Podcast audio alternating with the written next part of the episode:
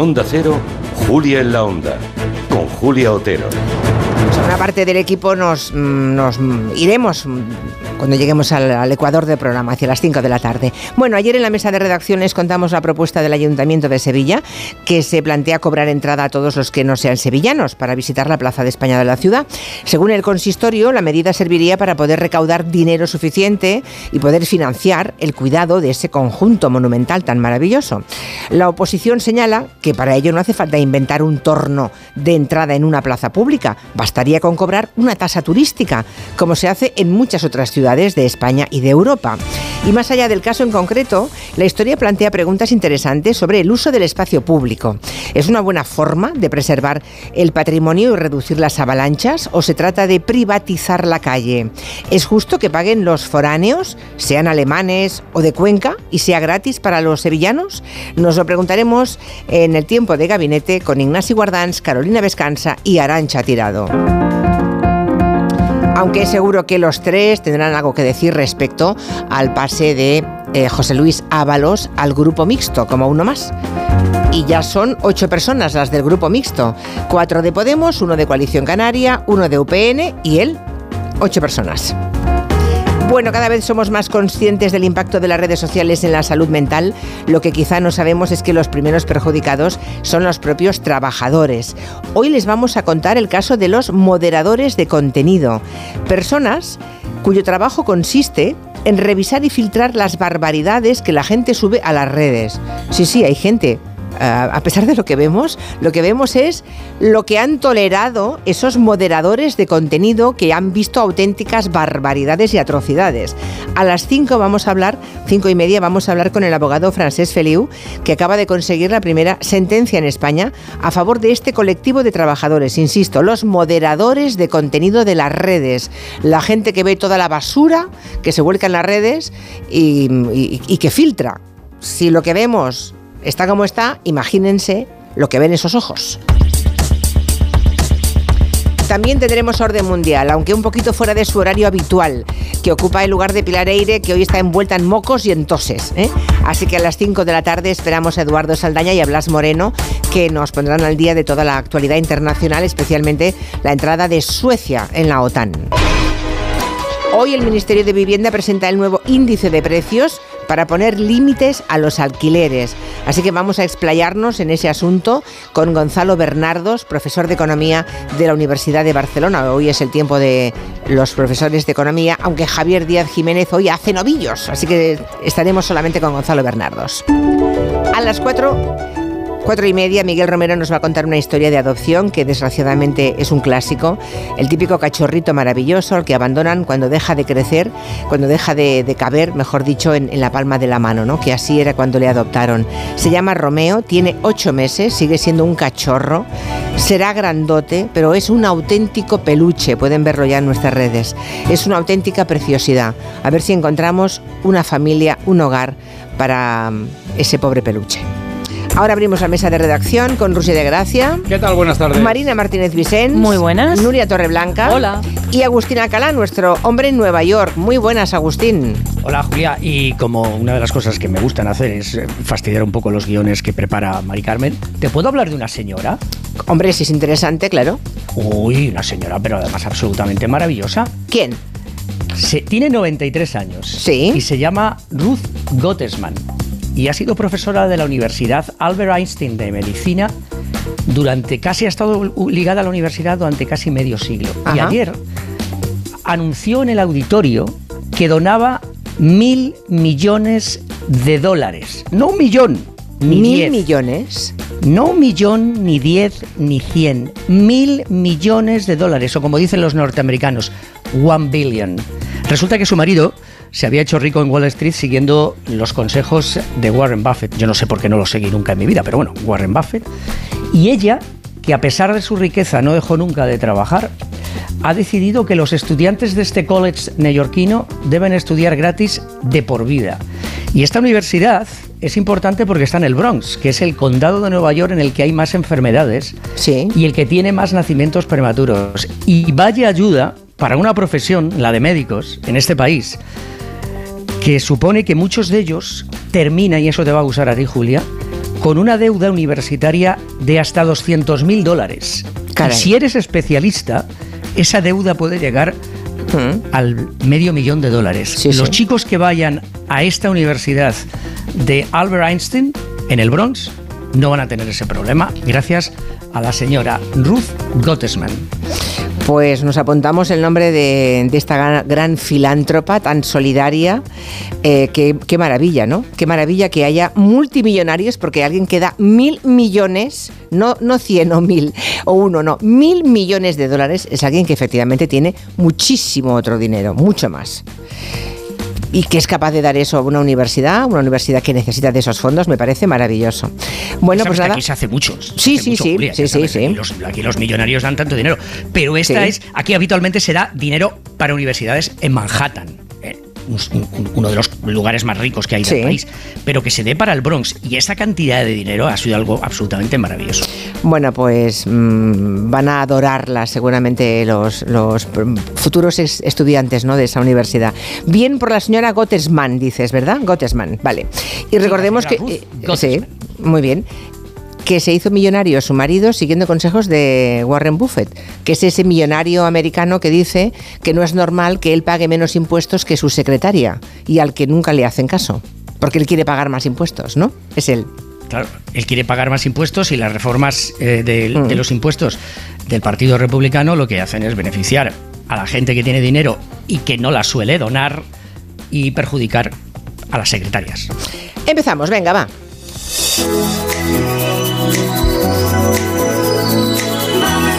Que ver cómo está la pista de baile de la política.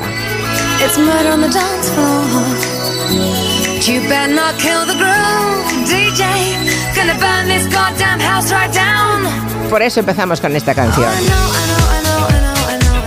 que dice que hay un asesino en la pista de baile.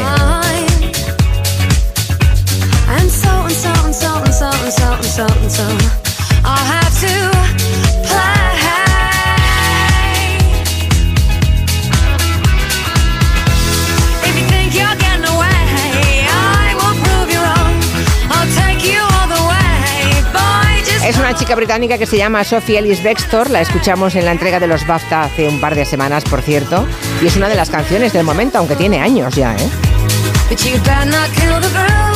Pero la generación Z parece que la ha descubierto ahora esta canción.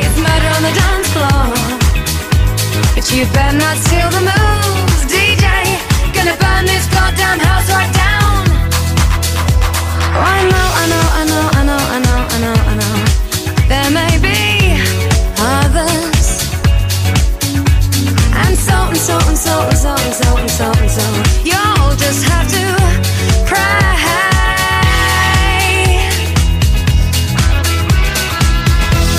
En el grupo mixto ya pueden montar una fiesta con esta música. Son muchos ahora ya, son ocho. Son un montón, sí. Ocho, son ocho, cuatro de Podemos, uno de Coalición Canaria, uno del Bloque y uno de UPN. Uno puede, Y hacer, Ábalos, de, y Ábalos. puede hacer de DJ Sí. perfectamente ya. Mm. O de muerto. Ahora, lo que ha dicho el mm, alcalde de Madrid, señor Almeida, lo habéis escuchado, ¿no? Diciendo que ahora ya es inviable. Ahora sí. O sea, ¿qué cree? ¿Que habrá que negociar con Ábalos? Sí. O sea, ¿alguien claro. cree que Ábalos va a votar en contra de lo que vote el Partido Socialista? Ah. La ilusión Eso, también se vive. eso hay que decirle al alcalde de Madrid que es wishful thinking, pero no la realidad, ¿eh? Hace años que se está cayendo la legislatura, hace cinco años ya. Bueno, veremos cómo avanza, cómo avanzan las cosas.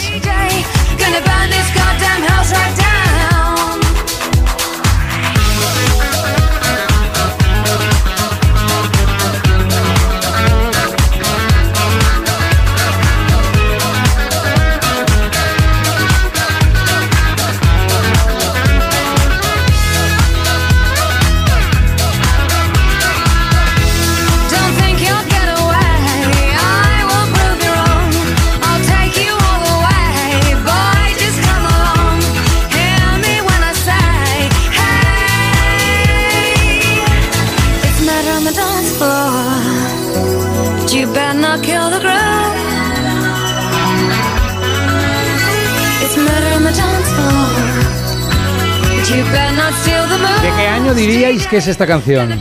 De hace 23 años. ¡Oh! Clavado. 2001. Lo sabe todo y lo cuadra con la música. Sí. DJ Otero. It's murder on the dance floor. you better not steal the moves. Es un placer, ¿eh? Cuadrar un disco. Pues sí. Es un placer, o sea, cuando tienes los que hemos empezado, bueno, hemos empezado, estuve simultaneando, estaban informativos, empecé en la radio en informativos y luego por la tarde, la noche por se la tarde o por la noche me convertía en radioformulista, claro, claro. Marina claro. ha dicho sí, que es un placer cuadrar discos. Marina. No, yo lo que quiero decir como espectadora es un placer ver que cuando termina la canción entran las señales horarias clavadas. Yo aplaudo cuando pasa eso, porque eso es un mérito Ya, ya. del técnico. Bueno, no sé dónde, eh, cómo y cuándo y dónde guardáis los medicamentos. Lo digo porque hay algunos que pueden tener nombres parecidos o aspectos parecidos. Hay cajas todas del mismo color y colocadas, distribuidas las letras de una forma muy parecida. Y si no tenemos cuidado, podemos tomar uno por otro. Sí, puede pasar. Eh, ya nos han advertido de que los dejemos lejos de una fuente de calor, que tengamos cuidado, que no estén al alcance de los niños, pero no confundir unos con otros, eso tiene un valor añadido. Hemos caído en la cuenta a través de una usuaria de Twitter, que se hace llamar Nan, que mm, pedía hace unos días ayuda. Por favor, hay un médico en la sala porque me acabo de tomar un un alopurinol en vez de un ibuprofeno. Hay que decir que el primero era para el tratamiento de la leishmaniosis de su perro y ella Bueno, ya puede jugar con otros perros. puede salir a la calle tranquila. Ella quería quitarse el dolor de cabeza, pero se zampó esa pastilla contra la leishmaniosis. Bueno, hemos encontrado más testimonios.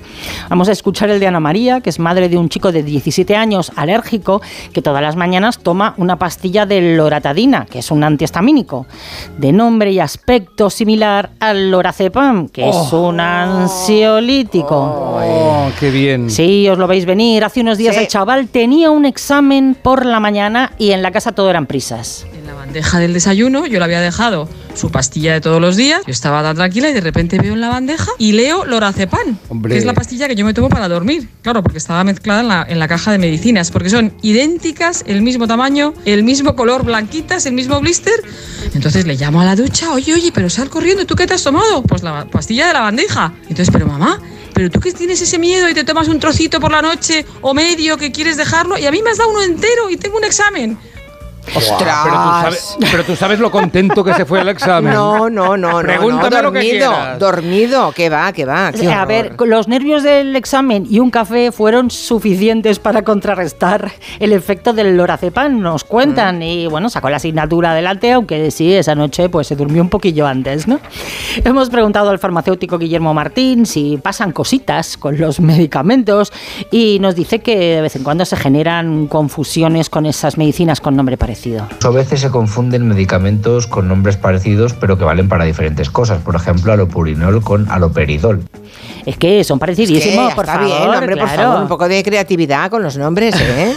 Luego hay confusiones que no son peligrosas, solo hacen reír al farmacéutico y tiene que hacer un esfuerzo por descifrar lo que le pide el cliente de la farmacia. Y las confusiones de los nombres de los medicamentos son frecuentes en la farmacia, especialmente pues esos medicamentos que ya sabéis que tienen un nombre con pues un poco raro y recuerdan a palabras del día a día, por ejemplo, el arroz con el arroz o por ejemplo atocet con azote o pantecta con panceta. Hombre, un buen azote te cura, ¿eh? También, ¿eh? Un azote a tiempo, ¿verdad? Bueno, para evitar todo esto, yo creo que lo mejor es que todas las medicinas tengan un nombre similar a los síntomas que combate. Yo que sé, donde esté un tranquimacin. Que ya te lo dice todo, claro, Claro. muy bien, muy bien, claro. Un aerored, que todo el mundo sabe para qué sirve. No es muy discreto, pero bueno. Emoal, mucosano, mucol, que yo no sabía que existía. Mucol. Sí. Decía Eso da mocos, ¿no? Y Claro, eso lo provoca. Quiero mucol. O sea, queremos, queremos nombres que, mm, que ya expliquen en el mismo para qué son efectivos. ¿no? Claro. ¿Qué dices, Agustín? Pero bueno, bueno, vamos a ver. Pero Ma- Ma- Marina, imagínate, tienes colitis. ¿Qué nombre le pones al medicamento? Colinol. Colifuera. Algo todo fuera. No, pero el Aerored, por ejemplo, tiene un nombre que lo encuentro ideal, porque todo el mundo sabe que... No es puedes poner pedorrín y se entiende más. Yo no sé, si en toda- no sé si en todas las farmacias. Pero stop. En todas las farmacias eh, de España ocurre lo mismo, pero creo que por una módica cantidad, por un euro, Sí. las personas mayores que toman normalmente muchas pastillas, vas allí y te hacen el pastillero ellos, ¿eh? Sí, sí, sí. por un euro llevas y te lo montan ellos y te ponen pues toda la semana o todo el mes, de forma que, mm, que ya esa persona mayor que es más propensa a liarse, pues tenga cada día, el lunes, martes, miércoles, cada, cada día, pues Ah, todas las pastillas. Claro. O sea, eso existe en las farmacias. A mí me, ¿eh? me contaba un es un farmacéutico- servicio fantástico. Me contaba un farmacéutico aquí en Barcelona que en catalán sé lo que tengo, se, se dice sé lo que tinc. Sí. Y di que había mucha gente un que en, en lugar de pedir un gelocatil decía dame un sé lo que tinc. sé lo que tinc. ¿Pero qué es? Sé- Madre Dolor mía. de cabeza. Bueno, buscamos casuística. ¿Alguien de ustedes ha tomado o ha estado a punto de tomar un medicamento por otro? Eh, si ha sido así, ¿con qué efectos?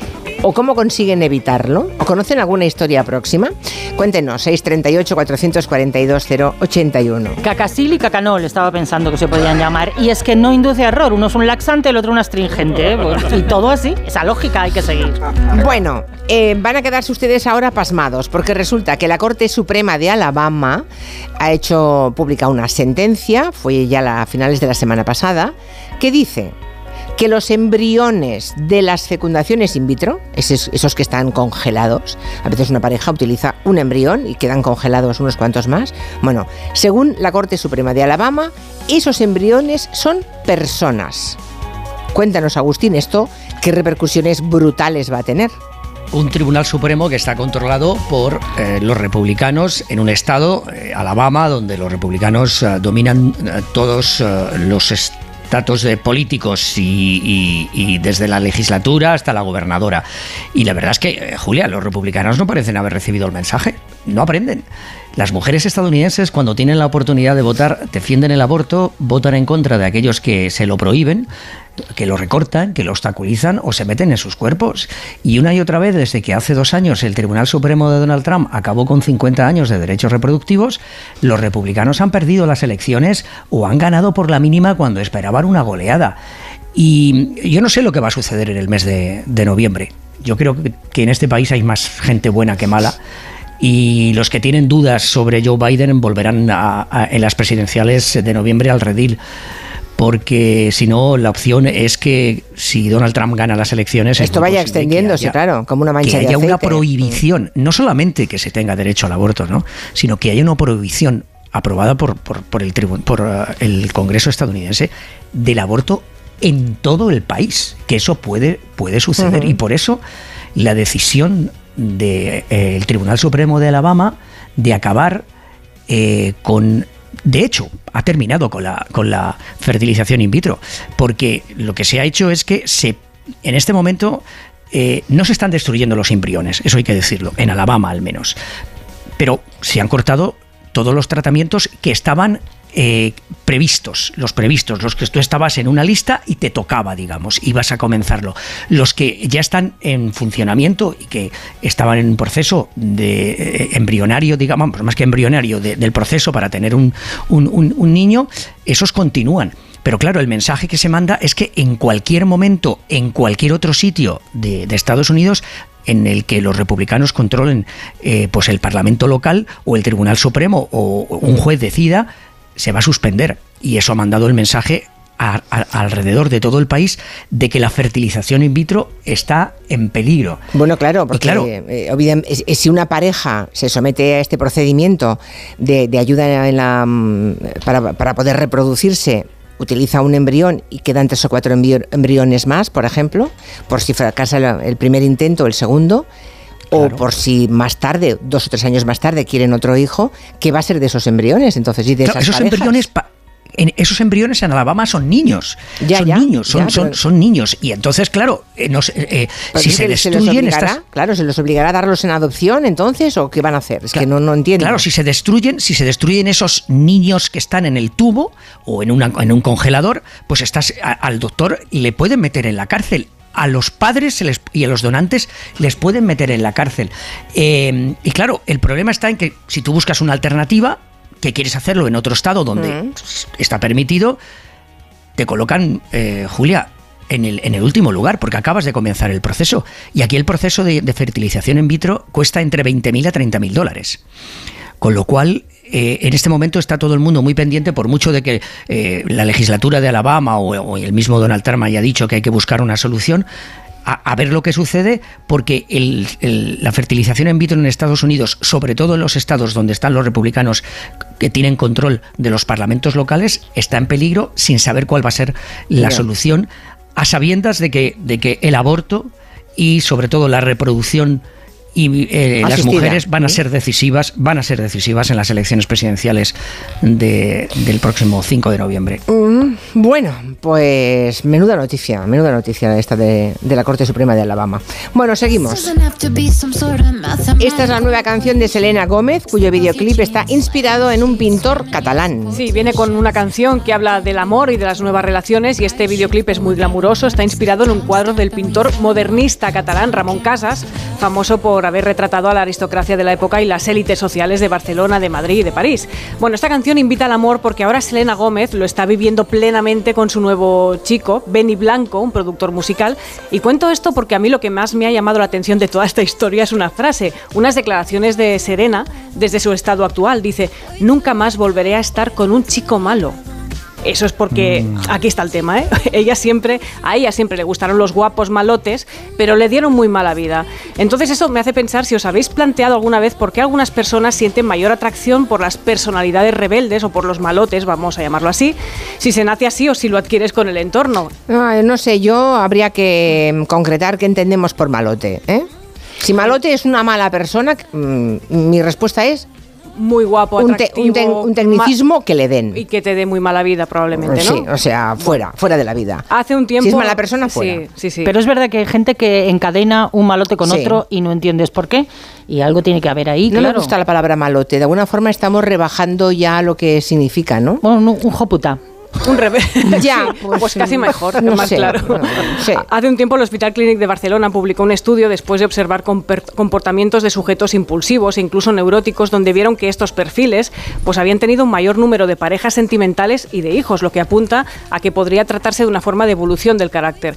Entonces, ¿esta gente es más atractiva? Pues depende sobre todo de las circunstancias personales y del momento de la vida en el que nos encontremos. Hemos hablado con el autor de la investigación, Fernando Gutiérrez, de la Unidad de Psicología del Clínic de Barcelona, a quien le hemos preguntado por el perfil de estas personas que nos atraen. Un hombre impulsivo o con rasgos de rebeldía o incluso antisociales parece en principio que no sería la mejor pareja posible. Sin embargo, son rasgos que van asociados a cualidades. Por ejemplo, son hombres más atractivos físicamente, son hombres más altos. Posiblemente por un efecto de la testosterona, son hombres con más características masculinas del tipo torsos en V o mandíbulas cuadradas, tienen un fenotipo más viril. Son también socialmente más desenvueltos, más dominantes, son populares, son divertidos, son generosos con sus recursos, lo cual son características atractivas en sí mismas para posibles parejas. Machos alfa, vamos. No veo ninguna característica que no tenga yo.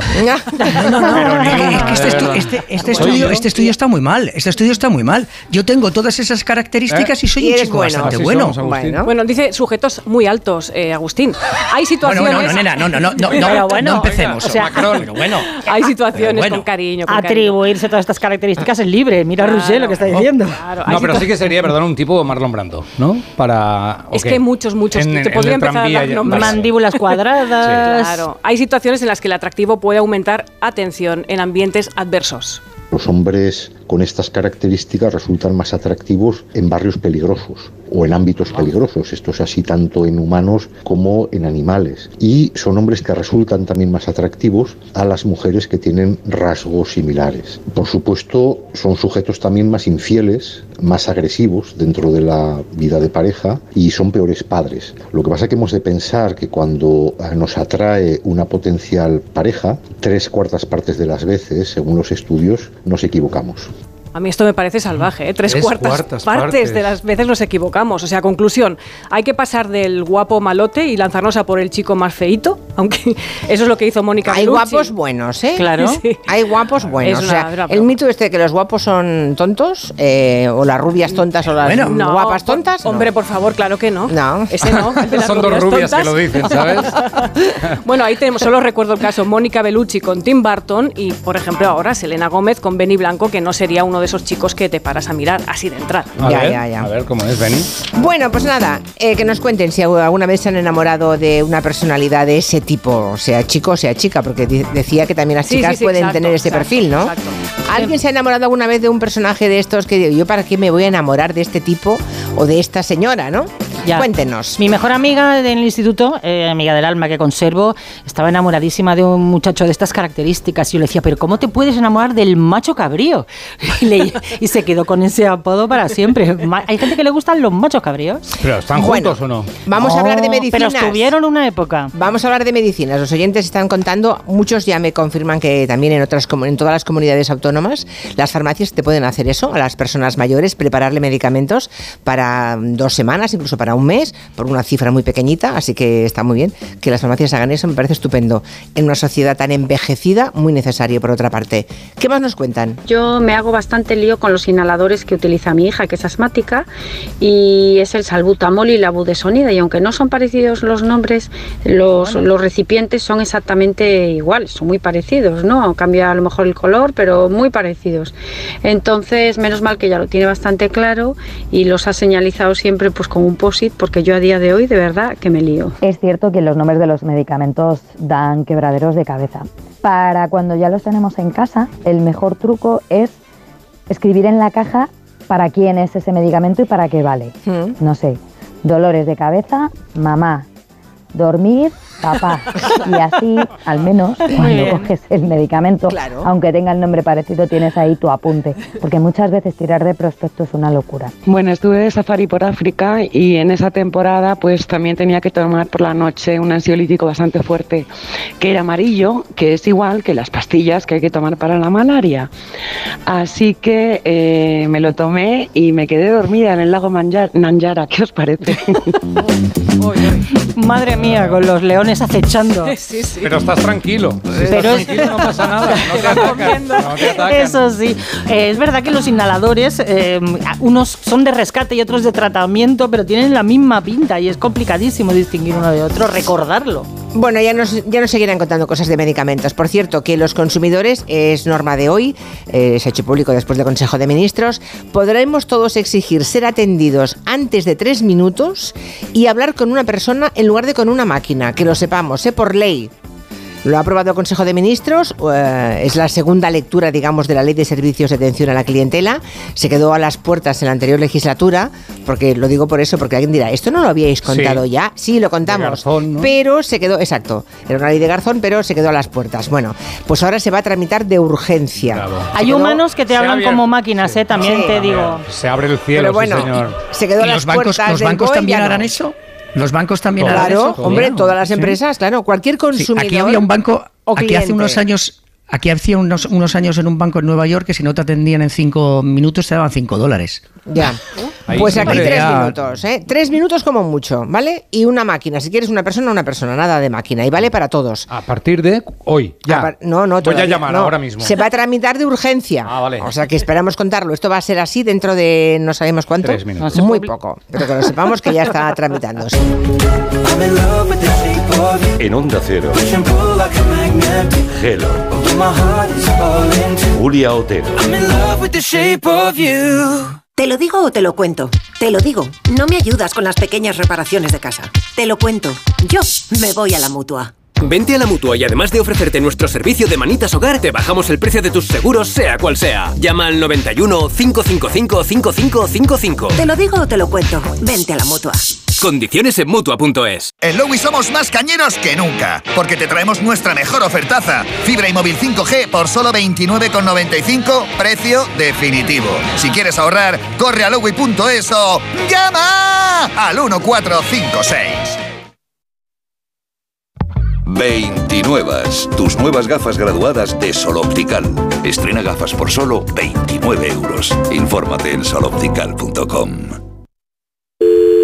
Securitas Direct, ¿en qué puedo ayudarle? Buenas, llamaba porque quiero instalarme una alarma. ¿Ha sufrido algún robo? No, pero lo han intentado mientras estábamos en casa de mi madre celebrando su cumpleaños y ya no me quedo tranquila. Pues no se preocupe. Si usted quiere, esta misma tarde le instalamos su alarma.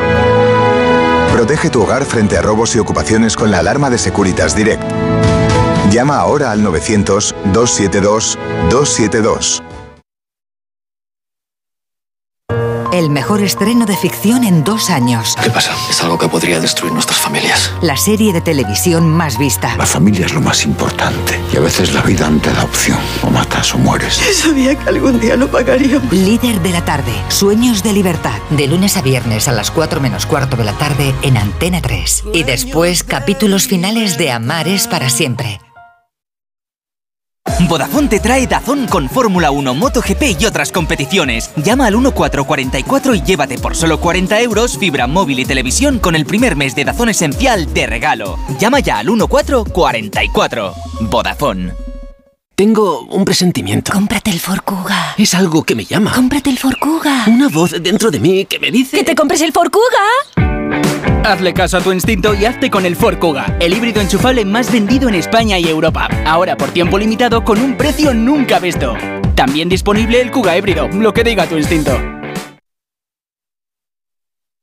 Avanzar en la descarbonización de nuestra economía y el crecimiento sostenible exige un compromiso de todas las empresas. Con este fin, BBVA reúne a los dirigentes de grandes compañías de todo el mundo en el tercer foro de sostenibilidad BBVA el 29 de febrero en Madrid. En Onda Cero vamos a estar muy presentes, con un análisis previo el martes en Julia en la Onda y un seguimiento de las intervenciones del jueves en toda nuestra programación. Tercer foro de sostenibilidad de BBVA, porque todos nos estamos jugando mucho. ¿Cansado? Revital. Tomando Revital por las mañanas recuperas tu energía, porque Revital contiene ginseng para cargarte las pilas y vitamina C para reducir el cansancio. Revital, de Pharma OTC. Ahorro para expertos. Expertos en ahorro. En Brico Depot tenemos lo que necesitas para tus proyectos. Puertas, ventanas, pavimentos, cocinas, baños, herramientas. Lo tenemos. Compra donde compran los expertos. Ahorra como ahorran los expertos. Ya en tu tienda y en bricodepot.es.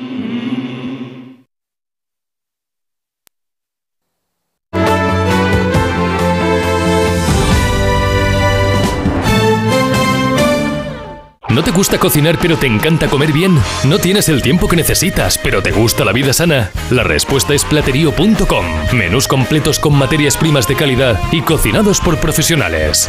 Entra en platerío.com y recíbelo donde quieras. Platerío. Ahorra tiempo. Come bien. El envío de Burfaxes ahora es mucho más cómodo, rápido y económico con notificados.com. Con notificados.com envíe Burfaxes a través de Internet cómodamente desde su ordenador, con la máxima seguridad y validez legal, 10 años de plazo para acuse de recibo y testimonio notarial de certificación de contenido. Notificados.com. Burfax online postal y electrónico. Papá nunca llora. Y mira que estuvo cerca cuando la final de la Champions, pero nada, que ni por esas. Ahora, cuando le dije que con el horno Miele podría ver cómo va subiendo su pan de masa madre desde el móvil, se le saltaron las lágrimas. Hornos Miele, con cámara y sonda térmica integrada. Estrénalo ahora a un precio especial en distribuidores oficiales o tu tienda Miele. En la ganadería Organic producimos la mejor carne del mundo. Hacemos cría ecológica de las razas Angus y Wayu, 100% sostenible. Nuestra carne es deliciosa y saludable, extremadamente tierna y jugosa. Va del campo a tu casa, sin intermediarios, a un precio justo. Si pruebas Organic, solo comerás Organic. Nosotros te la llevamos gratis a tu casa. Haz tu pedido en el 910-2010, 910-2010 o carneorganic.com. Organic, la mejor carne del mundo.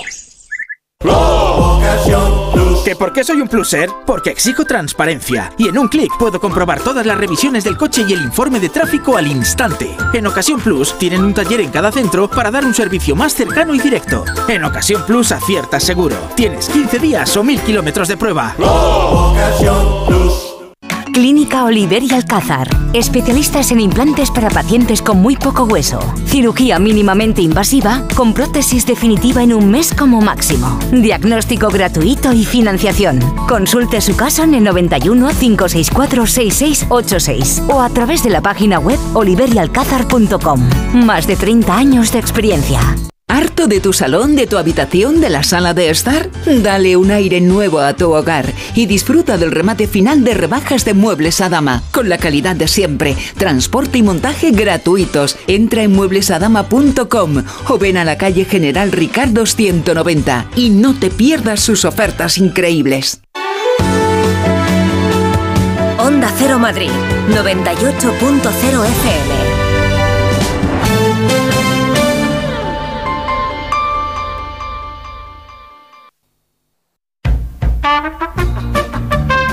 En Onda Cero, Julia en la Onda, con Julia Otero. Bueno, pues yo tengo una anécdota muy graciosa. Cuando tenía 16 años me mandó una vez mi padre a, a por betadine a la farmacia y yo, bueno, pues que viviría, me imagino, en mi mundo, iba con betadine, betadine, betadine, se me olvidó.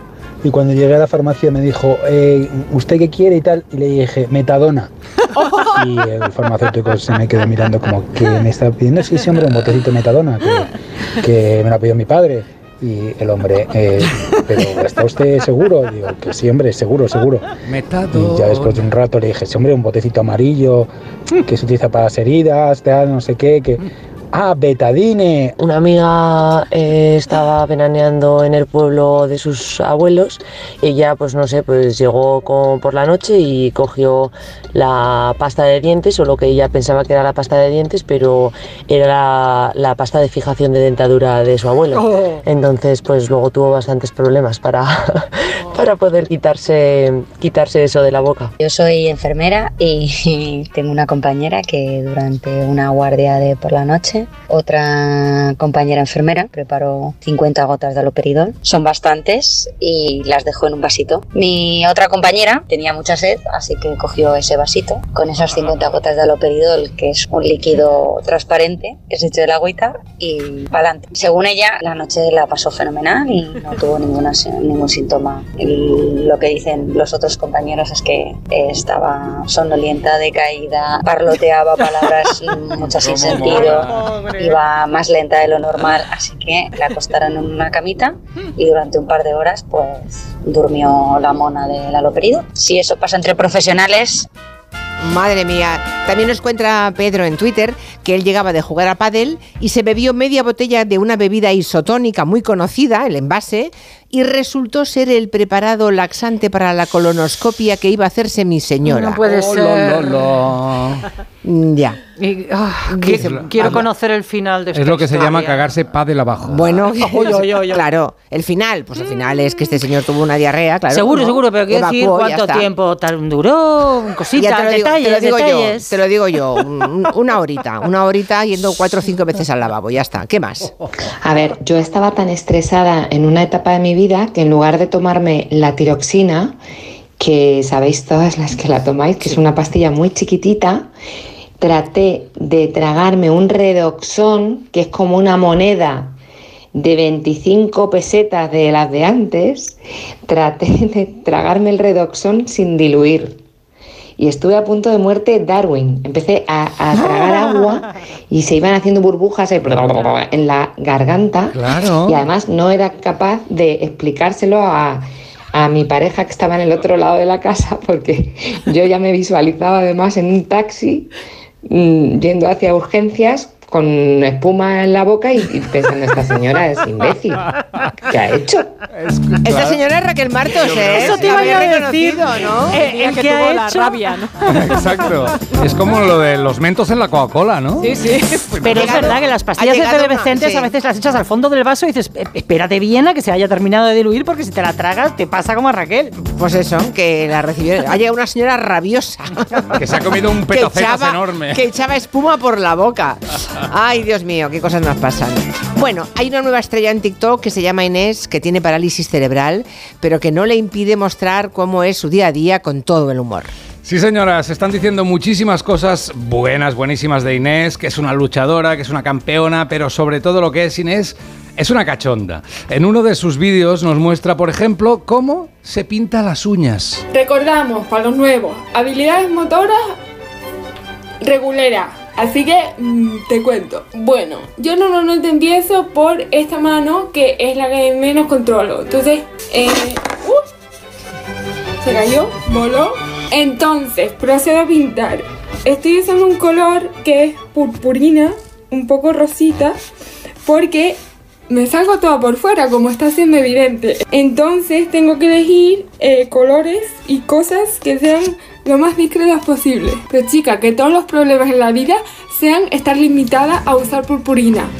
Qué Inés. maja, por Sí, favor, me encanta, me encanta. Fantástica, Inés es tinerfeña, tiene 24 años y tiene una parálisis cerebral infantil que le impide, entre otras cosas, a- andar bien. Y aún así, ella dice que ha venido a TikTok para petarlo y ser modelo. No ahora mismo ser modelo. Así que bueno, pues voy a dejar por aquí algunas fotos y vídeos que me he hecho por si por lo que sea te parezco bien. Y aquí se la ve a ella desfilar con un pie delante del otro, con cierta dificultad, pero con todo el aplomo del mundo. ¿eh? Sus vídeos son muy vistos, pero sobre todo son muy comentados. Se leen comentarios como 100.000 patadas les da Inés a los imbéciles de Twitch y de YouTube. Mis dieces para esa niña. Otro comentario que dice, tendrá una, una discapacidad, pero la cabeza mejor amueblada que la mayoría de gente que andamos por Twitter. ¿Qué opina Inés de estos comentarios? Pues se lo hemos preguntado a ella misma. Están geniales estos comentarios, pero creo que mm, necesitan una vuelta. Porque, por ejemplo, el, prim- el primero que me han leído, como que tengo la cabeza más modelada que no sé qué. Claro, esta es una de las cosas que yo quiero com- combatir. El hecho de que, que tengo una discapacidad física no quiere decir que también la tengo intelectual. Que pueden ser compatibles, no te digo que no, pero lo que quiero es un poco abrir la mente a decir, eh, esto no, no quiere decir esto otro, ¿sabes? O sea, párate un momento a pensar o a preguntar o a reflexionar sobre que pues lo que yo tenía entendido igual no está siendo así. Y quizá el comentario más repetido en los vídeos de Inés es este, no me vuelvo a quejar de nada en mi puta vida. ¿Cómo lo ves, Inés? Es que tampoco es eso lo que yo estoy queriendo transmitir. Lo que yo quiero transmitir es que cada uno tiene sus problemas y cada uno tiene sus complicaciones y que pues que la vida a veces se complica, pero y tus problemas no son menos válidos porque los míos sean más grandes, porque es que los míos en comparación con otra gente pues serán una mierda. Pero es que claro, cada uno está viviendo su realidad y tiene que manejarse con lo que tiene, que te ayuda a ver a otra gente para sentirte mejor, a tope contigo. Pero primero, no se lo digas a esa gente y segundo, úsalo en tu favor, no en tu contra. Inés pide en otro vídeo que no la llamen campeona, que hablen de lo que quieran, pero que ella es su día a día, que se lo ocurra, que es optimista. ¿Quién era aquel ministro que llamaba a todo el mundo campeón? Campeón, ¿Quién era? A- Arenas, Javier Arenas Javier era, creo, recordarse.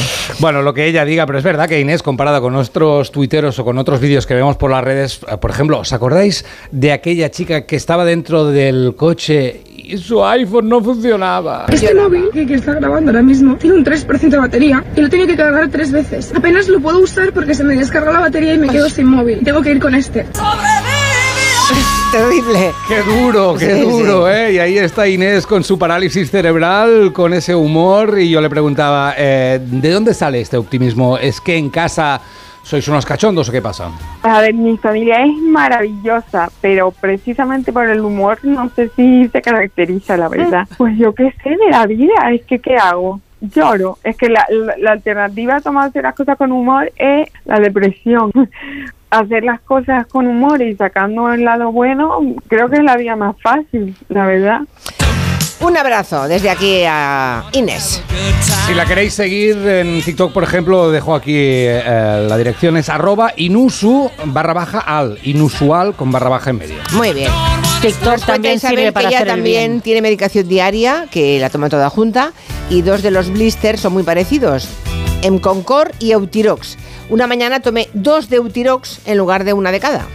Dice, me llevé un susto, lo que pasa es que no pasó nada, ¿no? Lo que pasa es que depende de la dosis de Eutirox, que mm, es la sustancia que se toma, la tiroxina, para la gente que no tiene tiroides. Claro, si lo dobla, pues pasaría un día un poco más nervioso, Espíritu, digamos, ¿no? Un poco, exacto, un poco más, con mucho más de speed. Bueno, Cuéntanos, Agustín, lo de los jugadores de béisbol. ¿Qué les pasa ahora? ¿Qué les pasa? Que no les gustan los uniformes que tienen. Hombre, es que son muy apretados, ¿eh? No, es que son transparentes. ¿Qué? Sí, Agustín, cuéntanos. No quiere, le da Se está vergüenza. ¿Se ha cortado? No quiere. Se está No, no. poniendo un, uno- Esto rojo. No, no, nada, favorito. nada, pues nada, ya nos lo contará, nos lo cuenta enseguida. Las- es que eso pasa, ¿eh? que están preocupados porque son muy finitos Mm. los uniformes de béisbol y se ve que los pantalones son transparentes, se ve todo. ve y la- no les gustan los americanos. Ahora nos lo va a contar. La semana pasada hablamos de unas tiendas de campaña colocadas en una azotea de Tenerife, ¿se acuerdan? Hombre. Que la alquilaban como, como lugar de bueno, a- alojamiento turístico. El alquiler abusivo de hoy, ojo, es una furgoneta en un descampado. Sí, señor, una furgoneta vieja, ¿eh? Pero claro, te permite conectar con la naturaleza y en Pájara, Fuerteventura, ¿qué más quieres?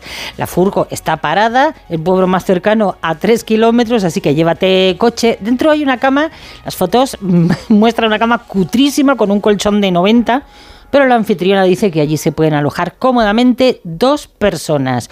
No tiene luz, evidentemente, el váter está fuera, al aire libre, y te permite ver las estrellas. Dice la mm, arrendadora, alójate en la zona de protección estelar de Fuerteventura y disfruta de las vistas de la montaña. Te pagarán por estar allí, diréis. No, no, no. 29 euracos al día.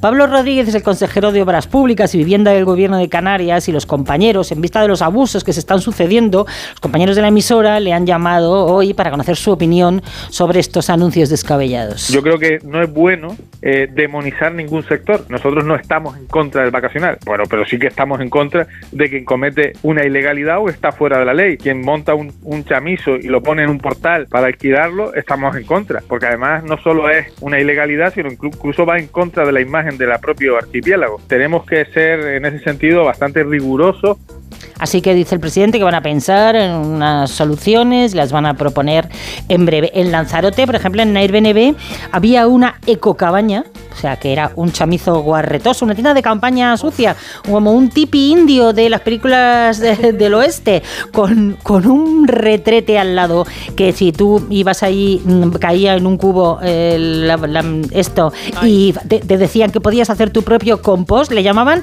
baño seco. ¿Qué os parece? Baño seco. Baño seco es llévate un cubo y apáñate. Lo tremendo es que hay gente que está dispuesta a pagar por eso, aunque sea poco. Es que yo te iba a decir Claro, es la ley de la oferta y la demanda. ¿Cómo es posible? ¿Cómo es posible? Soy tan hippie que me parece bien. Te está gustando, ¿no? Sí, la verdad. El váter seco te ha molado. Me ha molado. Seguimos oyendo a los oyentes. Mis padres se fueron de vacaciones y mm, la primera noche tenían cena en el hotel. Salieron, se fueron a cenar al hotel. Se sentaron uno enfrente del otro, había muchísima gente, era un viaje organizado. Y de repente mi madre, este hombre, este hombre, que mal come, cada día peor, se acerca la cuchara, si, es que se va a manchar la camisa, si es que no sé qué, hasta que de repente cayó y se, se cayó la, la, cabeza dentro del plato. Y claro, un médico, un médico, me lleva un médico, y mi madre de repente desaparece. Cuando volvió dijo, no pasa nada, no pasa nada, en vez de tomarse la pastilla del colesterol se ha tomado la mía de dormir. Y eso pasó. Entre cuatro tuvieron que llevarlo con la silla, mi madre desnudarlo y nada, a dormir. Con la silla incluida, mola, ¿eh? La casuística de los medicamentos. También la de los malotes. Aquí Laura nos envía una foto. Dice, los buenotes guapos son una especie escasa, lo sé. Pero tengo la suerte de tener uno. Es feminista, animalista, inteligente y ecuánime. Y dice, bueno, ronca. Es lo de menos, Ah, Laura. Algo tenía que tener, claro. Hombre, por favor, Claro. enhorabuena por ese guapote. Hombre. Nos envía una foto con la perra de, de la casa, además.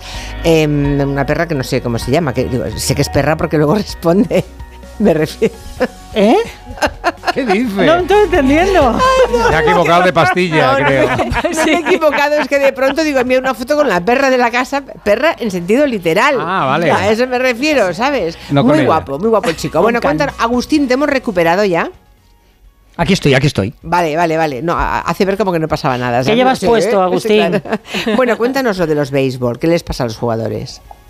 Mira, os voy a hablar de un museo que, que casi nadie de los visitantes aquí en Nueva York pues, pues eh, conoce y visita, pero está en, en- al norte de la, de, de la ciudad, a unas tres horas y, y media, cuatro horas de la ciudad, que se llama el Museo de Cooperstown, que es el que está dedicado a- al béisbol y que ya sabéis, no por mucho que eh, Taylor Swift, por cierto, su padre parece que se ha metido en algún jaleo en Australia empujando a los ah, paparazzi, eh, no por mucho que la señorita, con perdón, de Taylor Swift salga eh, con un jugador barbudo del fútbol americano, cambia la- la- las cosas. El béisbol es el deporte nacional de este país. Y resulta que los jugadores están muy mosqueados estos días porque, Julia, les han dado un uniforme, en especial los pantalones, que creen, que dicen ellos, que es transparente. ¿Pero creen? Sobre todo los de color blanco. La transparencia es relativa. muchas- Eh, parece que la cosa está marina en que se ven muchas cosas más de lo que de lo que deberían de, de verse, ya sea por transparencias o por una cuestión de, de- de paquete. Y claro, eso en un deporte en el que te tiras tres horas viendo a jugadores que se meten y se tocan los genitales, que se meten la mano en la nariz, que hacen todo tipo de guarrerías, que hacen muchas cosas asquerosas, pues parece que a ellos les ofende mucho. Dice la liga que no ha cambiado nada, que los pantalones eh, que son de poliéster son los mismos de siempre, pero ellos se sienten distintos. Incluso las esposas y sus mujeres han empezado a hacerles bromas de que se les ve demasiado cuando se ponen estos pantalones. Paquete con poco- paquete. Claro, paquete ponga paquete, porque en el fondo, Roger, que tú sabes mucho Sí, de, de de- paquetes. de béisbol, Sí. el paquete no, la el tamaño, el tamaño eh, y la distancia en el béisbol es fundamental. Porque claro, cuando te viene una pelota casi a la, a la altura de la cintura Sí, sí, sí. y la, la golpeas, a- Un te llega a strike. unos 160 kilómetros a la hora y la golpeas, el paquete, perdón, el, la dis- el- eh, el tamaño, el golpe, eh, es muy importante, porque la puedes poner a 10 metros, como haces tú generalmente, o la puedes poner como hago yo, que la coloco sobre la valla a 150 metros. Ahí, ahí. Bueno, que no, una cosa que yo Home creo que es más importante que todo este jaleo del uniforme. Y es, Julia, el trato de algunos de estos forzudos, blancos, negros e hispanos, con las periodistas mujeres que siguen a los equipos y que entran, y eso es muy importante, en los vestuarios cuando ellos acaban de entrar y muchos de ellos se van o vienen eh, de la ducha. Hmm. Eso es más importante que los uniformes porque el trato que dan a las periodistas mujeres que ¿Ah, cubren sí? los equipos es horroroso. Igual les llaman señoritas. Le llaman se- no, es que estos son señorones. Estos son señores. Ya, ya, ya, ya. Señoros. Eh, señoros, Señoros. se- señores que llaman señoritas, seguramente, entre otras, entre otras lindezas. Acabo bueno, de Miss, claro, Mrs. Mrs. Claro. Sí, claro, es que es una cosa muy americana esto, ¿no? Muy, muy anglosajona. Ahí sigue, se sigue usando mucho el Miss o- o Mrs. Pero que sepas que en esta parte del mundo ya no consentimos las mujeres que nos llamen señoritas, ¿eh? Estemos o no estemos casadas, vamos. Es una información sobre nuestra vida, nuestro estado civil que no le importa a nadie. Bueno, ayer el campeón mundial de artes marciales, el georgiano Ilya Tupuria, am, decía, se quejaba de que no tenía nacionalidad española, ¿no? Podrá tenerla, porque hoy se ha reunido con Pedro Sánchez. Pues sí, porque ayer mismo Topuria en el hormiguero le preguntaban cuál era su sueño. Topuria dijo que tenía dos sueños. Uno era poder terminar por fin de leer el Ulises de Joyce. que con ta- no, porque con tanto entreno no, No tiene me- nunca tiempo. No digas barbaridades Vale. inverosímiles, por favor. Y el otro sueño era tener el DNI español. Concretamente dijo, mañana pienso pedírselo en persona al presidente a ver si me puede ayudar. Teniendo en cuenta que Topuria es el mejor del mundo en AMM, en artes marciales mixtas, una lucha cuerpo a cuerpo donde la única regla es no morder los testículos. Es tal cual, ¿no? O sea, es que no sé lo que es eso, en Sí, realidad. tal cual, tal sí, cual. sí. Dile tú que no va a tener un DNI. ¿eh? Yo le doy siete, uno Claro, para claro. cada día de la semana. Pero ¿qué ha dicho el presidente? Pues se han reunido en Moncloa, han sacado el cinturón, han hablado y luego el presidente ha hecho un tuit diciendo... Tu esfuerzo, dedicación y perseverancia y tu cara de mala hostia te han llevado, no, esto no, te han llevado a cumplir uno de tus sueños. El segundo también se hará muy pronto realidad. Tu amor por España se reflejará en tu DNI español. O sea que Topuria va a tener DNI español después de la reunión de hoy. Hay un poco de conflicto. O sea, ha ido a Moncloa. mm, ha ido a Moncloa porque pedía que el presidente le felicitara. Al final le ha felicitado y le ha asegurado que tendrá un DNI español. Pero hay un poco ahí de circunstancia porque en principio tendría que renunciar a la nacionalidad georgiana. Sí. Pero es verdad que Georgia de hace unos años se está abriendo a que haya dos. Pero de momento tendrá que renunciar, supongo. No lo sabemos, depende Ya. de la medida de gracia del ministro de Exteriores georgiano y de la reunión que tendrá con Álvarez en una jaula donde se van a meter de hostias. ya se está entrenando. Con Ábalos, yo lo veo en el grupo mixto, ¿eh? El deportista se quejó mucho de que cuando volvió con su eh, cinturón tuvo que entrar a España por el lado de los extranjeros. Ya, pero si no tienes Ya. DNI te puedes quejar lo que quieras. eh, eh, claro. ¿no? Es lo que hay. De momento, de momento. Una más.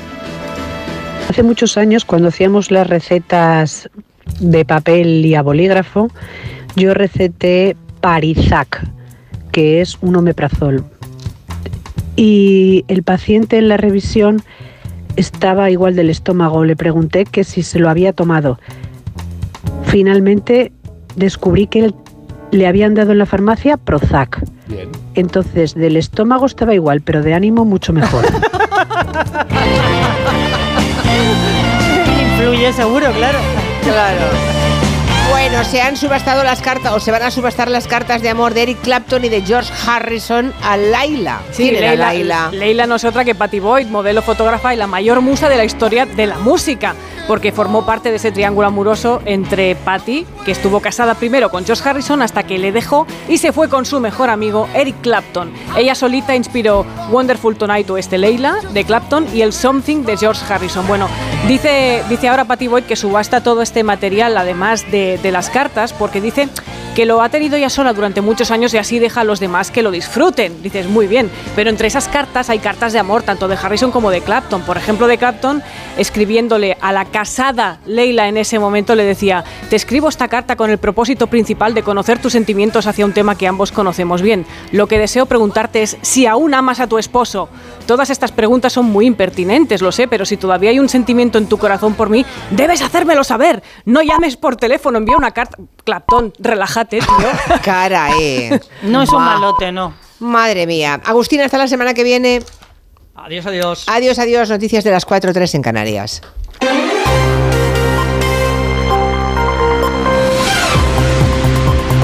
Noticias en Onda Cero. Buenas tardes. El PSOE ha suspendido de militancia a José Luis Ábalos una vez que el exministro ha decidido mantener su escaño y pasar a integrar el grupo mixto. Por momentos emocionado, en una comparecencia sin preguntas en el Congreso, Ábalos ha reprochado a su partido la falta de apoyo y ha explicado que su renuncia se hubiera interpretado como un signo de culpabilidad que no está dispuesto a asumir porque dice no es un corrupto. Congreso de los Diputados, Ignacio Jarillo.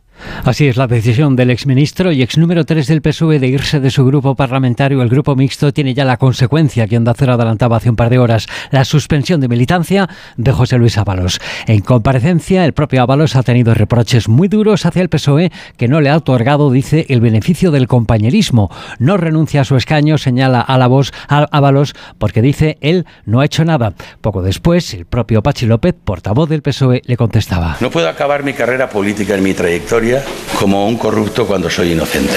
Les quiero anunciar que ante la necesidad de defenderme y restituir mi honor como diputado y como persona, he decidido pasar al grupo mixto del Congreso de los Diputados. Ha decidido pasar al grupo mixto, pero nuestra voluntad era que, que dejara el escaño y supongo que, que la ejecutiva del partido eh, empezará a tramitar un expediente de, de baja cautelar como militante socialista. Es un día muy triste. Palabras de José Luis Ábalos y del portavoz socialista Pachi López, suspendido de militancia Ábalos por no asumir su responsabilidad política de apartarse de sus cargos institucionales en representación del partido. El Gobierno ha aprobado en Consejo de Ministros el proyecto de ley de atención al cliente que limita a tres minutos el tiempo de espera telefónica y que prohíbe que al otro lado del teléfono haya únicamente robots. Las reclamaciones o incidencias tendrán que resolverse en un máximo de 15 días y no 30 como hasta ahora, una ley de la que se ha felicitado el ministro Agustín Duy. Creo que hay pocas experiencias tan universalmente compartidas como la frustración que genera ante la necesidad de plantear una reclamación que consideramos urgente el tener que mm, verse sometidos a una espera que parece interminable. Esta ley busca poner fin a esa situación, acortando a la mitad los plazos para la resolución de reclamaciones, ahora es de un mes, pasará a ser de 15 días, y sobre todo fijando un tiempo máximo de tres minutos para ser atendidos telefónicamente. Italia ha sido el último país de la OTAN que ha rechazado la posibilidad sugerida ayer por el presidente de Francia enviar tropas terrestres de la OTAN en el futuro a Ucrania. Reino Unido, Alemania, Hungría, Polonia, República Checa y también España tampoco contemplan esta propuesta, lo ha confirmado la portavoz del Gobierno Pilar Alegría. Desplegar tropas europeas en, en, Ucrania. No estamos de acuerdo y tenemos que concentrarnos además en lo urgente que es acelerar esa entrega también de, del material y, y creo eh, aquí también importante trasladar una posición que ha reiterado en numerosas ocasiones el presidente del Gobierno, que la unidad ha sido y es el arma más efectiva que tiene Europa frente al ataque contra Putin. La lluvia de los últimos días ayuda a elevar la reserva hídrica en nuestro país. Todas las cuencas han subido su capacidad, excepto, una vez más, las internas de Cataluña, muy alejadas del resto de las cuencas del norte. Jessica de Jesús. Las cuencas internas de Cataluña se encuentran al 14,9% de su capacidad, según los datos del Ministerio para la Transición Ecológica y Reto Demográfico. Pierden agua una semana más, acentuando la sequía que atraviesa la comunidad y ampliando su brecha con el resto de España. En situación parecida se encuentra Andalucía. Guadalete Barbate se encuentra al 17 17,1% y la cuenca mediterránea andaluza al 19,3%. Sin embargo, las precipitaciones llenan los embalses del norte peninsular y lo seguirán haciendo previsiblemente en los próximos días, ya que febrero se despide con frío y lluvias. Galicia Costa se encuentra en estos momentos al 88,2%, las cuencas internas del País Vasco al 85,6% y el Cantábrico Oriental al 82,2%. Deporte con Esther Rodríguez. Hoy conoceremos al primer finalista de la Copa del Rey, que saldrá del partido que disputan en el Real Arena Real Sociedad y Mallorca. La Real se aferra a su público y confía en poder contar con Oyarzábal duda hasta el último momento. El Mallorca, sin feo por lesión, llega en un buen momento físico y anímico. El Athletic de Bilbao prepara la visita del Atlético en la segunda semifinal el próximo jueves con la incorporación ya al grupo del Ecue. Los de Simeone siguen trabajando sin Grisman ni Jiménez. Y el presidente de la Liga, Javier Tebas, satisfecho por la decisión de la justicia de desestimar la demanda de Real Madrid y Atlético contra el acuerdo con CVC, ha anunciado que el organismo que preside se personará en la denuncia contra Real Madrid Televisión que ha propuesto el Sevilla por los vídeos contra los árbitros. Eh, eso va, ya no es que sea un tema de la libertad de expresión, en el ámbito del deporte va contra el buen orden deportivo, ¿no? que creo que además está en nuestros reglamentos eh, como un, elemento, una infracción. ¿no? Está bien la crítica, está bien eh, decir que a veces las cosas no están bien, pero ya constantemente el recochineo todas las semanas, que es el órgano oficial del Real Madrid. La selección femenina ya está en Sevilla, donde mañana se mide a Francia en la final de la Liga de las Naciones y el regreso de Viran Morros, Gedeón y Corrales, principales novedades en la lista del seleccionador de balonmano Jordi Rivera para el preolímpico. Les contamos más noticias en una hora, a las 5, las 4 en Canarias. De nuevo, buenos días España. Protagonista, Luis del Olmo. Luis del Olmo era un enamorado de su trabajo. Protagonistas nosotros en acción. Abrió un camino que todos los demás seguimos. Le he respetado y le respetaré siempre. Información, opinión, entretenimiento. Para la radio cambiar es más que vivir. Sus principales virtudes yo creo que es sin duda la innovación, la independencia. Una parte de lo que entendemos por radio se la inventó Luis del Olmo. Te agradezco que recuerdes la historia de protagonistas. Una serie documental escrita y dirigida por Diego El mérito es de ustedes, amigos oyentes. Aquí están protagonistas. Cada lunes, un nuevo capítulo de este podcast en la web y en la app de Onda Cero. Con la gente y la radio del pueblo. Julia en la Onda.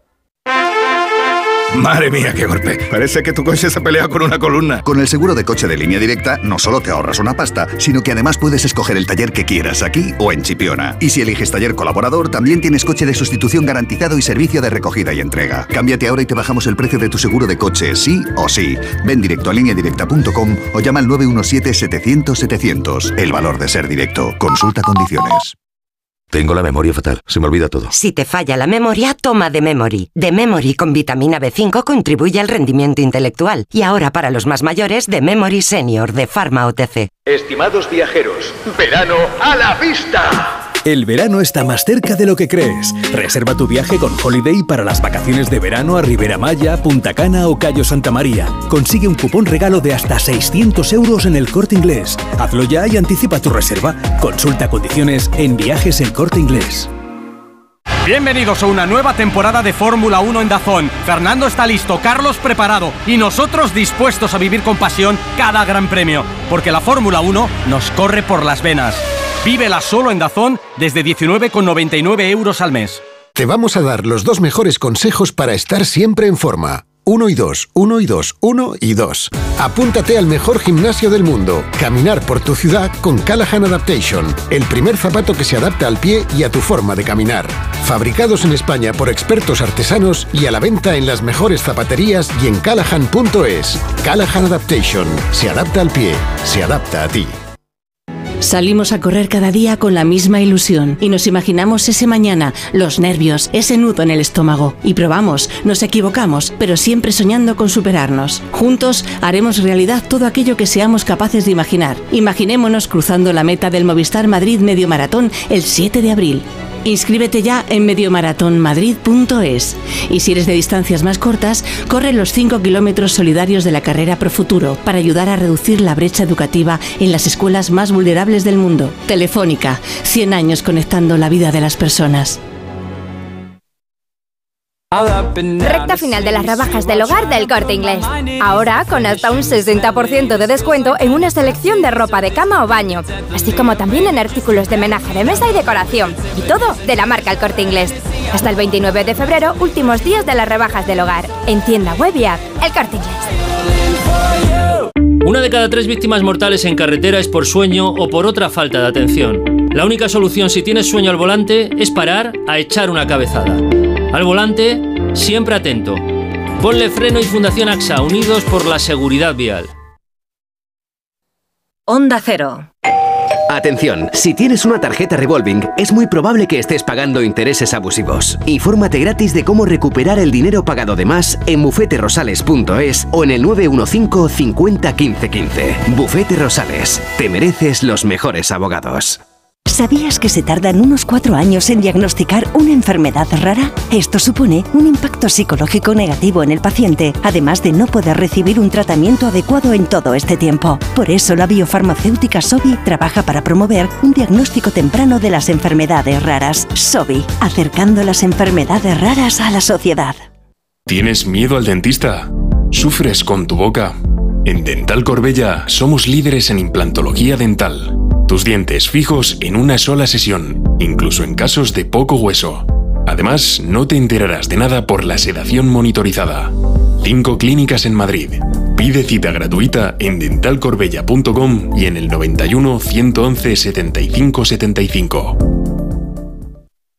Un tipo listo cambia sus ventanas con Afan Decor. Un tipo todavía más listo consigue sus persianas automáticas totalmente gratis. Y un tipo requete listo lo financia a 36 meses sin intereses. Todo esto solo con Afan Decor. Grupo Afan Decor, fabricante oficial de ventanas Comerlin. Pilar, ¿estás enamorada? ¿Por qué lo dices? Es que te ha desaparecido ese ceño fruncido que no te abandonaba. Enamorada siempre, pero el ceño fruncido me lo han quitado definitivamente en Clínica Barragán, con su técnica del corrugator 91 300 2355. Clínica Barragán 91 300 2355. Lo tienes todo. ¿Que quiero un supermercado? Ahorra más en el Centro Comercial Valdebernardo. ¿Que hoy me siento humanitas o quiero mantenerme en forma? CMB Bricolaje o mi gimnasio Dreamfit. Y por supuesto joyerías, belleza, complementos, ópticas, farmacia, todo en el Centro Comercial Valdebernardo para ir de compras. Boulevard José Prat 35. Restaurante Asfontes. Auténticos productos gallegos. Carnes, pescados, mariscos, caldo gallego, empanada, lacón y una amplia carta de vinos. Salones ideales para celebraciones y también terraza. Con el excelente trato de siempre. Asfontes. En General Laci 10 cerca de Atocha. Y ahora también en la calle Áncora 32. asfontes.com.es. Luis me ha dicho que baja en 5 minutos. Conociéndolo, calculo que me hará esperar media hora. Saliendo menos 5 llego de sobra. Y me da tiempo a regar las plantas, sacar al perro y tirar la basura, que luego da más pereza. Si eres de analizar cada jugada, eres de Radio Estadio. Escucha toda la información deportiva en Radio Estadio con Edu García. Todos los fines de semana y en todas las grandes citas deportivas. Onda Cero,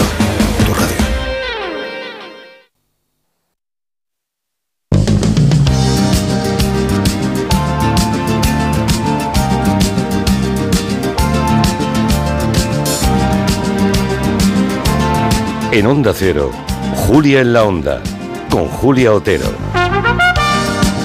Tendremos a Doctor Angelo dentro de un ratito. Eh, los que lleven tiempo dándole vueltas a queremos un cachorro, eh, nos gustaría tener un perro en casa. Bueno, no se pierdan el espacio de Miguel Romero, porque tenemos un cachorro que va a ser un perro bastante grande, no, excesivamente grande, pero grande, que tiene ahora ocho meses y que es un auténtico peluche.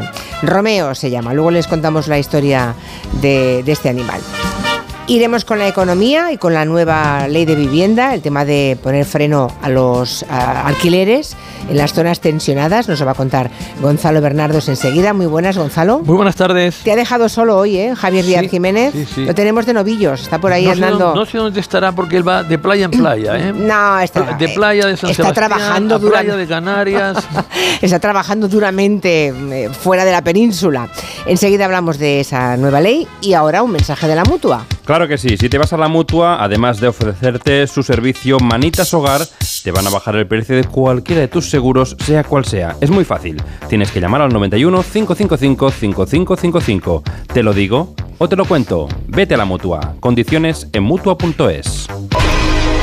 No sé, por curiosidad, no sé si has estado, mm, Gonzalo, en el Mobile World Congress. ¿Has ido o no has podido ir? No, no he podido ir. No he tenido ir. dos días movidos, pero te diré que mm, se debe notar mucho en la Feria de Barcelona, se debe notar mucho por las noches, pero lo que yo esperaba es notarlo en el tráfico, que ya está mal en Barcelona y no se ha notado. Bueno, no sé a qué horas te has movido y por dónde te has movido, porque ayer por la tarde cuando salimos nosotros de trabajar a las 7, tardamos tres veces más en llegar a nuestras casas. Ah, ya, eh, yo lo que me he movido es, Y el metro, no sabes cómo iba el metro, ¿eh?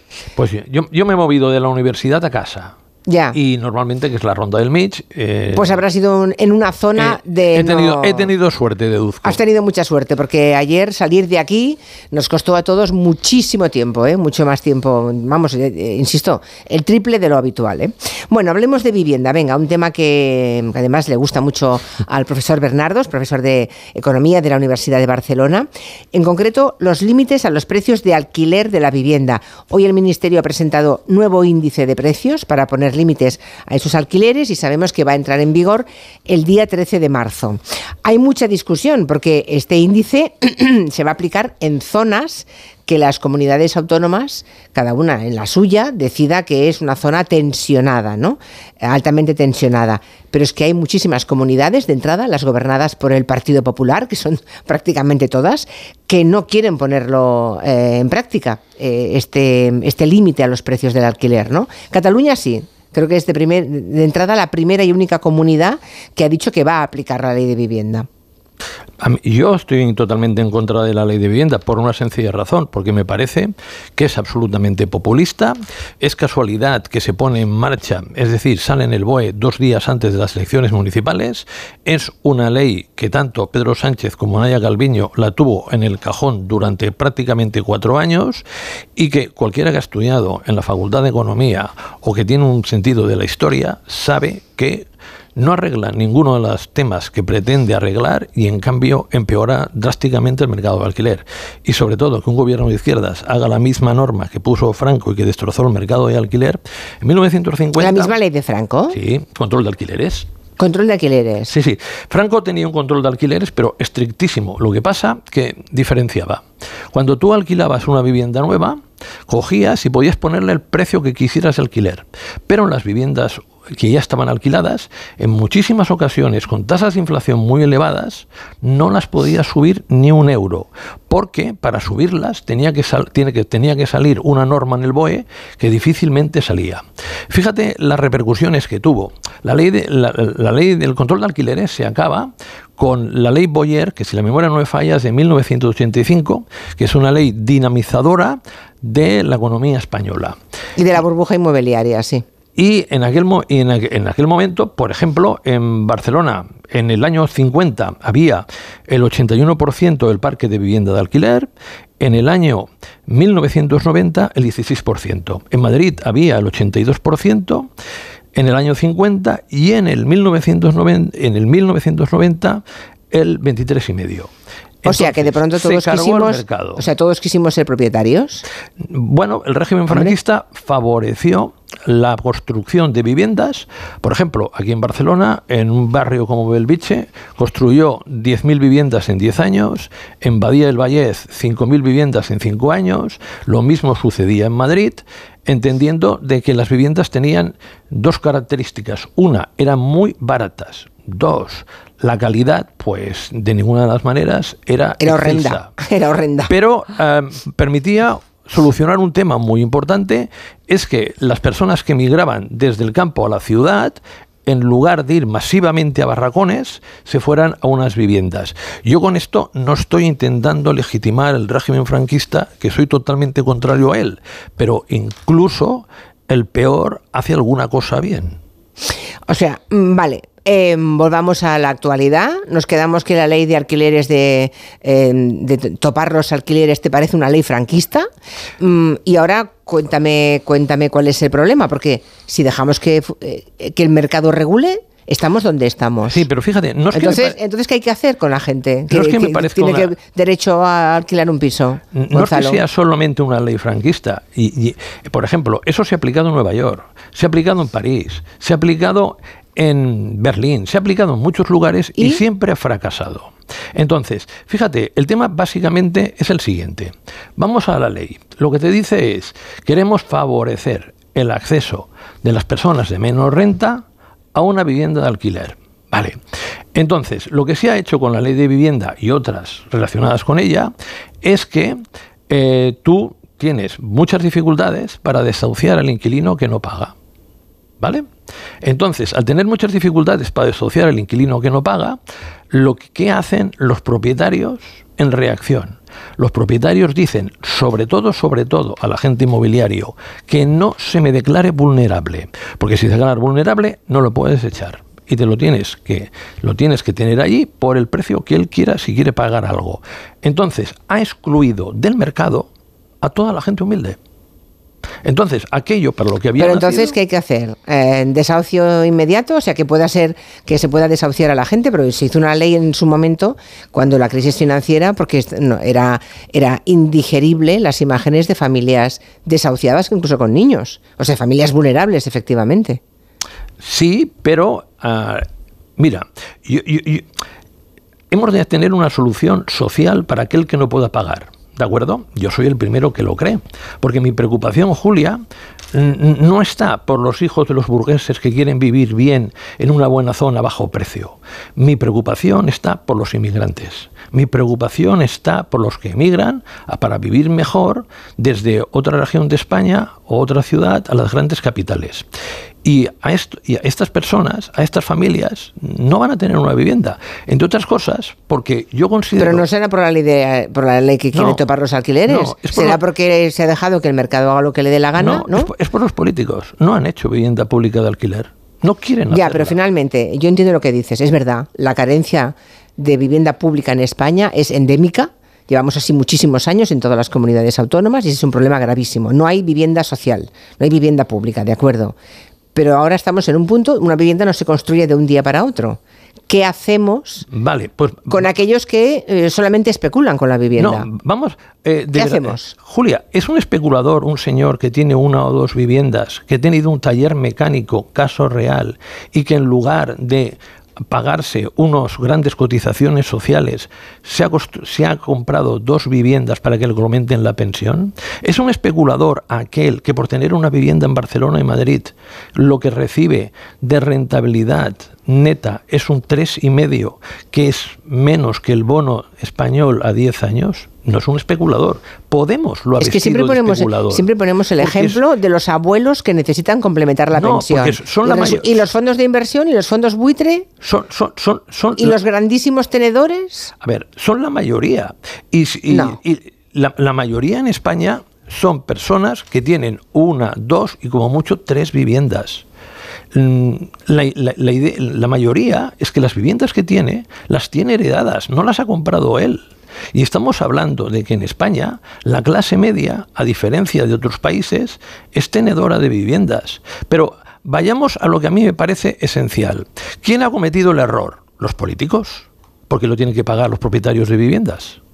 Porque, por ejemplo, a mí me parecería bien, y es una solución que yo defiendo, es que al señor que tenga, por ejemplo, una vivienda en Ba- en Barcelona o Madrid y que el precio de mercado sea 1.100 euros, venga a la administración pública y le diga, mire, usted la pone a, 500 a 600 euros y yo le pago 500 cada mes.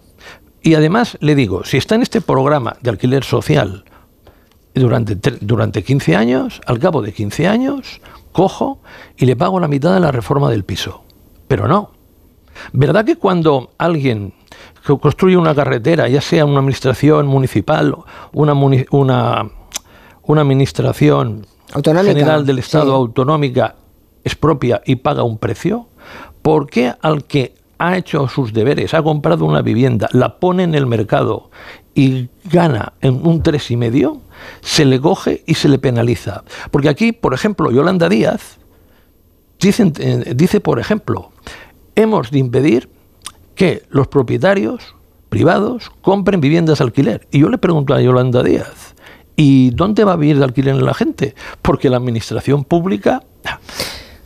Mira, el último año... Ya, pero entonces, ¿qué hacemos? Eh, hay, hay aquí oyentes que dicen, vamos a ver, ya, ya, ya. Mm, aquí ya dicen, ¿por qué alguien ha de tener más de tres viviendas, por ejemplo? ¿Por qué alguien ha de tener más de tres viviendas? Dice, ah, estoy leyendo em, estoy leyendo imágenes, ¿eh? Otro que nos dice... Pues yo, yo le respondo, uno puede tener más de tres viviendas porque esa persona facilita a las a, a familias, a parejas, poder vivir de alquiler.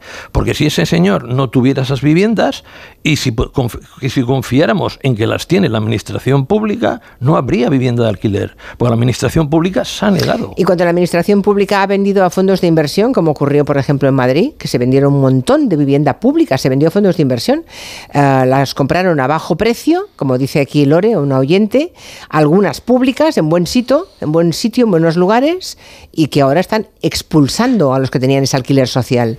¿Qué hacemos con estos No, casos? Indiscutiblemente, esto es una barbaridad. Aquí. Sí, pero no le ha pasado el nada, fondo- ¿eh? A los que lo claro, pero hicieron. el fondo, que la, el fondo que la compró se vio muy beneficiado, Claro. porque además no lo compró a precios de 2006 o 2007, sino lo compró a precios de crisis, 2012-2013, y es- tendría que estar prohibido que la administración pública, cualquiera que fuera, pudiera vender viviendas alquiler. Ya, pero no, y. Julia debería estar reflejado en alguna ley que cada año la administración pública debe hacer X viviendas, que no las hace. Ya, no pero en el mientras tanto, ¿qué hacemos con la gente? Ya- Porque, ya- por ejemplo, ah, en la compra de vivienda, en el tema, el tema del alquiler, insisto, ¿eh? solamente Cataluña va a aplicarla. Yo quería preguntarte en qué consiste la ley, pero como se están en contra, eh, no, No, sé, no, sé la- si, la- lo puedes contar, lo que se puede hacer. el- yo yo te, lo, te lo cuento. Sí, Mira, ¿qué dice la ley? La, la ley lo que te dice es lo siguiente. Mira, por un lado, te coge y te dice que prácticamente en cualquier sitio se puede considerar zona tensionada. Porque si cojamos... No opines ahora. Ahora dime lo que dice No, la no, ley. te digo lo que dice la Zona ley. y tensionada, vale. Y prácticamente ¿Y qué en dice? cualquier sitio. Si eh, supera el 30%, lo que tú pagas de alquiler, más lo que pagas de suministros y de mantenimiento de la vivienda, ya es zona tensionada.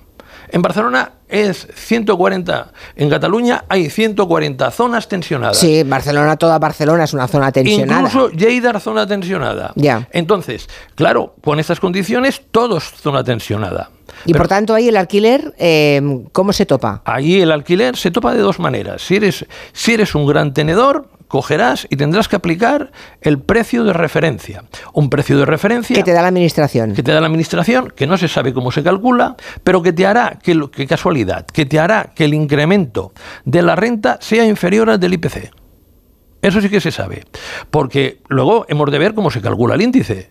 Porque ya hay un, ya hay un ín- índice de precios de alquiler en España. Bueno, ya pero ese, índice- ese índice de precio de alquiler sale dos años tarde. Bueno, hablamos ahora, dejamos el tema de los alquileres, ya dedicaremos un día con, ah, en fin, eh, dedicaremos una parte del programa con expertos en esta materia que nos cuenten exactamente en qué consiste la nueva ley de alquileres, porque no, no lo estoy consiguiendo contigo, Gonzalo. Sí, hombre. No, no, porque en lugar de decirme lo que dice la ley, me dices lo que opinas de la ley, pero antes cuéntame de qué va la ley, ¿no? No, pero la, la- ¿Qué dice la ley? la ley, para que todo el mundo lo entienda, yo lo cojo y es bastante larga, por lo tanto hago un Ya, extracto. ya. Y es, claro, y además ha, salido hoy, ¿de acuerdo? Hay que metabolizarla y hay que No, no, si, ya me, si me la sé de memoria, porque hace mucho tiempo que ronda. Ya. El- la, la histo- la historia es la siguiente. La- lo que la- el espíritu de la ley es que tú vas a vivir en Barcelona en Madrid y en el sitio que quieras por un bajo precio. No es posible. No, eso no lo dice ninguna ley, como un bajo precio Madrid o Barcelona. Todos sabemos que será siempre un precio elevado. El tema es cómo se pone coto a esos alquileres, ¿no? Pero bueno, No, pero, pero el, esto es lo que se prometió. Y ponerle coto mm, no se le va a poner. hablemos de la compra de vivienda entonces. Hay un problema y es que la hipoteca no cubre el 100%, Ujú. te dan hasta el 80%, falta un 20%. Si una pareja o una familia quiere comprar algo o tiene ahorros que cubren ese 20% de la hipoteca que falta que nunca le dará el banco, o bien se lo presta la familia, si la familia está en condiciones de hacer ese préstamo del 20% que necesita, ¿no? Cuando los préstamos son familiares, ¿Están regulados también? ¿Cómo se hace eso? Sí que están regulados. Tú tienes que coger, tienes que hacer un papel conforme le, le- le das un préstamo al A tu correspondiente hija, a tu hijo sobrino, a quien sea. Y lo depositas en el correspondiente lugar de la administración pública de la, que, que corresponde a la autonomía. Y ya está. Y tienes que cobrar un precio, hay que cobrar un precio de nada. un interés. No hace falta. Tú puedes ponerlo a interés cero y puedes poner que te lo devuelvan al cabo de 40 años, 50 o 120. Pero entonces eso no, eh, entonces eso no es un préstamo. Es un préstamo a tipo de interés cero.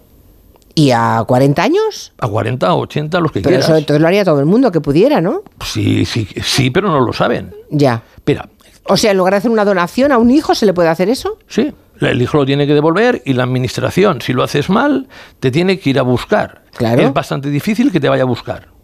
Pero bueno, hay otra manera. Yo no lo sé. Pero, pero no, eh, eh, Julia. Vale, vale, vale, Esto vale. es, echa la ley, la gente se busca la vida. Vale. Entonces, tú tienes... O sea, el mundo está lleno de papás y mamás que dan, eh, que prestan depende, dinero a sus depende, hijos depende. En lugar de hacerles una donación por la que pagan en buena parte de las comunidades autónomas. Ahí está. Si en la Vale. comunidad autónoma correspondiente no pagas impuesto de donaciones, Sí. se hace como una donación. Si en la comunidad autónoma correspondiente pagas impuesto de donaciones, esta es una manera legal de escaparte.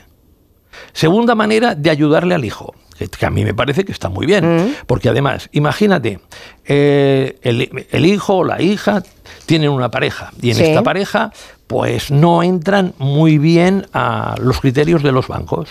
Pues el padre o la madre compra un poquito de esa vivienda. Por ejemplo, compra un 5%. Y aquí ya son tres propietarios. La pareja más el padre o la madre. Y la renta sube muchísimo y el banco que antes te ponía dificultades, ahora no te pone ninguna porque tiene tres sueldos sobre los que tirar si al final hubiera un impago. Ah.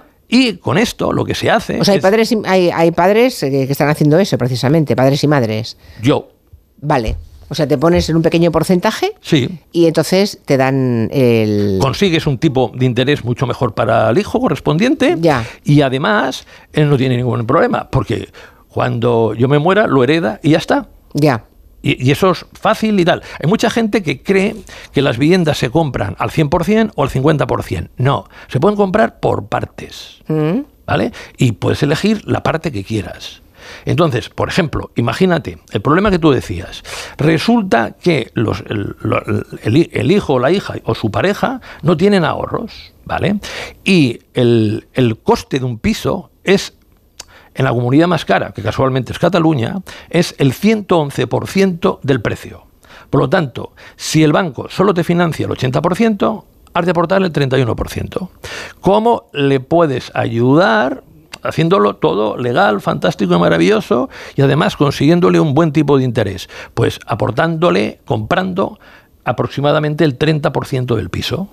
De esa manera, sin ningún euro es ahorrado, los hijos se pueden comprar una vivienda. Una cosa más, es que teníamos hoy muchos datos que, comentar, pero déjame que hable de, de los trabajadores de la banca que han empezado movilizaciones para reclamar eh, mejorar sus retribuciones. En España trabajan en el sector de la banca 141.000 trabajadores. No es una cifra baladí, ¿eh? que tenerlo. 141.000 personas que ahora están negociando el convenio. Claro, los resultados eh, económicos de la banca han sido estratosféricos. Recordemos que han ganado 26.000 millones durante el 2023. La banca en España, 26.000 millones.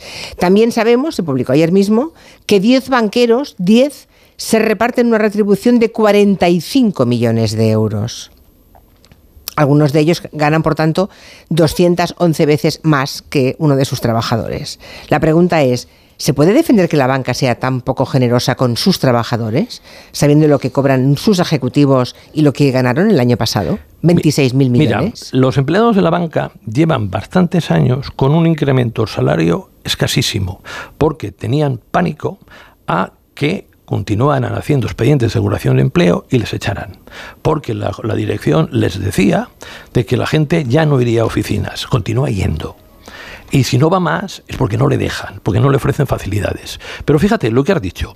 Por su negocio en España, que siempre ponen esta excusa. No, oiga, no, es que yo lo gano fuera. No, no, por su negocio en España. El año pasado han ganado un 53% más. de intereses, lo que se llama margen de intereses, la diferencia entre lo que ganan por lo que cobran de intereses y lo que pagan de los depósitos, han ganado un 44% más. Han obtenido los cinco primeros bancos de España los mayores beneficios ordinarios de la historia.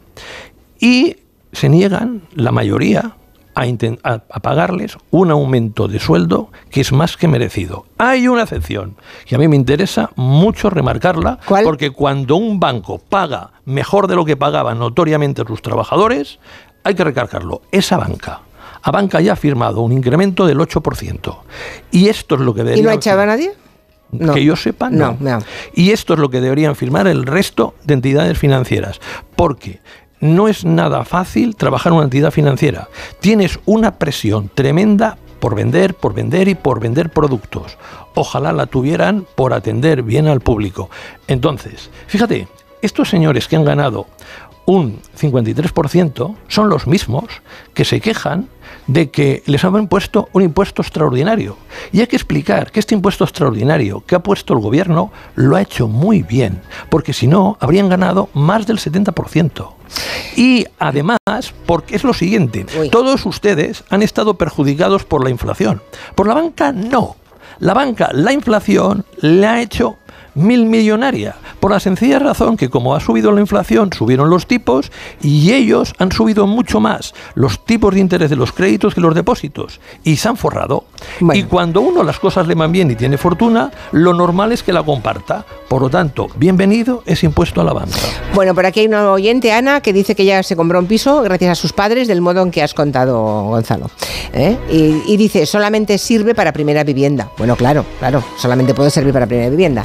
La semana que viene más. Gracias, Gonzalo Bernardos. A ti, como siempre. Hasta luego. Adiós. El próximo jueves, 29 de febrero, tendrá lugar en Madrid el tercer Fórum de Sostenibilidad del BBVA. Es un evento que ya es una referencia empresarial de primer nivel. Va a reunir a mandatarios, directores de grandes compañías globales, expertos en sostenibilidad y van a debatir sobre cambio climático y sobre crecimiento sostenible de nuestra economía. Exactamente. Se trata del BBVA Sustainability Forum, que este año celebra su tercera edición.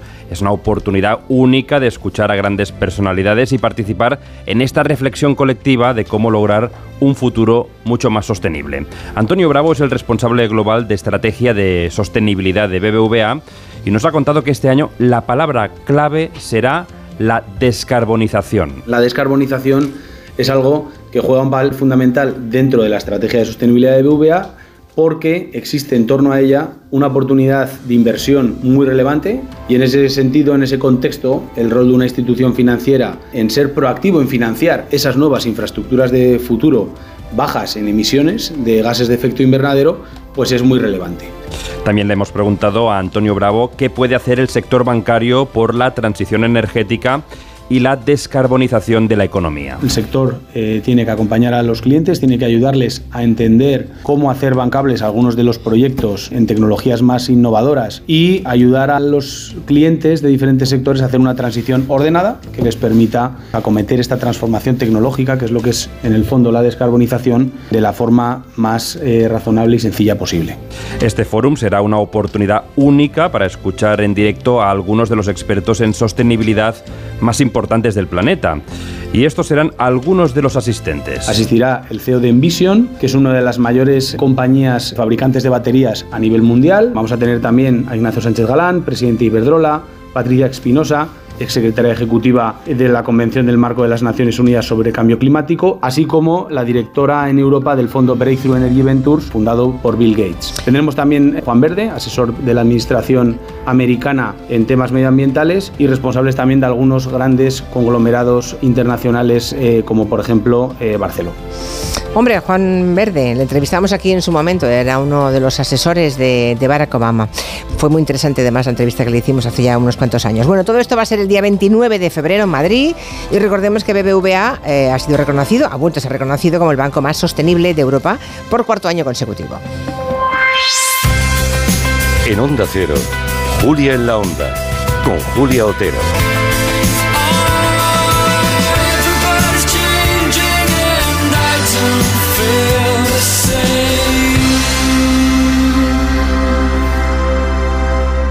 Digo o te lo cuento? Te lo digo, soy buena conductora. ¿Y aún así me subes el precio?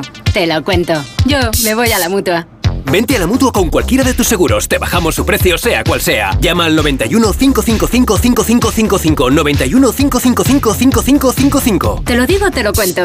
Vente a la mutua. Condiciones en mutua.es. El mejor estreno de ficción en dos años. ¿Quién te has creído que eres? Alguien a quien hiciste mucho daño en el pasado. La serie de televisión más vista. Tú no tienes el valor para ir a hablar con mi mujer. Si lo tuvieras, ya lo habrías hecho antes. Líder de la tarde. Sueños de libertad. De lunes a viernes a las 4 menos cuarto de la tarde en Antena 3. Y después capítulos finales de Amares para siempre. 29. Tus nuevas gafas graduadas de Sol Optical. Estrena gafas por solo 29 euros. Infórmate en soloptical.com.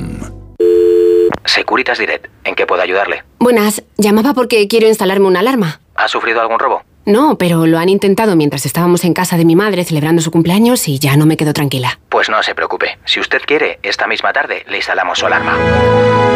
Protege tu hogar frente a robos y ocupaciones con la alarma de Securitas Direct. Llama ahora al 900-272-272. ¿Cansado? Revital. Tomando Revital por las mañanas recuperas tu energía, porque Revital contiene ginseng para cargarte las pilas y vitamina C para reducir el cansancio. Revital, de Pharma OTC. Bienvenidos a una nueva temporada de Fórmula 1 en Dazón. Fernando está listo, Carlos preparado y nosotros dispuestos a vivir con pasión cada gran premio, porque la Fórmula 1 nos corre por las venas. Vívela solo en Dazón desde 19,99 euros al mes. Si padeces insomnio, estrés o ansiedad por tener muchos préstamos, podemos ayudarte. Llevamos 15 años mejorando la vida a miles de personas como tú. En Agencia Negociadora encontrarás personas empáticas capaces de solucionar lo que tú no puedes, negociando con los bancos para que ya, el próximo mes, tengas un único préstamo y pagues hasta un 80% menos que ahora. Sin moverte de casa rápido y discreto. Si tienes casa en propiedad, llama gratis al 900-900-880. 900-900-880 te cambiará la vida. Grupo Reacciona. ¿Cómo me las maravillaría yo?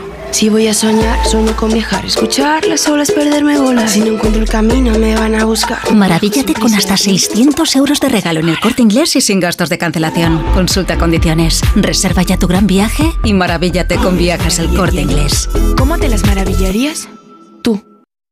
Con este estrés no consigo concentrarme. Toma Concentral. Con su triple acción de lavacopa, rodiola y vitaminas, Concentral consigue aliviar el estrés ayudando a una concentración más estable y duradera. Concentral, consulte a su farmacéutico o dietista. Dos años después del inicio del conflicto de Ucrania, la emergencia continúa. Millones de personas han perdido sus hogares y para las que permanecen en el país, los bombardeos y los ataques son parte de la vida diaria. Tu ayuda es vital ahora. Necesitan atención médica y psicológica, refugio, alimentos y agua potable. Envía Bizum al 02076. Llama al 900 595 216 o entra en comitéemergencia.org. 98.0 FM, Onda Cero, Madrid.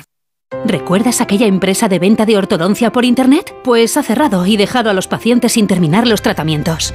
Si no quieres que esto te pase, acude a tu dentista de confianza. Son tratamientos complejos que deben ser realizados y supervisados siempre por un profesional. Pon la salud de tu boca en las mejores manos. Es un mensaje del Colegio de Odontólogos y Estomatólogos de Madrid. No esperes a septiembre. Comienza a estudiar en febrero y titula antes. Matricúlate a distancia en el Instituto Superior de FP Universae. Abierta convocatoria de matrícula para más de 50 titulaciones de FP. Entra en universae.com y contáctanos por teléfono o WhatsApp. Universae, Change Your Way. El toreo está de moda y las máximas figuras repiten este año hasta dos y tres tardes en la Plaza de Toros de las Ventas. Esta noche a las 12 comienza la venta de entradas para la Feria de San Isidro 2024. Hazte con ellas antes de que se agoten en las-ventas.com.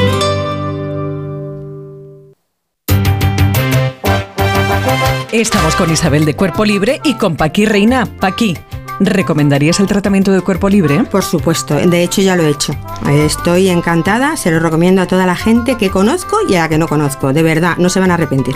40% de descuento, Isa. Por supuesto que sí, ya como Paqui, 19 kilos menos, 91 192 32 32, 91 192 32 32. Si estás pensando en diseñar o redecorar tu local, si necesitas que alguien de confianza se haga cargo de tu obra, llama a Decorman, porque Decorman se encarga de todo sin anticipo de cantidades y llave en mano. Confía en Decorman para diseñar y reformar tu negocio y encontrarás la verdadera tranquilidad. Decorman 91 609 3370 o decorman.es. La nueva edición del Festival Internacional de Magia llega a Madrid. Diez de los mejores ilusionistas del mundo por primera vez juntos en el escenario bajo la dirección de Jorge Blas. Compra tu entrada en teatrocircoprice.es. La magia te espera. ¿Te lo vas a perder? Teatro Circoprice, Ayuntamiento de Madrid. Llegan las jornadas de las faves del restaurante Couzapin. Venga a disfrutar la mayor variedad de las mejores faves de Madrid. Faves con bogavante, con almejas en salsa verde, con oricios y cigalas, con piscín y gambas. Y no deje de probar las croquetas de fabada. Son únicas. Calle Menorca 33, couzapin.com. Sabores de Asturias. Llega el fin de semana y tú al fin paras. Pero el mundo no. Él sigue girando. El mundo no para de darle vueltas a la actualidad más inmediata. Juan Diego Guerrero tampoco. Si quieres desconectar sin dejar de estar informado, escucha Noticias Fin de Semana. Cada sábado y domingo a las 7 de la mañana y a las 2 de la tarde. Y siempre que quieras en la web y en la app. Onda Cero. Tu radio.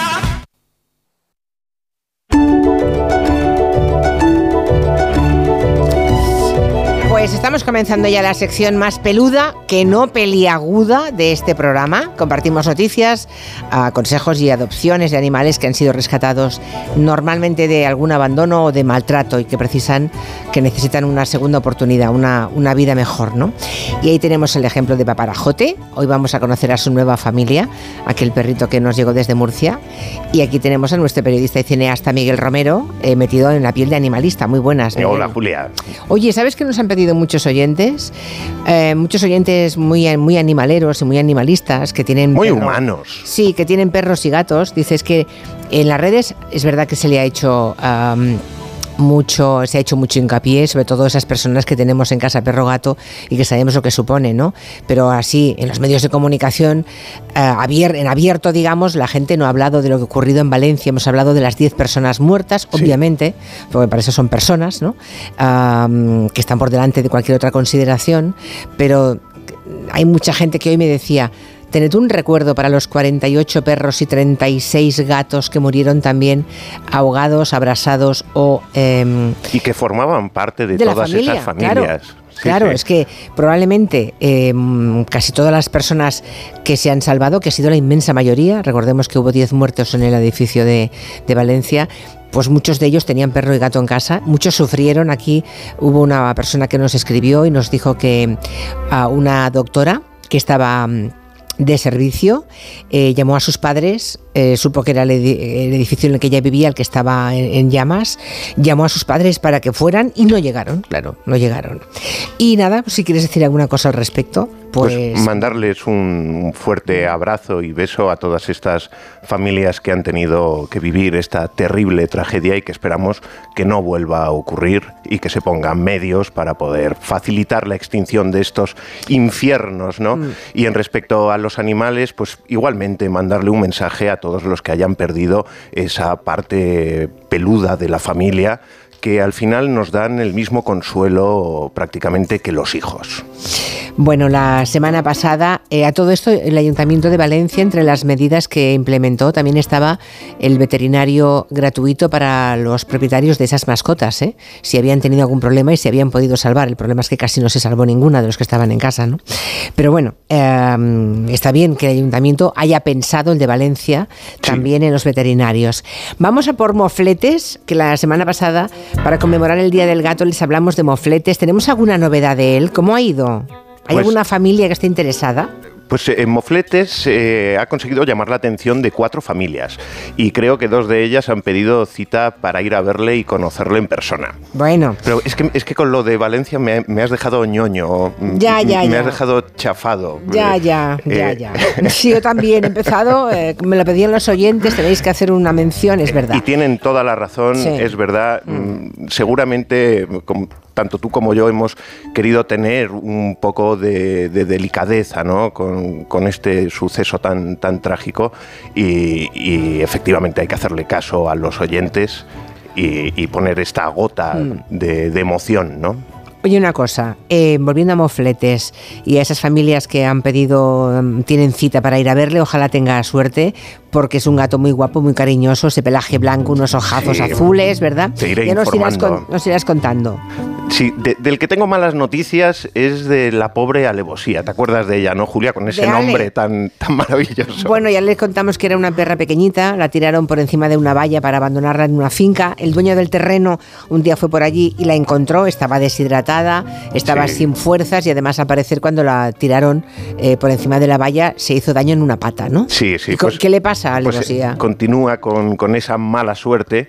Eh, se interesaron por ella dos familias pero al hacerle las radiografías que anunciamos ese día en la sección, los veterinarios de la protectora Alba han comprobado que no podían salvarle la pata. ¿Qué me dices? Porque la tenía completamente magullada internamente y, a lo largo de los años eso le iba a producir muchas complicaciones. Lo que sí han conseguido curarle es la hernia inguinal. Ya. Eh, entonces ahora hay que esperar un poco. A que se cure. Sí, estas dos familias. de la eh, pues, intervención. sí, se han retirado, eh, han están, mirando de adoptar otros dos casos de Alba, con lo cual, eh, bueno, pues son de esas adopciones de rebote que también nos gustan mucho. También está muy bien, ya que van allí, pues bueno. Y, oye, ya, Pero para Levosilla hay que esperar un par de semanitas. Qué mala suerte, ¿no? Está bien, está contenta, tiene energía y alegría.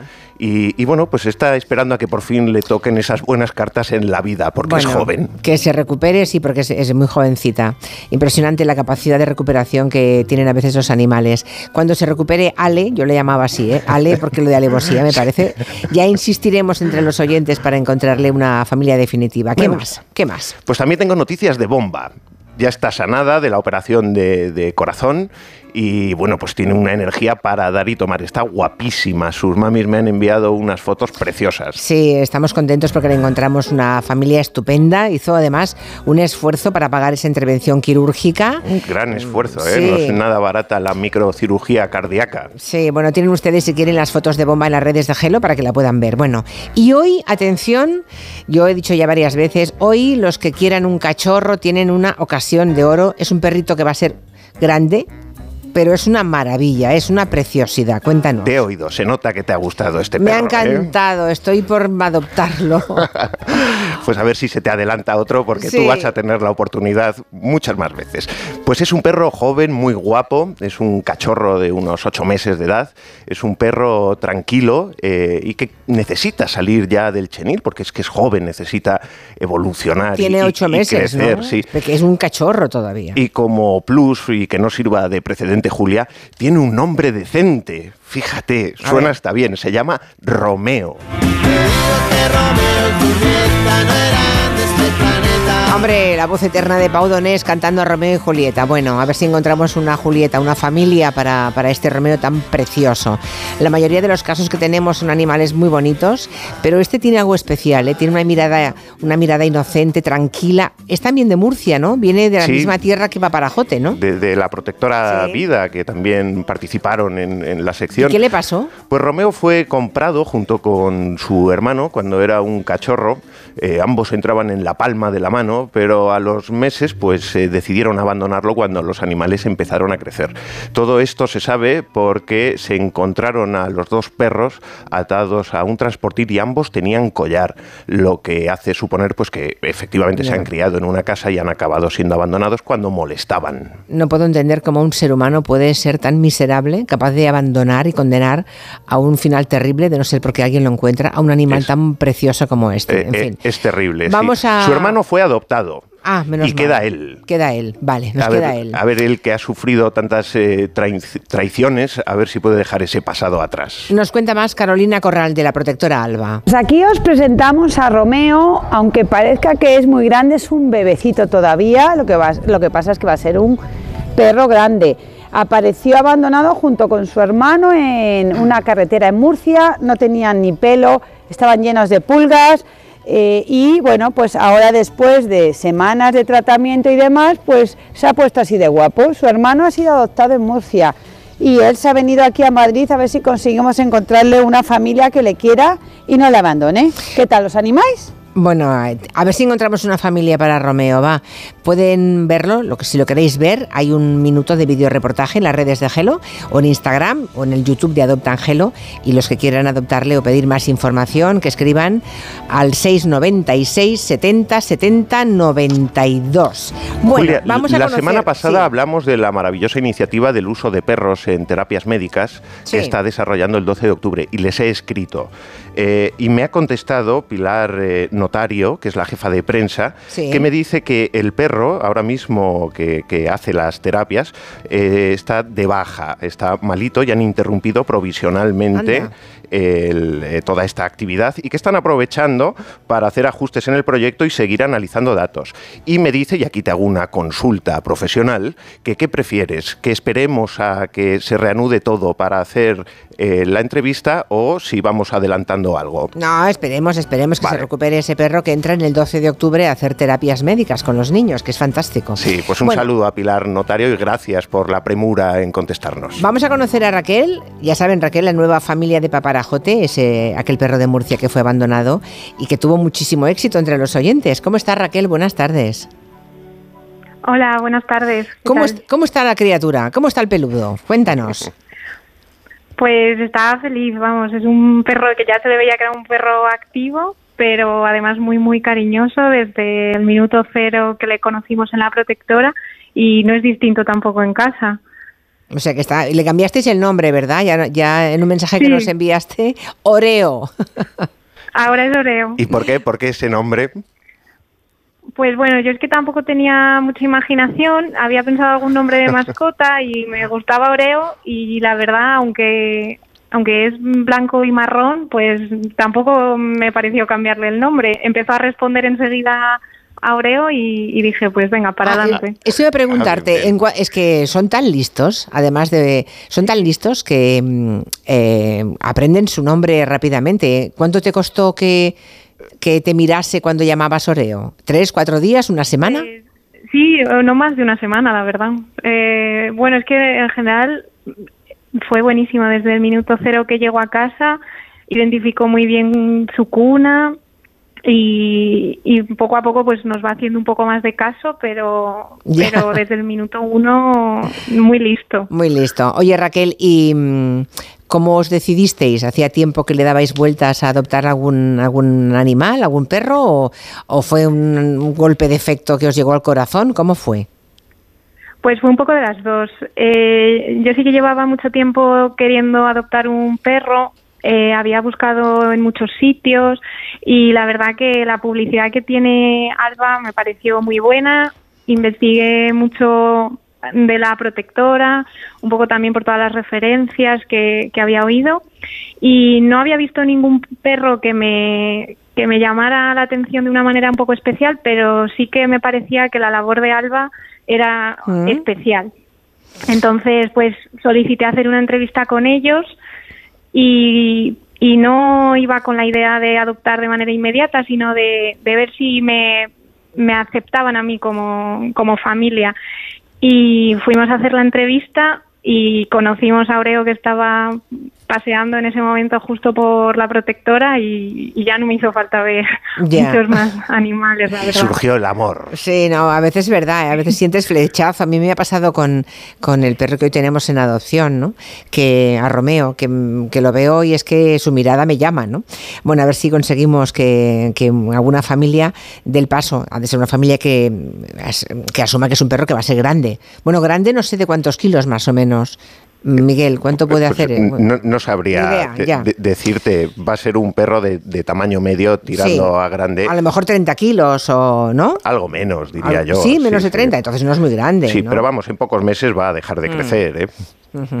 Bueno, pues nada, Raquel, que muchísimas gracias por haber hecho caso de esta sección y ojalá a Estoy se- por, sí. por dar por dar voz también a, a- a estas asociaciones que, que trabajan también para, para los animales y que y nada animar a todo el mundo que se lo esté pensando que se lance a la piscina porque vamos yo estoy encantada ¿Nunca, ¿Nunca habías tenido perro, Raquel? No, nunca. Ah, eso es bueno. Claro, claro. Claro, Sí. cuando no sabes, ¿no? Te metes, mm, eh, pisas terreno desconocido. Es una experiencia yo- nueva, Claro, sí. yo qué tal. Y luego de pronto Sí. te das cuenta que tienes un niño en casa, ¿no? Que tienes sí. Uno, un ma- Bueno, uno más en la familia. Por ahora no le dejas subir al sofá, sensación- ¿verdad, Raquel?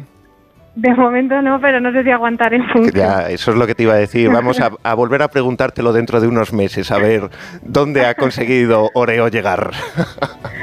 Sí, porque vamos, es que nos conquista. Muy bien, gracias Raquel. Un abrazo muy grande. A vosotros. Mándanos alguna foto. Raquel. Sí, de vez en cuando. Gracias. Vale.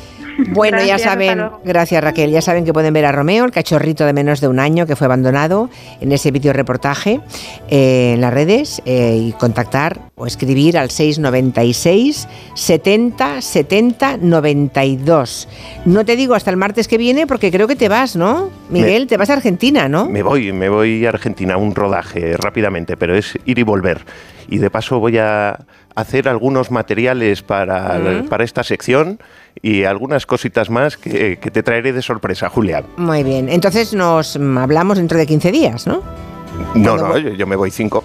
Ah, te vas cinco, o sea, el martes que viene estás aquí otra vez. El, el martes no, tengo que hablar con Begoña a ver si Ah, consigue vale, hacerme otro- hueco en la día. semana. Vale, vale, vale, de acuerdo, de acuerdo. Bueno, pues buen viaje a Argentina, entonces, ¿vale? Gracias, Julia. Por aquí nos agradecen muchos oyentes. Eh, Isabel, que es periodista, dice, hemos entrevistado a uno de los vecinos del edificio incendiado y nos contaba cómo algunos afectados volvieron a sus pisos a toda velocidad para intentar salvar a sus mascotas cuando el incendio ya empezaba a extenderse, porque son parte de la familia, o sea, muchos consiguieron salvar a sus, a sus perros y gatos, ¿eh? Héroes. Pero otros Yo- muchos... Yo, no me puedo imaginar No. Mm. eh, en esa situación, ¿no? Tam- también tendría que, que intentar entrar de, de alguna u otra manera. Les comprendo perfectamente. Un abrazo, Miguel. Gracias. Adiós, adiós, hasta la semana que viene. Buen viaje a Argentina. Les dejamos con las noticias de las 5, 4 en Canarias y en compañía luego ya con Orden Mundial y Mari Carmen Juan, porque en medio equipo nos vamos ya camino de Tafalla, que llegamos para cenar y dormir. Y mañana les hablamos desde allí, desde Tafalla. Muy buenas tardes y hasta luego.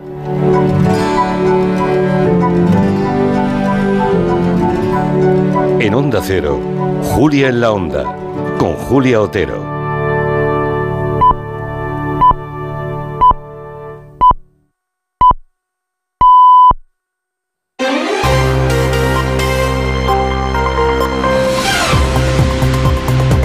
Noticias en Onda Cero. Buenas tardes. La Comisión Ejecutiva Federal del PSOE ha abierto expediente disciplinario al diputado y exministro de Transportes José Luis Ábalos. Le ha suspendido cautelarmente de militancia después de su decisión de mantener el escaño y de pasarse al grupo mixto. Decisión que adopta el PSOE tras el ultimátum de 24 horas que le daba ayer por unanimidad a Ábalos para que renunciase al acta de parlamentario. El Partido Socialista ha emitido una resolución firmada por el actual número 3 de esta formación política, Santos Cerdán, en la que señala que eh, desea que al desoír su petición y no renunciar al acta de diputado podría constituir una falta grave de obstrucción a la labor y decisiones de los órganos del partido. La Ejecutiva recuerda que conforme a los estatutos federales el cumplimiento tanto del reglamento del PSOE como de las decisiones adoptadas por los órganos competentes son un principio organizativo. Y a José Luis Ábalos acaba de referirse el ministro de Transportes, Óscar Puente, en una comparecencia que continúa a esta hora. Asegura que le resulta desgarrador eh, ver en esta situación a su excompañero Ábalos. Ha dicho Óscar Puente que tiene un alto concepto personal y político del exministro, pero considera que su decisión de mantener el escaño no es coherente con esa trayectoria. Margarita Zabala, buenas tardes. Muy buenas tardes. Sí, el ministro de Transportes ha llegado a destacar que ha vivido grandes momentos con Ábalos, al que califica de magnífico socialista, que nadie le acusa de corrupción y que de lo único de lo que se le culpa es de no haber sabido elegir y vigilar en referencia a su colaboración con Coldo García, implicado presuntamente en la compra irregular de mascarillas en 2020. Lo que se le está pidiendo es algo muy obvio, muy evidente que asuma la responsabilidad política que ha tenido en la designación directa de una persona que ha estado junto a él y que desde luego no ha estado a la altura de lo que es el Partido Socialista y ha causado un gravísimo daño a nuestras siglas. Y un buen socialista, y yo no tengo ninguna duda de que José Luis lo es, no puede irse al grupo mixto. Tiene que tomar una decisión que esté a la altura de su trayectoria como político. Y esta desde luego no lo está. Puente sigue su comparecencia, efectivamente, en la que está explicando los detalles de la auditoría independiente con la que pretende aclarar, dice, todo lo ocurrido en su ministerio en la época de José Luis Ábalos. El Consejo de Ministros ha aprobado en segunda vuelta la Ley de Familias, una ley promovida por la exministra Yone Belarra, que se quedó en pausa por culpa del adelanto electoral. Se tramitará por la vía de urgencia y después le espera un posible recurso de algunas comunidades autónomas por invasión de competencias al ampliar la categoría de familia numerosa, un concepto, el de familia numerosa, que desaparece. Belén Gómez del Pino. Para quedar recogido en el más amplio familias con necesidades de apoyo a la crianza, pese a las reticencias de este colectivo que ve diluido el concepto familia, insiste Derechos Sociales en que les amplía derechos, además de recoger y equiparar jurídicamente toda la diversidad familiar de España. Pablo Bustinduy, ministro. Sirve no solo para profundizar en la igualdad y la justicia social, sino también en la libertad, la libertad de cada cual para poder desarrollar plenamente sus elecciones y sus proyectos vitales. La ley iguala en derechos a matrimonios y parejas de hecho permite compartir el título de familia numerosa en, en custodias compartidas y crea el título de familia monoparental con acceso prioritario a vivienda social, si algunos servicios públicos o guardería y les otorga con dos hijos los mismos derechos que a las familias numerosas. También ha aprobado el Consejo de Ministros en segunda vuelta la ley de atención a la clientela que obligará a las empresas a resolver las reclamaciones en un plazo máximo de 15 días y a responder a las consultas telefónicas en menos de tres minutos. Se tiene que ofrecer además la posibilidad de que nos atienda una persona y no una máquina. Y en el Parlamento Europeo hoy se ha dado el visto bueno una polémica ley que retrata muy bien una de las tensiones más reconocibles de nuestro tiempo, cuando estamos, cuánto estamos dispuestos a sacrificar nuestro bienestar para proteger el medio ambiente. Concretamente es la llamada Ley de la Protección de la Naturaleza que afecta a agricultores y pescadores y que se aprueba apenas 100 días de las elecciones a la Eurocámara. Corresponsal comunitario Jacobo Regoyos. El texto ha sido respaldado finalmente por tres 329 votos a favor, 275 en contra y 24 abstenciones en el hemiciclo para quedar oficialmente adoptado. Solo quedará ya que el Consejo de la Unión Europea, que representa a los Estados miembros, confirme lo acordado en la negociación entre la Eurocámara y la Comisión Europea. Pero se trata ya prácticamente de un trámite porque es un texto que han acordado y los aplausos que hemos escuchado son los aplausos prácticamente definitivos a la aprobación de esta nueva ley. En aras del compromiso se incluye un claro guiño a los agricultores al prever la posibilidad de activar un freno de emergencia que permitiría detener algunas sus disposiciones en el caso de los ecosistemas agrícolas, como ha pedido el Partido Popular Europeo. Una sátira de la situación actual del país, aunque podría serlo de casi cualquier momento de la historia reciente de la política española. Esto es lo que plantea la última película de la directora vasca Arancha Echevarría, que se ha estrenado esta semana con el sello de A3 Media y que gira en torno a dos jóvenes cachorros de la política, Jessica de Jesús. Con el país totalmente polarizado y las redes sociales ardiendo, los partidos Nueva Izquierda y España Liberal luchan por la victoria en las elecciones generales. Laura y Pablo intentan conseguirla a toda costa, pero nada sale como esperan. España es alegría.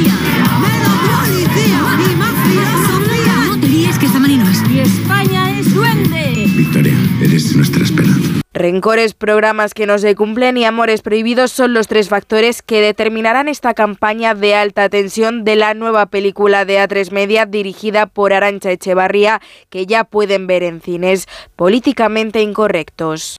Así terminamos. Volvemos con más noticias aquí en Onda Cero a las 6 de la tarde, las 5 en Canarias. Este martes, Copa del Rey en Radio Estadio.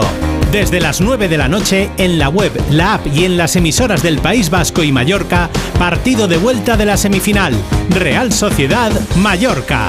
Tras el empate a cero de la ida, Donostiarras y Bermellones vuelven a encontrarse en el camino hacia una histórica final. Este martes, la Copa del Rey se juega en Radio Estadio, con Edu García. Te mereces esta radio. Onda Cero, tu radio. Julia en la Onda. Hay dos tipos de motoristas. Los moteros que aparcan en la puerta y los mutueros, que hacen lo mismo, pero por menos dinero. Vente a la mutua con tu seguro de moto y te bajamos su precio sea cual sea. Llama al 91 555 5555. Hay dos tipos de motoristas, los que son mutueros y los que lo van a ser. Condiciones en mutua.es. ¿Qué, ¿Qué es lo peor de las redes sociales? Estar enganchada a la pantalla. Que nos bombarden con notificaciones todo el día. Los comentarios de haters. El ciberacoso. Las fake news. Pero ¿sabes qué es lo mejor? Que podemos cambiar las cosas. Demostremos que también somos capaces de usar las redes sociales con cabeza. Si tú también quieres formar parte del cambio, regístrate en Efecto 1000 y sube tu vídeo. Nosotros ya formamos parte de la generación 1000. La generación que usa las redes sociales con cabeza. Entra en efecto1000.org. un proyecto de la Fundación A3 Media con la colaboración de la Fundación Telefónica. Bienvenidos a una nueva temporada de Fórmula 1 en Dazón. Fernando está listo, Carlos preparado y nosotros dispuestos a vivir con pasión cada gran premio, porque la Fórmula 1 nos corre por las venas.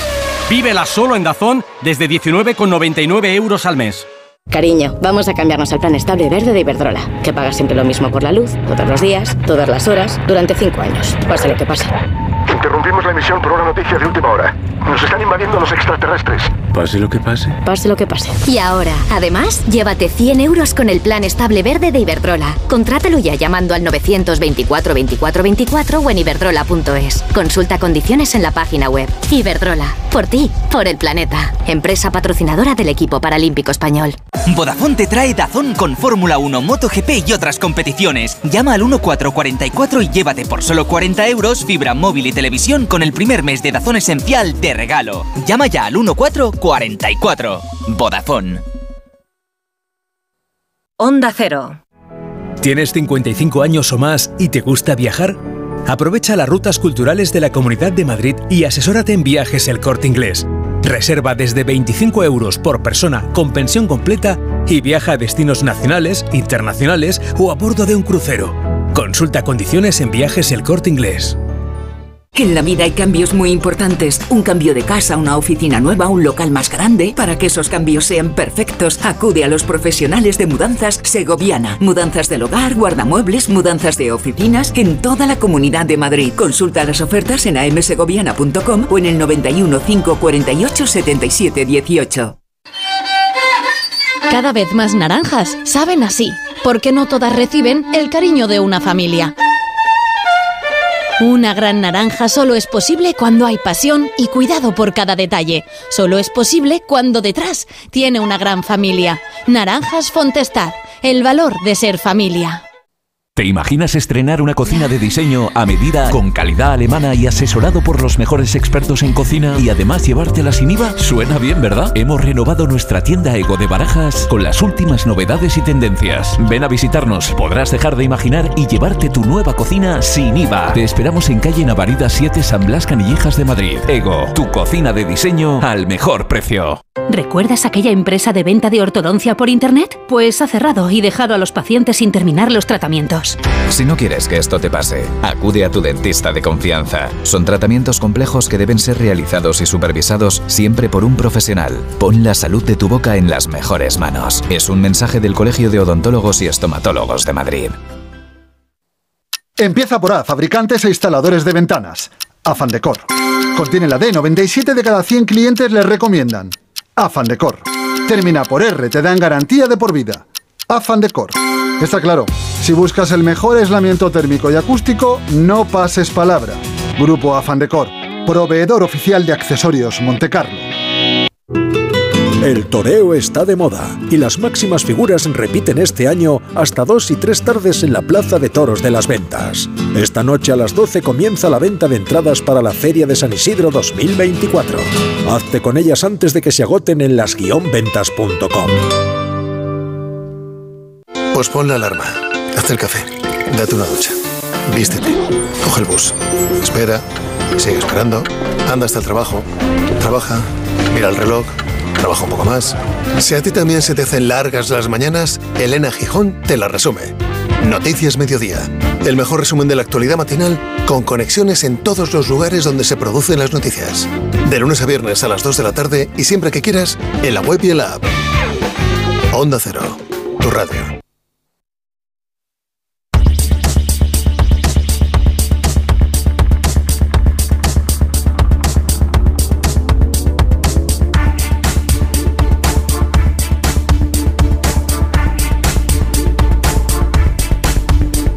Las 5 de la tarde y 11 minutos. Ahora viene cuando toda la audiencia eh, la desorientamos absolutamente porque esta sintonía que corresponde al orden mundial suena en un día y en una hora en la que no debería. Pero eh, bueno, tampoco yo Jugamos estoy a pillar. En, exacto, tampoco yo estoy en la hora ni en el día en que debería. Pero ya saben que buena parte de los compañeros del equipo ma- mañana vamos a emitir en directo desde Tafalla, desde el Centro Cultural de Tafalla. Y empiezan viaje ahora, esta tarde. Así que nos hemos quedado los del banquillo, Fran Villar, en lugar de Joan Quintanilla. y yo. Pero bueno, los de los titulares del orden mundial sí que están aquí con nosotros. Básicamente es que este viaje a Tafalla también ha hecho que reorganicemos algunos de los espacios de la semana y no queríamos prescindir para nada de la información internacional visto cómo está el mundo. Así que saludamos a, ya hemos oído a, Eduardo Saldaña. Buenas tardes, Hola, Eduardo. Carmen, ¿qué tal? Y hablas Moreno, ¿qué tal? ¿Qué tal? Buenas tardes. Bueno, ¿cómo estáis? ¿Bien? Esto de Bien, las 5 del martes, ¿qué? ¿Lo lleváis bien? Un poco flashback, porque antes estábamos a las 5 o no. Sí, antes estábamos a las 5, entonces ahora es Los como jueves, pero volver, volver a- al pasado de alguna Ay, qué forma. líos, ¿no? Yo estaba asustado por el atasco, pero no hemos pillado, así que mira bien. Ay, ¿había atasco en Madrid? No, no, no, no. Por, por ahora Ah, menos mal. Sí, siempre lo hay de vuelta, siempre, Menos pero, mal. pero bueno, eso ya es bueno, la rutina. ponemos el gelo y ahora además nos va a Eh, pillar claro. casi el gabinete. Así que mira, Claro, si además de vuelta ya tenéis el trabajo hecho, así Claro. que no, es- no agobiáis, ¿no? No os agobiáis tanto. Bueno, antes de empezar, eh, como siempre, eso sí que lo vamos a mantener invariable. eh, una pregunta para nuestros oyentes. ¿Qué les vamos a preguntar hoy? Vamos allá. La pregunta es, ¿cuál de estos tres países tiene más porcentaje de población en riesgo de pobreza o exclusión social? Tres países europeos, España, Italia o Polonia. Bueno, como siempre tiene trampa, yo ya ni me atrevo a responder, pero me dejáis Y pensando. encima siendo ¿eh? martes ya aún peor. Sí. Muy bien, ¿cuál de estos países tiene más tanto por ciento de población en riesgo de pobreza o exclusión social? ¿España, Italia o Polonia? Ya pueden votar a través de nuestra encuesta en, en Twitter y pueden ir pensando, aunque no voten, ¿eh? pero también nos hará pensar a, a todos los demás esta respuesta. ¿Y vosotros qué habéis aprendido esta semana? Pues yo, Carmen, he aprendido que China representa casi el 30% de las ventas para Kentucky Fried Chicken. Jolín. Y que va superándose anualmente. Y este año, el 2023, fue un récord absoluto. Y yo desconocía que, esta cadena de comida rápida de pollo frito tuviera tal dependencia de China. Y es que China representa el 27% de las ventas, Estados Unidos el 15% y ya luego Australia con el 7%.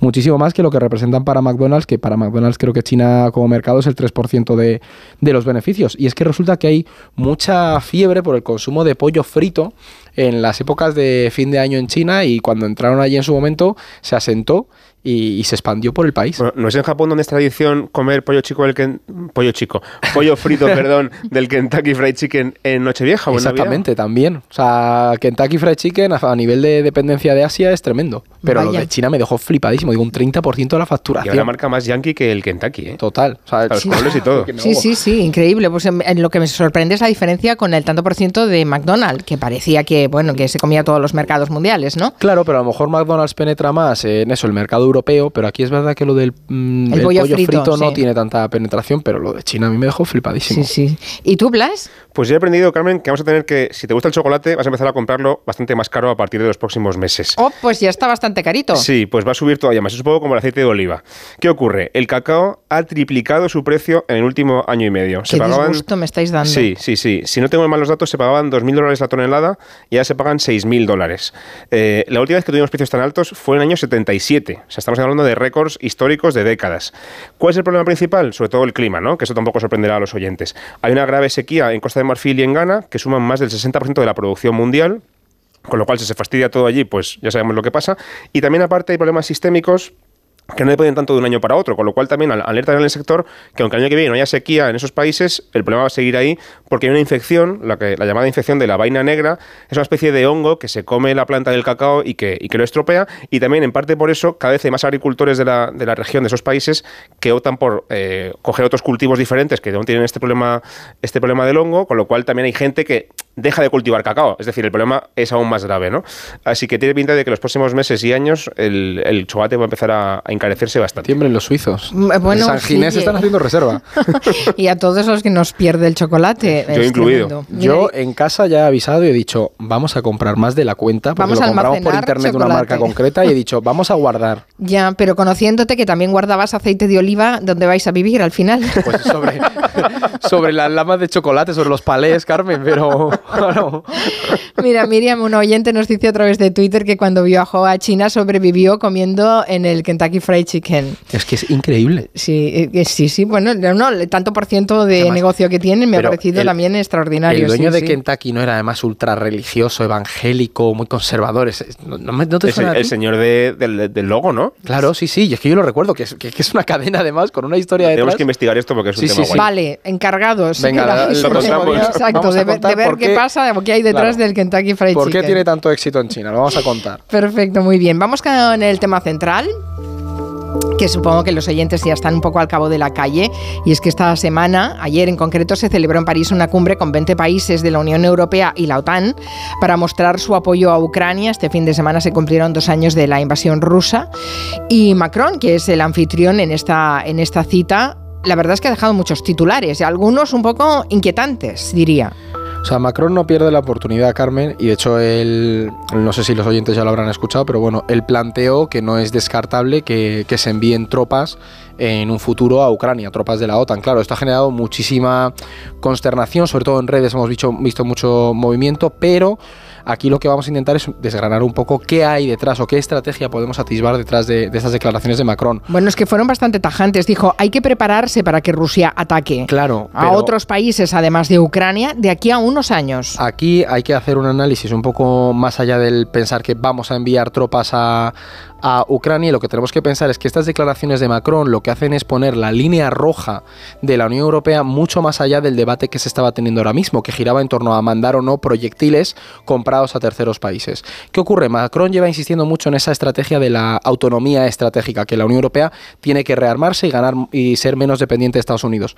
En el momento en el que Macron hace esta declaración como la del lunes, lo que empezamos a ver es que los países debaten sobre el envío de tropas, pero empieza a haber un consenso mucho mayor a la hora de comprar proyectiles para Ucrania a terceros países. ¿Por qué? Porque Francia, precisamente el lunes, dijo que le parecía muy bien la estrategia de la República Checa, que se basa en hacer un fondo común y no producirlos internamente en la Unión Europea, porque no tenemos capacidad para producir más proyectiles, pero sí comprarlos a exteriores. Los checos tienen detectados en torno a 800.000 proyectiles que se pueden comprar ya y empezar a mandar a Ucrania para esa, esa acción bélica que lo necesitan, ¿no?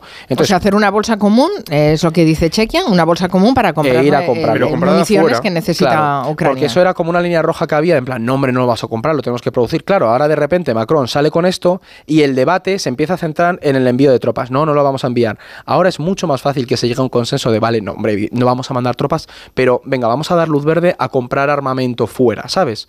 Pones un barco mucho más exagerado, digamos, y entonces el otro, el otro punto se queda mucho más desdibujado, por así decir. Y de hecho, una cosa que decía Edu también es interesante. Al mismo tiempo que pasaba esto, Zelensky, en una cumbre, eh, me parece que era en, no sé si ha estado con el presidente búlgaro o algo así, se ha quejado de que la Unión Europea le prometió desde febrero del año pasado, es decir, hace un año, un millón de, de, de, iba a decir, de rondas de artillería, digamos, de munición, Mm. un millón de unidades, y que solamente han recibido un tercio de ellas. Es decir, la Unión Europea prometió un montón y solamente ha entregado mm, menos de la mitad, ¿no? Porque no porque no llegamos a producirlas, no tenemos capacidad de producción. Así que esta solución que propone Macron, que, me, que explicaba Eduardo, pues sería una forma alternativa de, de Y lograrlo. planteémonos una cosa, Carmen, que lo estábamos justo hablando Blas y yo ahora al empezar. Hace cuánto, un año estábamos, o cuando empezó el conflicto, hace dos años, estábamos debatiendo en la Unión Europea el si mandar cascos y sacos a Ucrania y ya está sobre la mesa el aprobar la compra de munición a terceros países. Hemos mandado misiles, cazas, tanques. o sea, Sí, sí, bueno, es evidente Claro. que la escalada eh, militar eh, así lo demanda, ¿no? Porque eh, hace un año eh, se celebraba el primer aniversario de esa invasión y se pensaba que eh, iba a ser más breve y parece que se está estancando el conflicto y que puede ir para largo. Así que, Y bueno, parte de lo que ha dicho Macron tiene sentido en cuanto a que mm, Europa tiene que entender que el mundo en el que estamos, esto lo hemos insistido muchas veces, está cambiando y que no podemos depender en materia de seguridad y defensa de Estados Unidos, porque nos llega un Donald Trump en noviembre y tenemos problemas serios. Bueno, eh, no hace falta que llegue Donald Trump. Están congelados los fondos para ayuda Bueno, a Ucrania eh, con Biden porque la, la- la Cámara de Representantes tiene mayoría republicana y no, lo, no les están dando la autorización. ¿no? Bueno, lo que dice Macron en el fondo también lo lleva diciendo desde hace mucho tiempo eh, Josep Borrell, que es el responsable de la política internacional ahora mismo en la Unión Europea. Eh, ayer además se aprobó por fin la entrada de Suecia en la, en la OTAN. Hungría ha estado arrastrando los pies, pero finalmente lo ha aprobado. Mm, ¿Creéis que se está Europa poniendo las pilas con todo esto? ¿Nos estamos preparando para la guerra? Sí, yo os diría que uno de los eh, puntos de inflexión es eh, las declaraciones de Scholz hace tres semanas, que también las, las hemos mencionado aquí. Es decir, la entrada de Suecia, vamos por partes, la entrada de Suecia lo que hace es afianzar completamente esa ampliación de la Alianza Atlántica, es decir, de repente el mar Báltico se ha convertido en un lago OTAN, como se está denominando, y, la Alianza ha ganado un país con una capacidad militar, sobre todo naval, muy importante. Entonces, esa jugada que pretendía Putin de frenar o crear alguna disuasión contra la OTAN no parece que esté funcionando como se esperaba. Y luego, en cuanto a lo de la ponerse las pilas, claro que sí, Carmen. Es decir, la lógica dentro de los principales gobiernos europeos está cambiando. Y se ha visto que hay que invertir en defensa y en seguridad. Y ahí tú mencionabas a Josep Borrell, creo que es uno de los grandes representantes, pero luego los principales estados europeos, Francia vemos claramente que están en esa línea, y Alemania, que era el más dubitativo, ha cambiado en un, con un gobierno tripartito, es decir, con un gobierno famoso de izquierdas, claro. Sí, de izquierdas. Y tienes a Sol diciendo que sí, que van a invertir en armamento. Entonces, si llega la CDU de nuevo al poder, esa línea se va a mantener, es una política prácticamente de Estado, y si se decide asentar este fondo para comprar armamento a terceros, también será un mensaje muy importante para Moscú, sobre todo de la decisión de Europa para invertir en seguridad y defensa y sobre todo para apoyar a Ucrania. Mm, bueno, eh, de todas maneras, eh, Rusia es que nos puede abrir otro frente, porque hay indicios que querría anexionarse otra región europea. Bueno, una región que digamos que es un poco tierra de nadie ahora mismo, porque es Transnistria, que cuesta hasta decirlo, a mí me sobra una S en Transnistria. Eh, no se ha hablado mucho de esto en los medios, ¿vosotros sabéis algo? ¿Lo estáis siguiendo? Sí, vamos a ver, Transnistria es una cosa muy particular dentro de Europa porque es un estado de facto no reconocido, nadie, lo reconoce en realidad. Eh, oficialmente pertenece a Moldavia, pero se autoproclamó independiente en los años 90 con la disolución de la Unión Soviética y está, es una franja de tierra muy estrecha entre Moldavia y Ucrania, es decir, está en la parte eh, occidental de Ucrania, está muy lejos de Rusia en ese sentido. ¿Qué ocurre? Em, y además es que es pequeño, como os digo, me parece que solamente tiene medio millón de habitantes, no, no es muy grande. El tema es que aunque está muy lejos de Rusia geográficamente, ha mantenido esos contactos con el país desde, desde la caída de la Unión Soviética y de hecho viajar allí es como viajar en el pasado a la URSS, porque todo sigue como estaba entonces, ¿no? Mm. Em, y Rusia además subvenciona de alguna forma que este pseudoestado exista porque le vende gas barato, paga, por ejemplo, parte de sus pensiones y presupuestos públicos y da también pasaporte ruso a los transnistrios, es decir, está casi como semicolonizando la región, ¿no? Eh, y además también tiene tropas allí. Y eso fue importante al principio de la invasión de Ucrania porque había muchísimo miedo con que además de entrar por el norte, por el este y por el sur, también quisieran entrar los rusos desde el oeste, desde Transnistria, contra Ucrania y hacer ahí un, un nuevo frente. Eso no ha llegado a pasar nunca, pero el temor sigue estando ahí. ¿Qué ha pasado ahora mismo? Bueno, pues que se ha convocado una asamblea de diputados extraordinaria en Transnistria que reúne no solamente a los diputados nacionales, sino también a, regionales y locales, es decir, a todos los políticos de Transnistria prácticamente se van a juntar mañana y no se sabe muy bien con qué punto del día, con qué, con qué objetivo. La cosa es que esta, esta reunión solamente se convoca, eh, perdón, la última vez que se convocó fue en 2006, o sea que eso ya nos da una idea de lo importante que es esta cumbre, eh, y entonces lo que se decidió fue renunciar a integrarse de nuevo en Moldavia y pedir la anexión de Rusia, ya en 2006. Lo que se, lo que se especula es que lo puede volver a hacer ahora, pedir la anexión a Rusia, y al día siguiente, el día 29, eh, Putin da un discurso anual ante la Asamblea rusa, digamos, y se especula con que podría decir, vale, pues sí, nos lo quedamos, ¿no? Entonces, claro, sería... Sería un poco como, como anexionarse, como cuando se anexionó Gerson y tal, como decía Edu, y sería un golpe geopolítico más, más simbólico que real, porque ya en la práctica ya controlan el territorio, pero que añadiría un poquito más de presión extra por parte de Rusia a Moldavia, Rumanía, Polonia, a los países del, este de Europa. Bueno, pues ya sabremos algo más cuando escuchemos a, Putin el, jueves, ¿no? esta semana se queda claro. Vamos con otras noticias de la semana, porque este fin de semana se ha celebrado la conferencia política de acción conservadora en Washington y la verdad es que no ha dejado indiferente a nadie. Ahí se han juntado perfiles de ultraderecha de todo el mundo, desde Donald Trump a Milley, a Santiago Abascal, este último, mm, eh, como todos, no ha dudado en utilizar su turno de palabra para señalar a las instituciones que le son molestas, como por ejemplo la Universidad de Salamanca o la de Harvard. Las antiguas universidades, como las de Salamanca, la de Bolonia o la de Harvard, diseñadas para agrandar la cultura, han sido convertidas hoy en máquinas de censura, de coacción, de adoctrinamiento y de antisemitismo. Queremos universidades que sean templos del saber, de la libertad de pensamiento, de la transmisión de conocimiento y no queremos comisarios perturbados que inventen géneros, que perviertan la inocencia de los menores, que reescriban la historia o que promuevan ideologías criminales. Pues esto ha dicho Abascal en Estados Unidos. Esta cumbre, Carmen, al final lo que hace es juntar a todas esas eh, cabezas visibles de los movimientos de, ultraderecha, de derecha radical alrededor del mundo.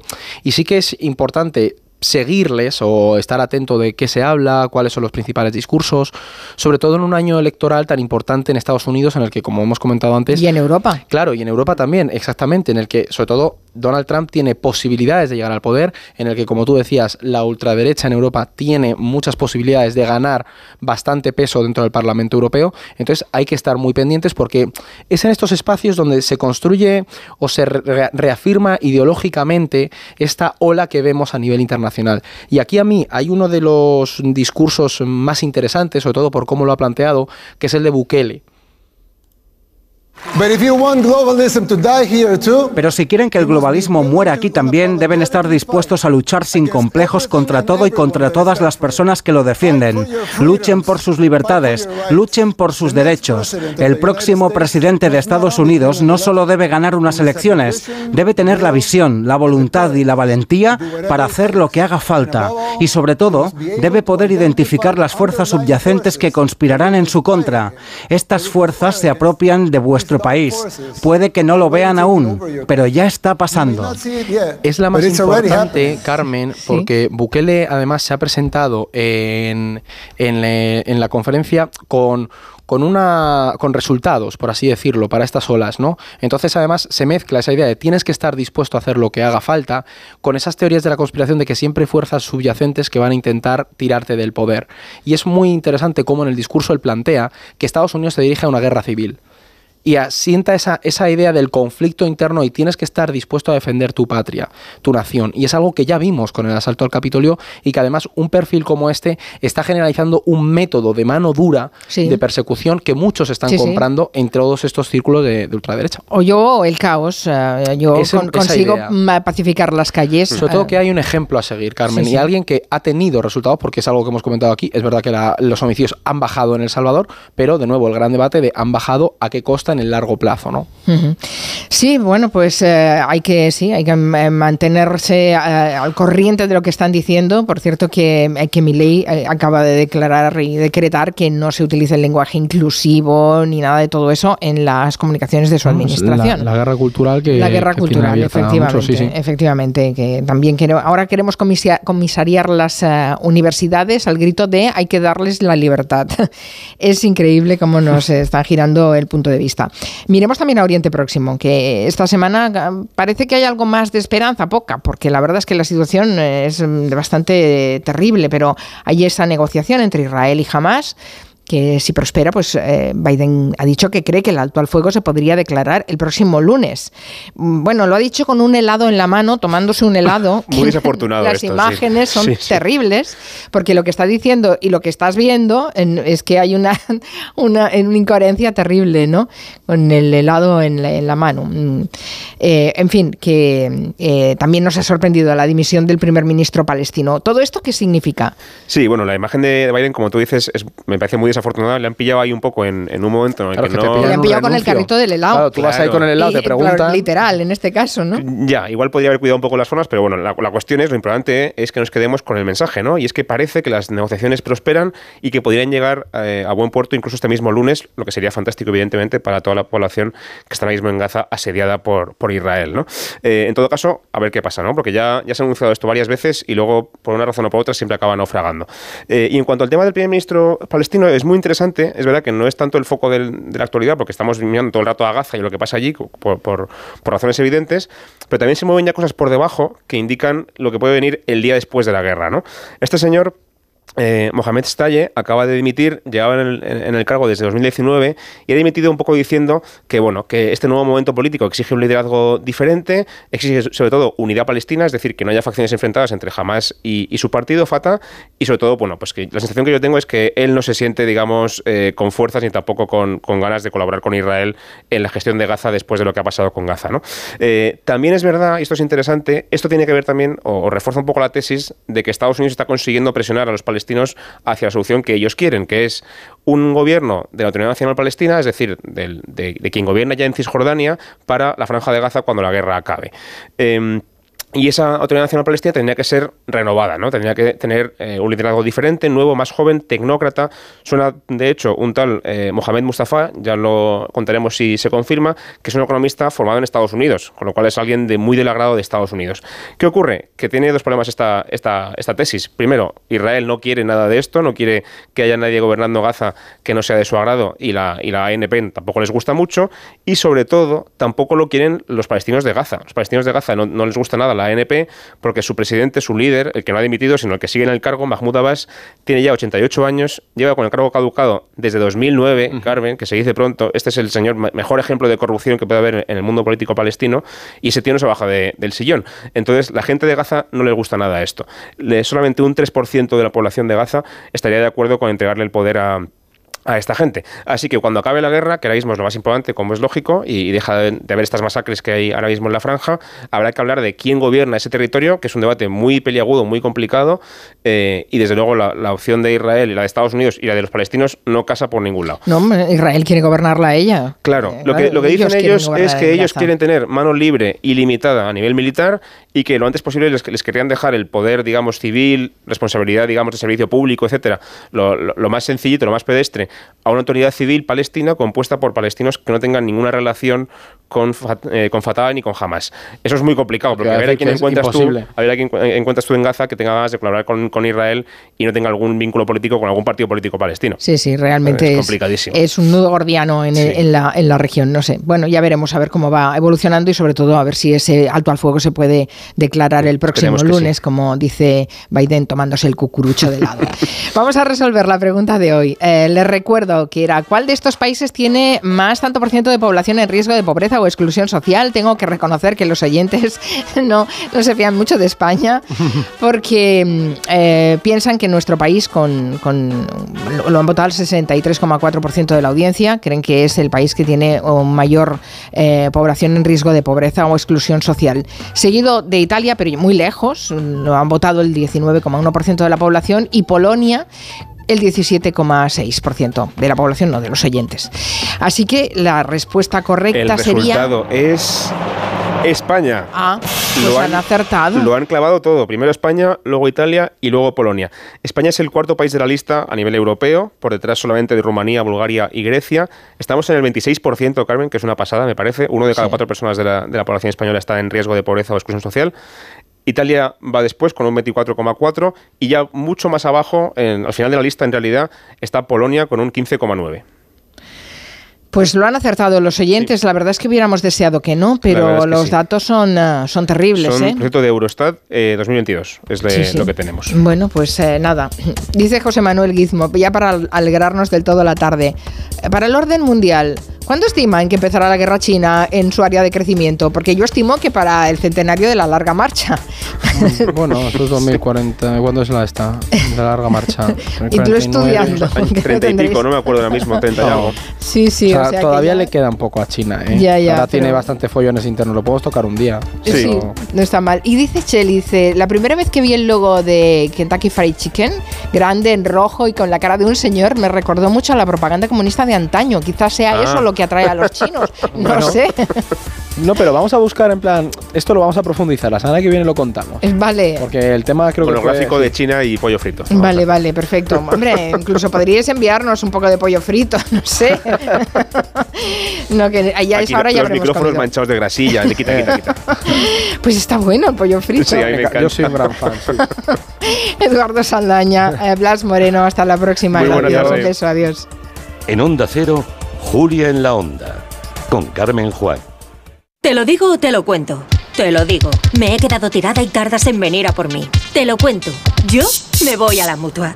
Vente a la mutua y además de una gran asistencia en carretera, te bajamos el precio de tus seguros, sea cual sea. Llama al 91 555 5555. Te lo digo o te lo cuento. Vente a la mutua. Condiciones en mutua.es.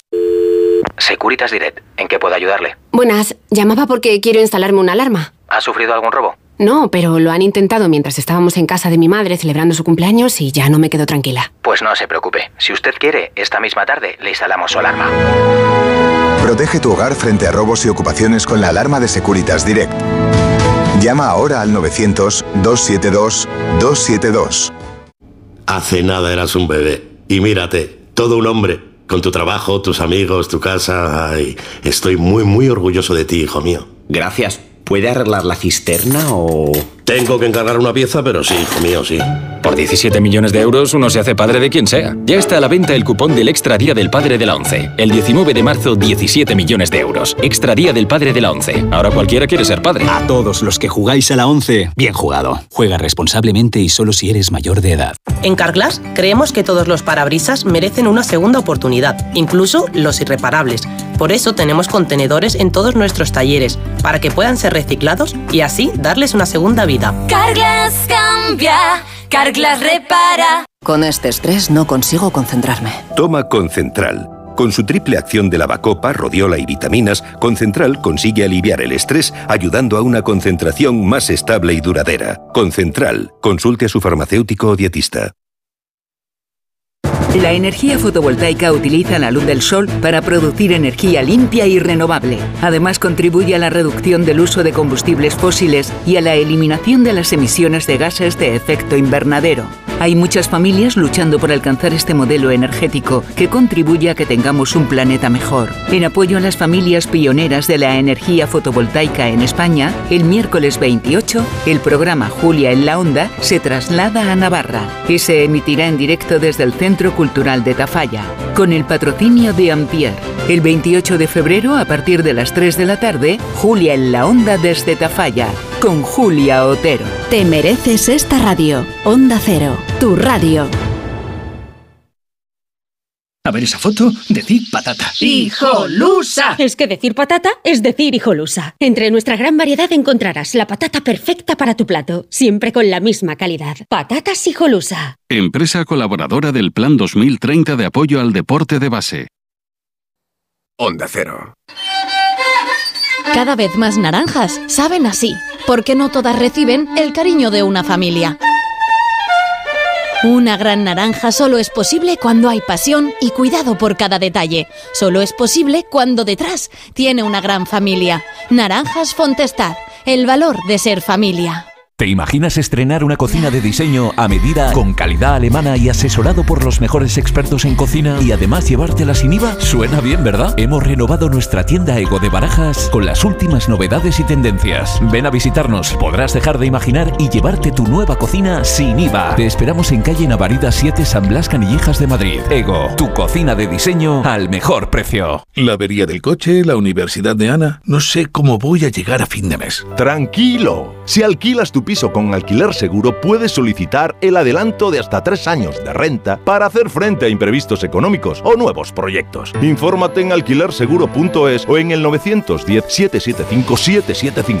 Alquiler Seguro, la revolución del alquiler. ¿Recuerdas aquella empresa de venta de ortodoncia por Internet? Pues ha cerrado y dejado a los pacientes sin terminar los tratamientos.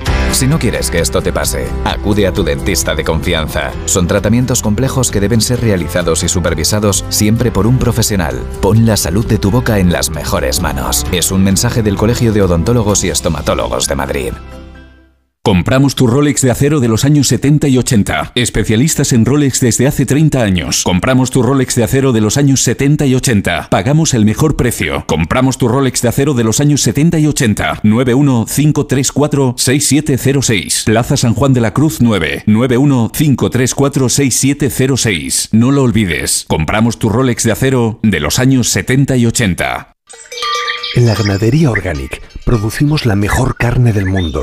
Hacemos cría ecológica de las razas Angus y Wayu, 100% sostenible. Nuestra carne es deliciosa y saludable, extremadamente tierna y jugosa. Va del campo a tu casa, sin intermediarios, a un precio justo. Si pruebas Organic, solo comerás Organic. Nosotros te la llevamos gratis a tu casa. Haz tu pedido en el 910-2010, 910-2010 o carneorganic.com. Organic, la mejor carne del mundo. Ayudo a hacer los deberes a los niños y descanso. Eh, Vale, ayudo a hacer los deberes a los niños, acerco a mi madre a Aquagym y descanso. Vale, ayudo a hacer los deberes a los niños, acerco a mi madre a Aquagym, paseo a Coco y... No se puede estar en todo. Bueno, Onda Cero sí, porque está en web, en app, en Twitter, en Instagram, en TikTok, en Facebook, para que puedas escuchar lo que te has perdido en directo, para que puedas comentar y disfrutar de contenidos exclusivos en la comunidad digital de Onda Cero. Onda Cero, tu radio.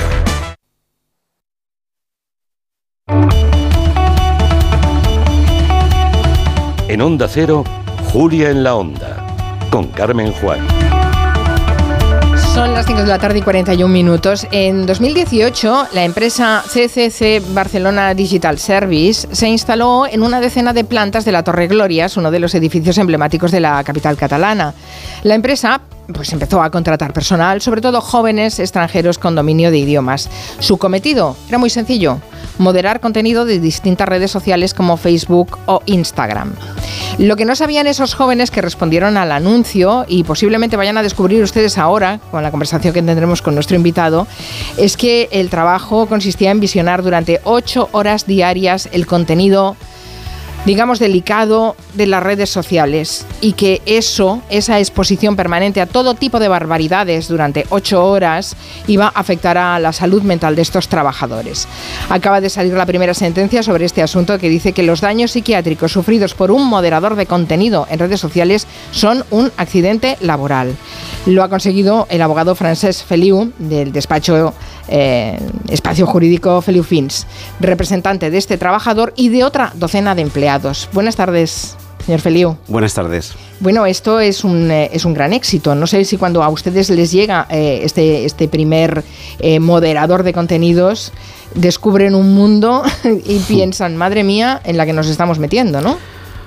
Pues lo estás expresando muy bien, porque cuando nosotros fuimos conocedores de este extremo fue en mediados del 2020 fue cuando este cliente apareció en el despacho después de haber visitado dos despachos previos, los cuales les dijeron que bueno que no tenía nada que hacer. Cuando a mí me explicó esta historia, lo que tanto el contenido que tenían que ver, la forma en la que lo veían y la cantidad ingente de vídeos que veían de forma diaria, no me podía creer que a escasos ocho manzanas de mi despacho estuviera pasando esto. Entonces fue tal cual, una sorpresa mayúscula, porque no éramos conocedores. Somos usuarios de redes sociales, pero desconocemos todo lo que implica a ese nivel. Y si vemos muchas veces en redes sociales ya imágenes que nos, eh, eh, nos provocan escalofríos, mm. eso es lo que ha pasado el filtro del moderador. Es decir, ellos están recibiendo y viendo imágenes terroríficas en muchos casos. Sí, el moderador de contenido tenemos que pensar que es una persona que ya visualiza contenido denunciado en la red.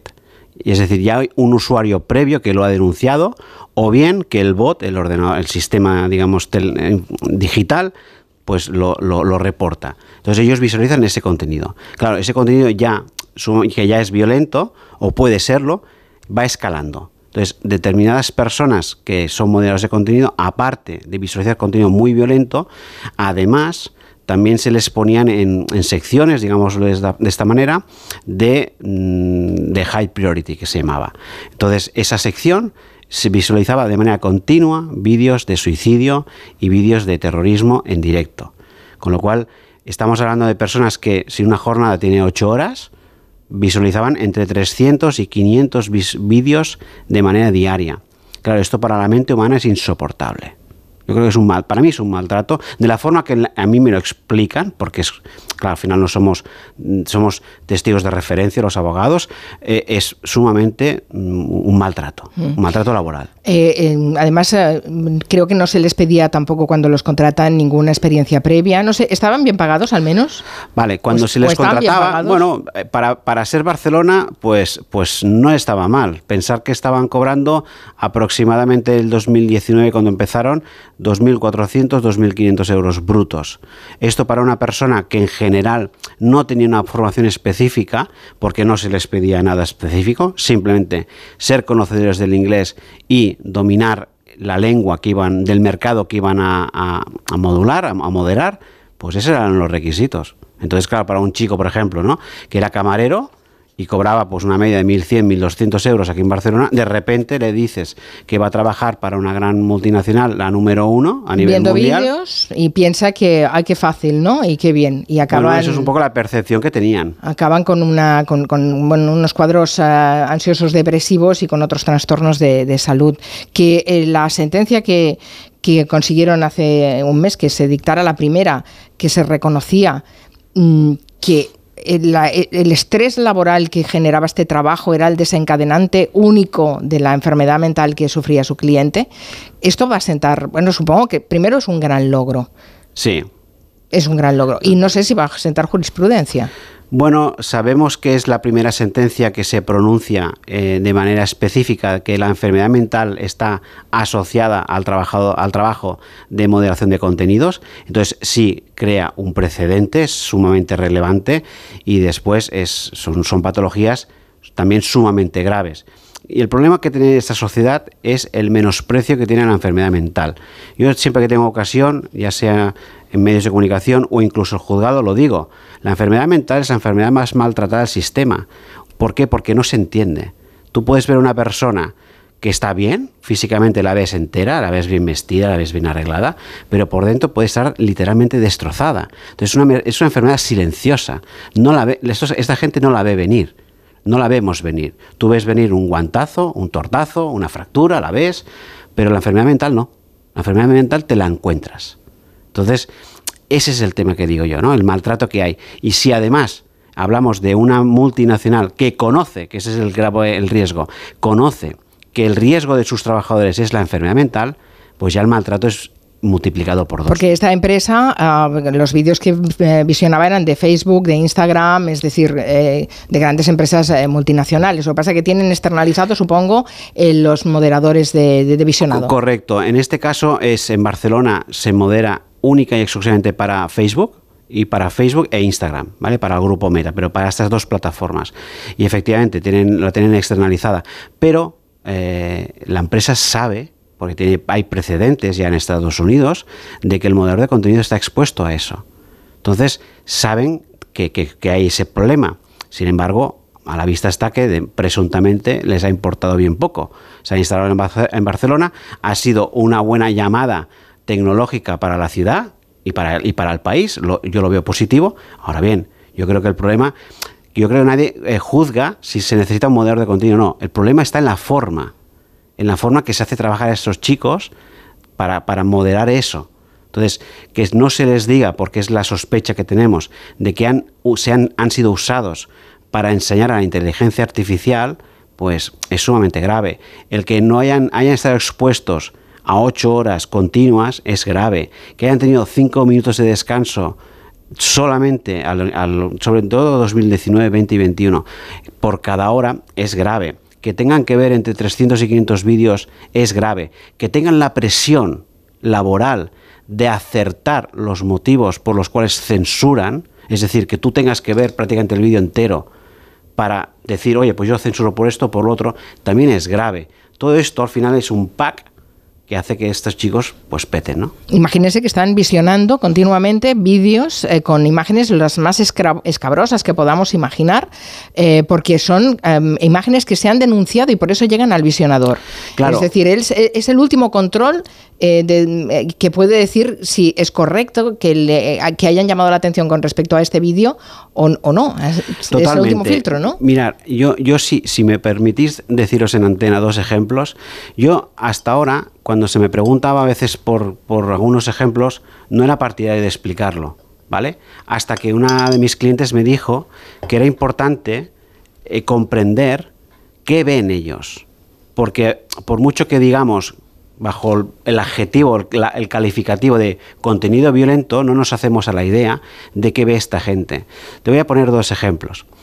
Eh, uno era un padre que estaba literalmente descuartizando a, su, lo abría un canal a su hijo menor de, un año o de dos y le estaba sacando el corazón y se lo estaba comiendo. Y otro, otro ejemplo es una chica, una, una chica de aproximadamente unos 17 años de, en Brasil, que una banda, en Brasil hay bandas terroristas, entonces habían dos grupos, dos facciones, una facción para fastidiar a la otra, había atrapado a una chica, y le había tapado la boca, le había abierto en canal viva y le estaba sacando los órganos.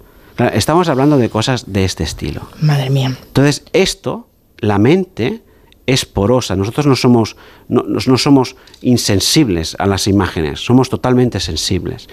Yo veo una imagen de estas, yo no podía dormir. Y estamos hablando de una. Imagínate. Ocho horas. Ocho horas, un día y tras otro. La moderación de contenido está claro que se debe hacer. Yo no digo que no. Yo digo que hay formas de minimizar los riesgos. Bueno, con inteligencia artificial podría ser una de ellas. Una de ellas, una menor exposición que es lo que había, es decir, ahora no sé si lo harán o no, pero desde luego hasta el 2022 o 2023 sabemos que tenían una, una exposición muy, muy grande. Entonces, una menor exposición a estos vídeos, un mayor seguimiento psicológico de esta gente, bueno, una mayor preparación, porque el problema es que no hay preparación. Claro, porque nosotros, por ejemplo, sabemos, tenemos un territorio negro y dos expertos en, todo lo que es información de sucesos y criminal, que los policías que rastrean pederastia en Internet tienen psiquiatras a su disposición y límites estrictos sobre la cantidad de contenido que pueden ver, precisamente porque saben los efectos que provocan y son, y son especialistas, son policías. ¿No? Exacto. Y aquí estamos hablando de jóvenes veinteañeros a los que les ofrecen eh, dinero por ver vídeos y que se encuentran con este panorama. Para mí han sido carne de cañón, si me permite la expresión. Han sido carne de cañón. Justo hoy hemos conocido que otro juzgado de Barcelona ha admitido a trámite la querella de un antiguo filtrador de contenidos de Meta por los graves trastornos mentales que desarrolló a resultas de, su trabajo. Es eh, la primera vez que se abre vía penal contra una empresa vinculada a Meta en Europa. Exacto. ¿Lo, lleva usted también? Sí, eh, correcto. Señor Feliu. Y bueno, es un paso, un paso más, un paso importante, ¿no? Es un paso importantísimo porque estamos em, escalando en grado. Es decir, Inspección de Trabajo en el año 2020 presentamos una 2021, perdón, una denuncia por vulneración de los, eh, bueno, por faltas de medidas de seguridad precisamente de lo que estamos hablando, ¿no? La, falta de evaluación de los riesgos que están sometidos estas personas. Inspección de Trabajo constató ese extremo hasta el punto de ser una constatación sumamente grave. Decidimos que a la vista de, esa, de ese informe y a la vista de los graves daños de este chico y de otros tantos, decidimos interponer esa Porque ¿cuántos, a, cuántos representa usted? Aproximadamente estamos en torno a los 25. 25 jóvenes que tienen el mismo trabajo. De momento solo hay una sentencia, pero... Bueno, hay, hay una sentencia porque es por una cuestión de tiempo. El primer cliente entró en el 2020, con lo cual hay una mayor rapidez en los procedimientos y los otros clientes han, ido viniendo. ¿no? Pero el tema penal es importante por, precisamente por eso, porque un juez va a investigar si los delitos que estamos acusando a la empresa pues son ciertos o no lo son. Pero ya es un paso importante porque el tema es serio. Estamos, estamos enfermando gente joven y la enfermedad mental es de difícil recuperación. Esto hay que entenderlo. Yo me puedo recuperar de una fractura, pero es muy complicado recuperarme mentalmente de una patología mental. Tengo aquí un dato que también me ha llamado mucho la atención y es que entre un 20 y un 25% de la plantilla de 2.030 trabajadores está de baja laboral. Sí, es correcto. Es un informe que presentó la empresa mismo eh, el año pasado. De hecho, en base a esto, eh, justificó una reducción de, complementos salariales que tiene la, empresa con los trabajadores, diciendo que bueno, que la gente como está de baja, pues, pues tiene un problema de productividad. A mí me parece sumamente llamativo, pero bueno, es el documento que presentó la empresa al respecto. Claro, no sabemos los motivos reales de todas esas personas que están de baja, pero sí que el dato es cuanto menos curioso que un 20% de tu plantilla esté de baja es para que tú te hagas un planteamiento de qué está pasando en mi empresa. Claro, tengo otros datos también que eh, también son para reflexionar. Eh, Meta informa cada trimestre del volumen de contenidos que retira. Eh, es decir, todos esos vídeos que los moderadores han visto y han dicho esto no se puede publicar bajo ningún concepto.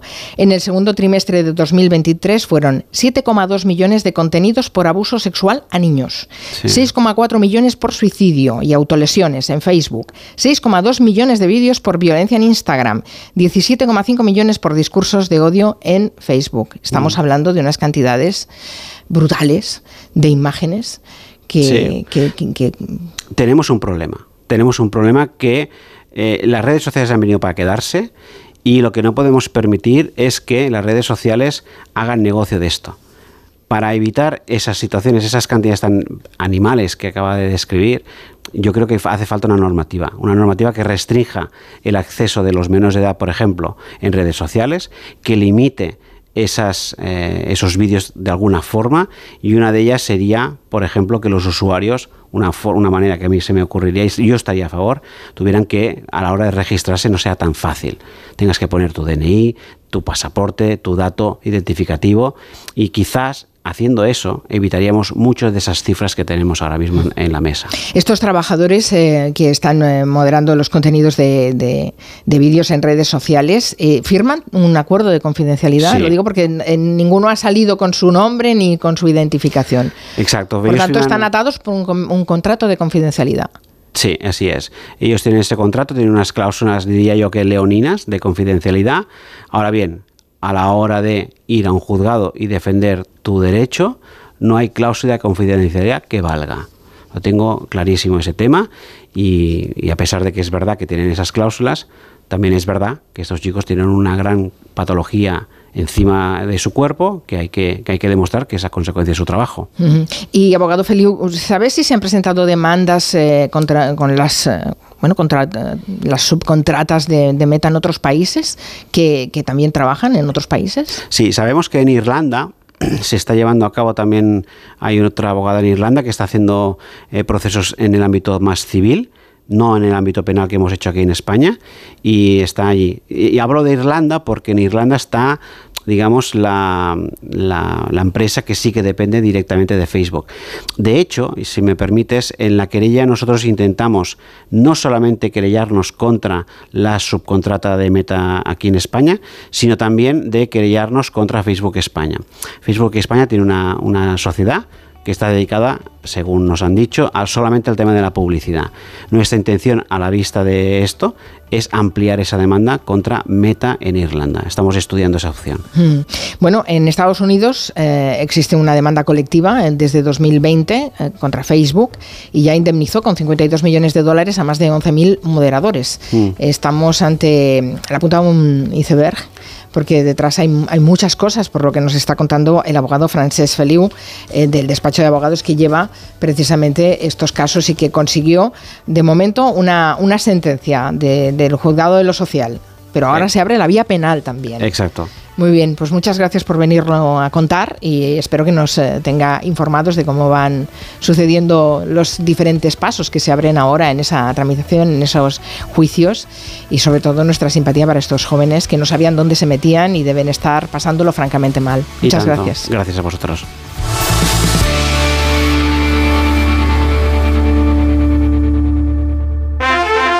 Qué ti veches, Jalpe non tocó radiador, chapa. Con el seguro de coche de línea directa no solo te ahorras una pasta, sino que además puedes escoger el taller que quieras aquí o en las Rías Baixas. Y si eliges taller colaborador, también tienes coche de sustitución garantizado y servicio de recogida y entrega. Cámbiate ahora y te bajamos el precio de tu seguro de coche, sí o sí. Ven directo a lineadirecta.com o llama al 917-700-700. El valor de ser directo. Consulta condiciones.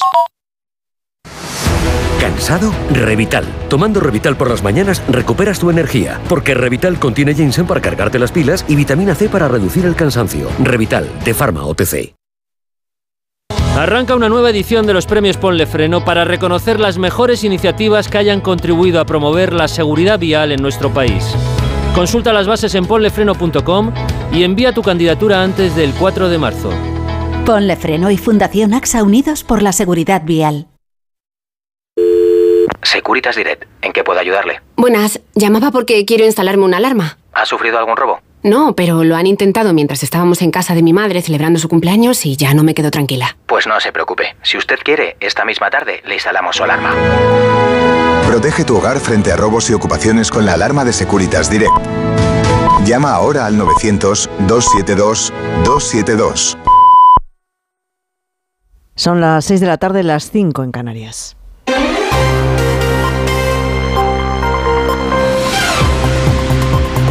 Noticias en Onda Cero. Buenas tardes. La última hora nos lleva hasta Moscú, donde, según se acaba de conocer, ha sido detenido el abogado del líder opositor Alexander Navalny, fallecido hace unos días en prisión. Se trata del mismo abogado que apeló a las autoridades rusas para que devolvieran su cuerpo a la familia. Corresponsal en Moscú, Sabicolás. Detenido Vasily Duzkov no solo es el abogado que ha representado tantas veces a Navalny cuando estaba vivo, la semana pasada acompañó a la madre del líder opositor para demandar a las autoridades rusas que le entregasen el cadáver de su hijo. Vasily Duzkov ha sido arrestado hoy en Moscú. De la detención del abogado ha informado el periódico Novaya Gazeta Europe. Prohibido en Rusia. Navalny murió hace 11 días cuando iba a ser canjeado por un criminal ruso preso en el extranjero, según su entorno. Todavía no se conocen las causas oficiales de la muerte del líder disidente. En España, la decisión eh, de José Luis Ábalos de no renunciar a su escaño para la política se ha pronunciado esta tarde sobre este asunto el ministro de Transportes, Oscar Puente, que dice que la decisión de Ábalos no es coherente con su trayectoria. Ha insistido también en que tiene una responsabilidad política por haber elegido a Coldo García como su asesor y no haberle vigilado. Una decisión que el propio Ábalos defendía de este modo. Me gustaría estar haciéndolo respaldado por la dirección de mi partido. Creo que hubiera sido lo correcto, como en tantas otras ocasiones, y lo que hubiera satisfecho más a la militancia de mi partido. El Tribunal Constitucional ha abordado por primera vez un caso de gestación subrogada para avalar la adopción de un menor nacido en Ucrania. Se trata del caso de un matrimonio español que gestó a sus dos hijos, hermanos biológicos, a través de un vientre de alquiler. Finalmente, el tribunal ha respaldado esta adopción. Eva Llamazares. Una mujer logra finalmente adoptar al niño inscrito en Ucrania como hijo de su marido, fruto de un nacimiento por gestación subrogada. El TC la ampara, lo hace por unanimidad y reprocha a la Audiencia Provincial de Madrid que revocara la inscripción que había sido concedida en primera instancia. Dice que en lugar de verificar si se cumplían los requisitos para la adopción, la audiencia puso en tela de juicio la filiación paterna que constaba y consta inscrita en el registro civil español y que lo hizo sobre meras presunciones, sin tener en cuenta además la inseguridad jurídica que provocaba tanto en la relación materno-filial como en la construcción de la identidad del pequeño. Declara vulnerado su derecho a la tutela judicial efectiva y permite a la madre adoptar al niño igual que ya ocurrió con su hermano concebido también por el mismo método. España ha superado las 200.000 protecciones temporales concedidas a ciudadanos ucranianos desde que en marzo de 2022 se activó este mecanismo de protección. La mayoría son mujeres, Jessica de Jesús. Concretamente, según los datos de Interior, el 61,1% de las personas que han obtenido esta protección son, mujeres, es decir, unas 122.400 y unos 700, unos 77.754 hombres. En general, si miramos por franja de edad, la mayoría son jóvenes, el 31,3% son menores de edad, el 26,6% tiene entre 19 y 35 años y el 35,4% entre 36 y 64 frente a solo el 6,7% que tiene más de 65 años.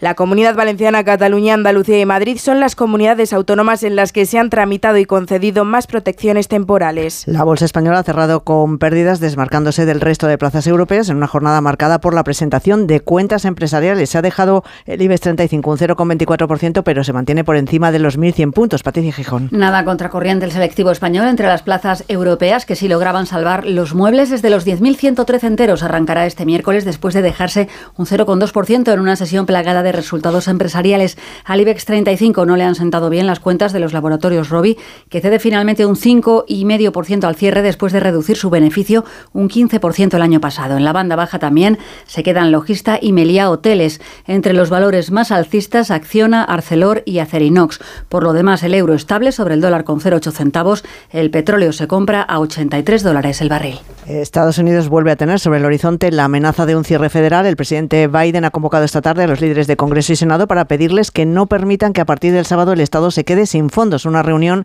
en la Casa Blanca que también se va a centrar en la financiación para Ucrania. Corresponsal Agustín Alcalá.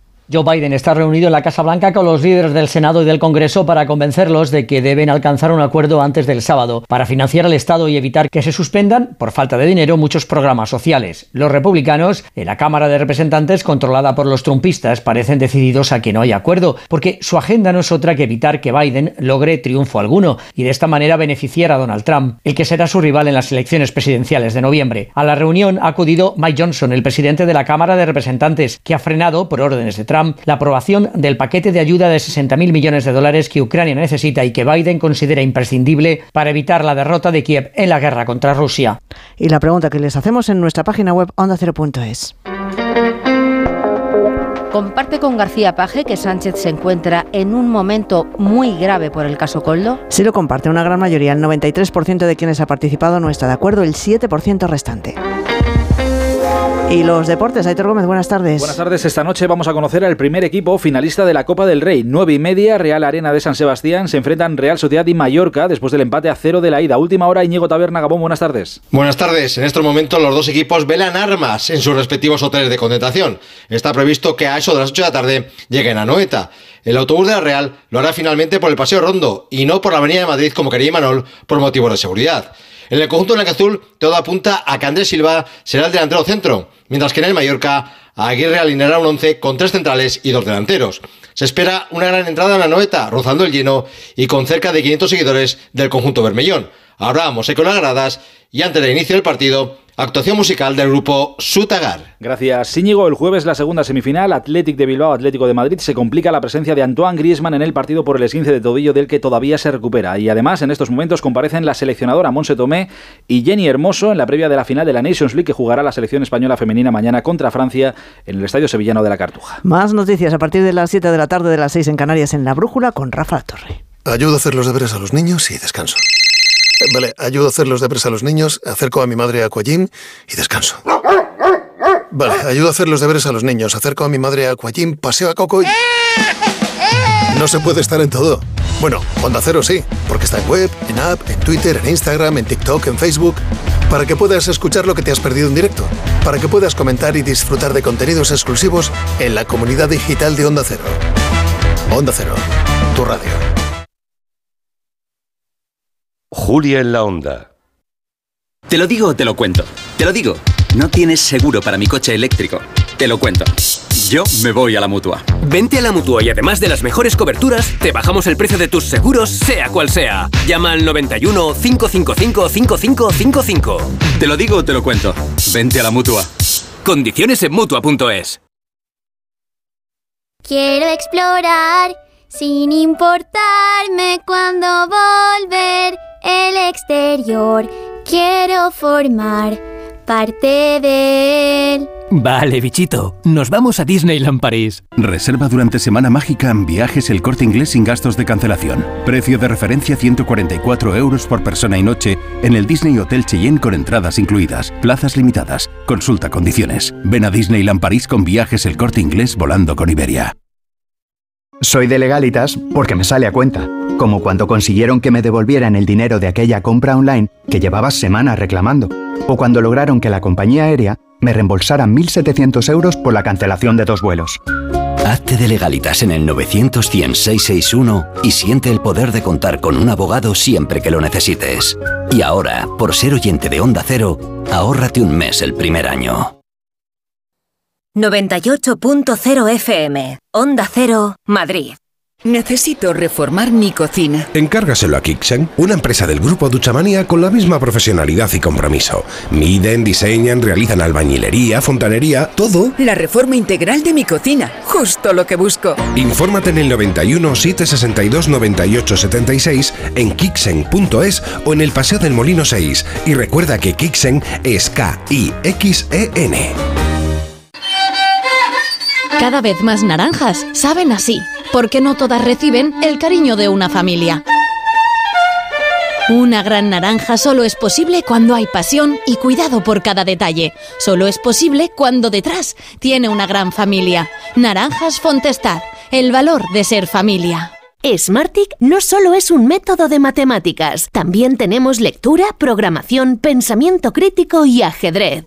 Smartick, la solución para tus hijos.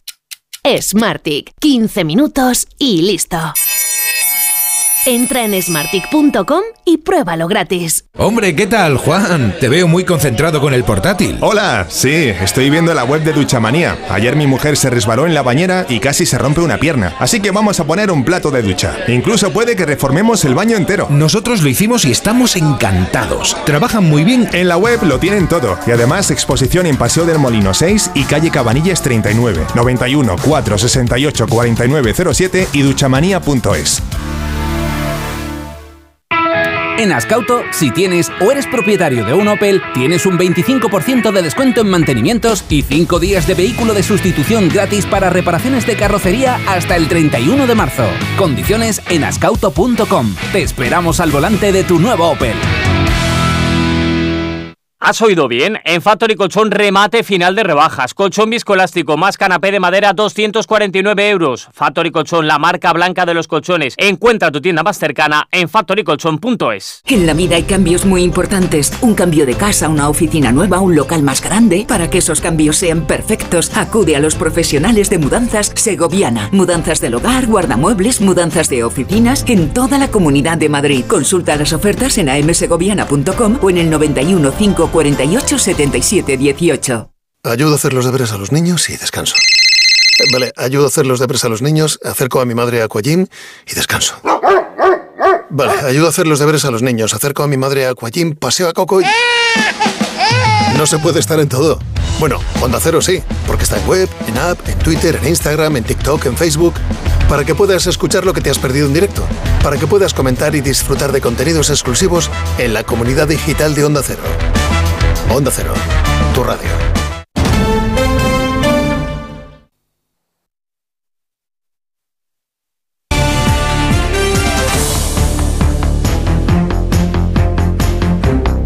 En Onda Cero, Julia en la Onda, con Carmen Juan.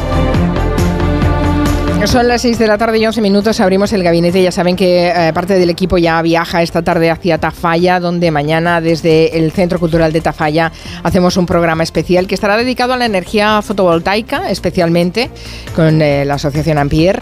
Y conoceremos muchas cosas de energía. También estará Jorge Morales de Labra, que es nuestro experto de cabecera y nuestro medioambientalista también, José Luis Gallego. Así que les invito que mañana no se pierdan ese programa especial. Ahora vamos a saludar a los componentes de gabinete.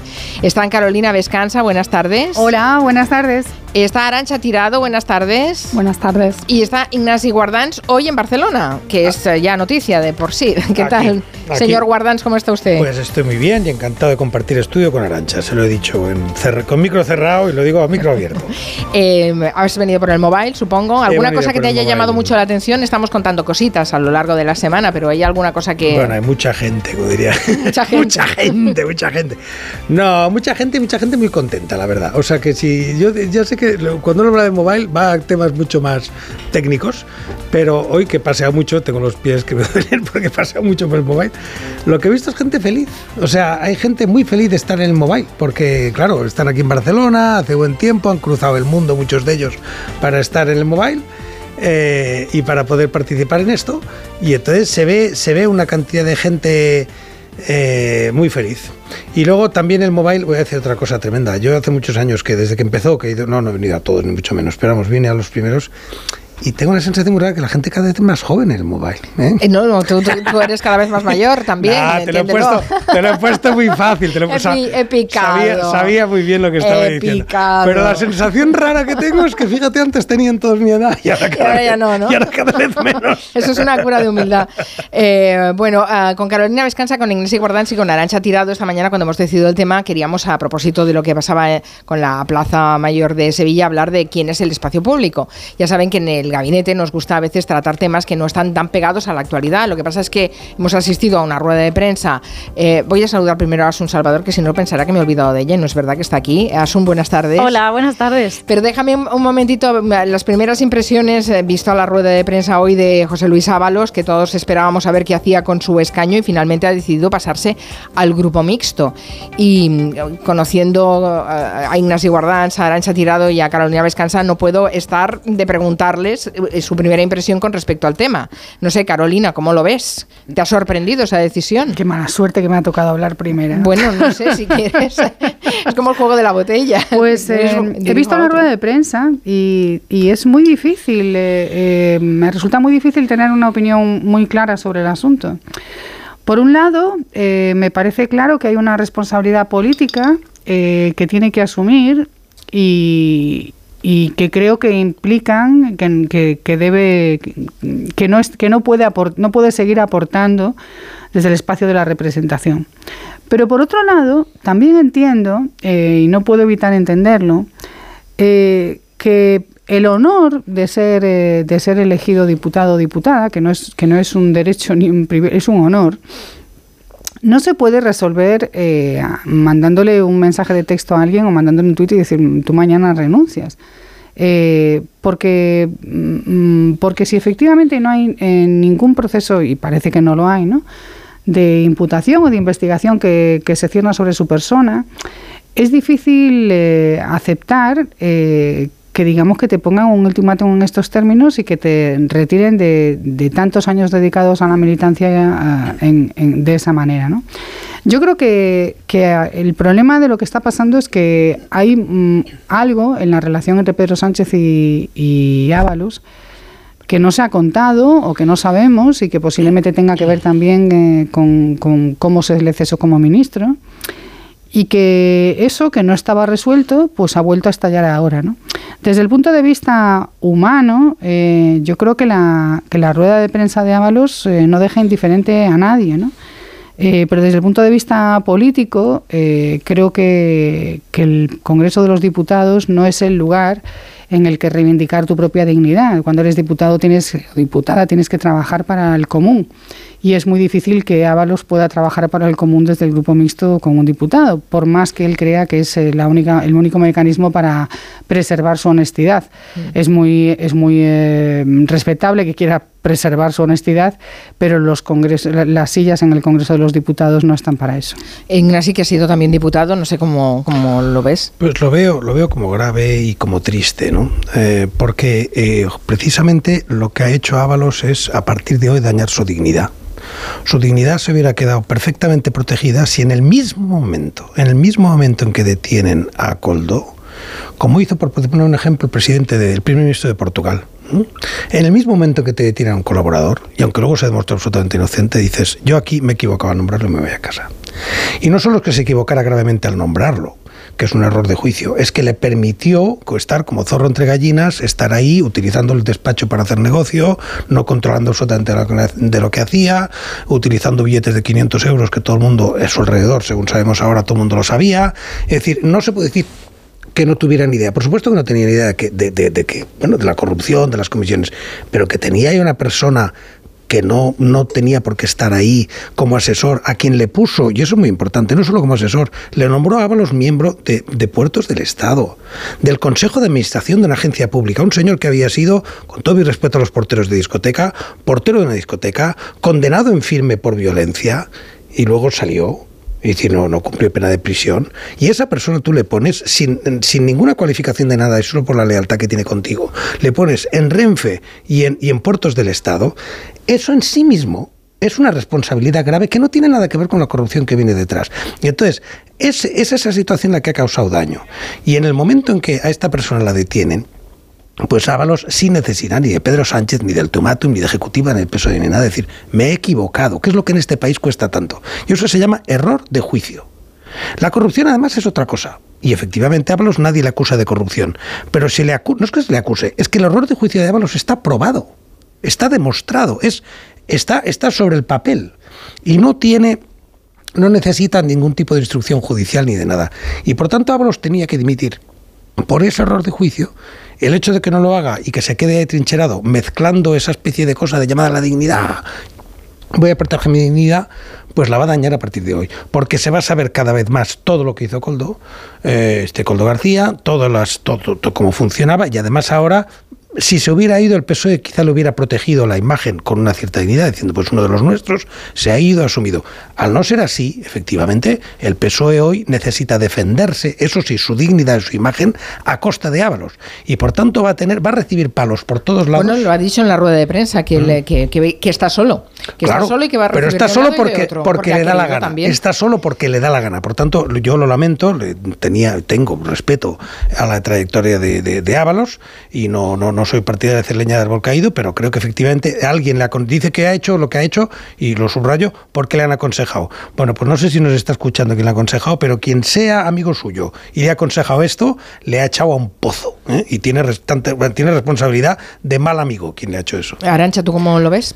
Yo que no he sido diputada, pues desde afuera lo que veo, primero me sorprende este afán de aferrarse al acta de diputado, mm, sí está en su derecho, pero hay el tema simbólico, ético, que pues no da muy buena imagen, ¿no? Lo que me hace pensar, una de dos, o está muy seguro, tal como expresa de su honorabilidad y como no está imputado y piensa que esto no tiene ningún tipo de consecuencia, pero por otro lado... Mm, tú has nombrado a esa persona, como estaba comentando Ignasi, y tienes una responsabilidad. Y yo no puedo creer que tú eh, hayas trabajado durante tanto tiempo con alguien tan cercano y no te hayas dado cuenta cómo esa persona se ha enriquecido, dejando a un lado el hecho de que has puesto a esta persona, sea cual sea el perfil, yo en eso no entro, que supongo que habrá considerado que era idóneo para ponerlo en esos cargos, eh, mm, pero también a su mujer, ¿no? Su mujer también estaba contratada en el ministerio.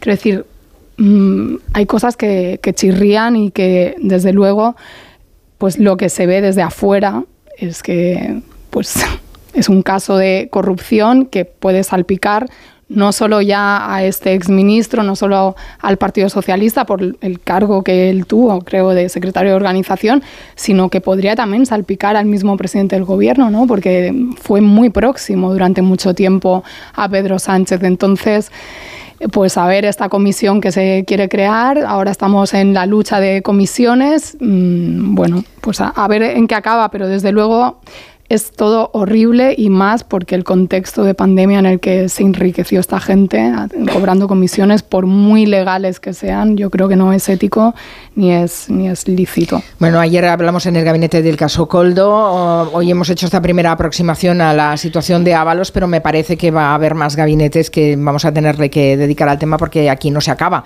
Eh, aparte de las comisiones de investigación que se quieran abrir, es que eh, va, a ser un, tema prioritario en la agenda política. Eh, ¿Os parece que vayamos a hablar del espacio público, aunque sea un poquito más eh, breve el, gabinete hoy?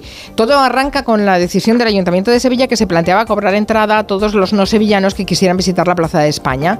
Eh, decían que así recaudarían lo suficiente para mantener el, monumento. la oposición dijo que, bueno, no, que mm, para eso que es mejor se cobrara una tasa turística y que no hacía falta poner un torno para entrar en la plaza pública. Nos preguntamos si es esta una buena forma de preservar el patrimonio, si se está tratando de privatizar la calle y a raíz de esto también nos preguntamos de quién es el espacio público y lo que tenemos que exigir para gestionar ese espacio público. Es un Salvador, buenas tardes. Hola de, nuevo. Ya nos habíamos olvidado de que te habíamos saludado y todo, venga. En este caso hay que recordar que la Plaza de España de Sevilla es de gestión compartida y el mantenimiento también lo es. El ayuntamiento se encarga de la parte abierta de la plaza, es decir, todo lo que hay delante de los bancos de cerámica que representan las distintas provincias, incluyendo también la Ría y la Avenida de Isabel la Católica. Pero la galería y el edificio que hay detrás, todo ese edificio que rodea la plaza, es propiedad del Estado y alberga dependencias administrativas como las oficinas de la Delegación del Gobierno, la Capitanía General, un museo militar, la Secretaría General de Instituciones Penitenciarias, entre otras. Este es el segundo monumento más visitado de Sevilla y según planteaba, eh, adelantaba el ABC de Sevilla ya el domingo, lo que ha planteado el alcalde es cobrar una tarifa por entrar a los turistas, mientras que para los residentes seguiría siendo gratis y luego lo recaudado se repartiría en porcentajes, 25% para el Estado, 75% para el consistorio, para contribuir a la conservación y la seguridad del espacio. En Hacienda se ha interpretado como un intento de privatizar el espacio público. La ministra María Jesús Montero ha dicho que con su ministerio no cuenten y el PSOE en Sevilla ofrece otras alternativas. Plantea que, puestos a cobrar a los turistas, se implemente una tasa turística. Antonio Muñoz es el portavoz municipal socialista y exalcalde de la ciudad. En el caso de Sevilla, hacemos un cálculo que si cada turista pagara un euro por pernoctación, la ciudad ingresaría 6 millones de euros aproximadamente. 6 millones de euros que podríamos destinar una buena parte a la rehabilitación de patrimonio, a la conservación del patrimonio, que en una ciudad como Sevilla es una necesidad mm. primordial.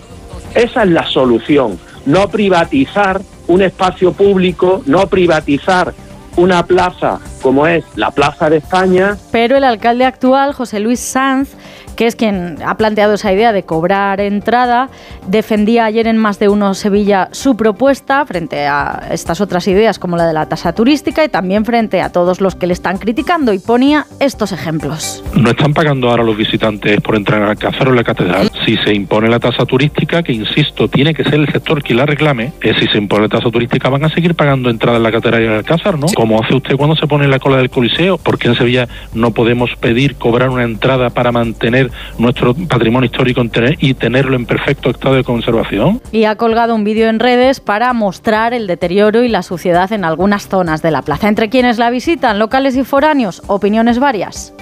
Pues sí, pagar para ver, sí, cómo no. Yo creo que valdría la pena. Yo nunca he visto una plaza que hay que pagar. No sé, me parece un poco una excusa para sacar dinero y espero que no se haga, la verdad.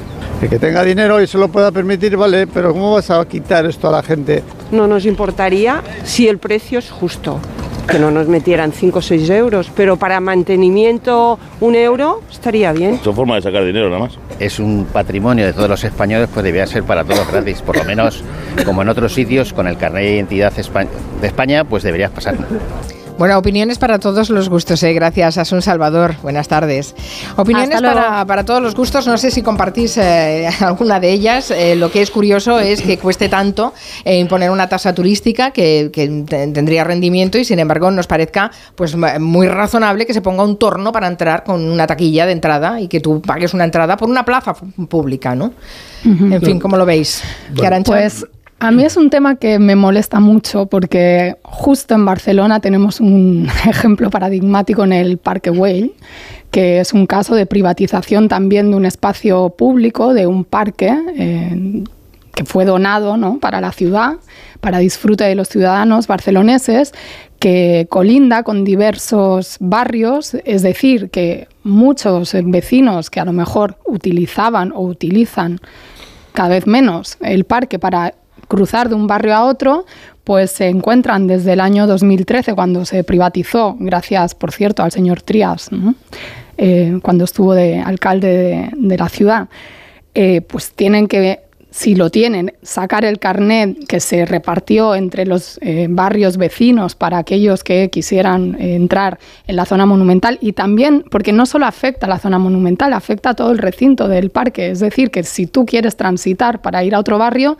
hay un señor de una empresa de seguridad o una señora que te dice si puedes pasar o no, si te acepta que saques el carnet o no. Luego hay otra gente que tiene que ir exprofeso a hacer el trámite con una serie de trabas burocráticas. Bueno, total, que ¿Cuál ha sido el resultado de esto? Que también se argumentó que era por cuestiones de protección de patrimonio, para regular los flujos masivos de turismo, eh, recabar dinero, invertirlo en la mejora del parque, etcétera, etcétera. Pues el resultado ha sido que era el año 2022 el uso del parque era un 1% solamente para vecinos y ciudadanos de Barcelona, el resto todo enfocado al turismo y que detrás de todo esto, que tiene muy buenas intenciones y a priori incluso puede ser eh, visto con buenos ojos por gente que diga, no, es que así se protege el parque, aunque siempre las asociaciones de vecinos y las plataformas que se generan y se crean para luchar contra la privatización están en contra, bueno, pues el enriquecimiento de toda una serie de empresas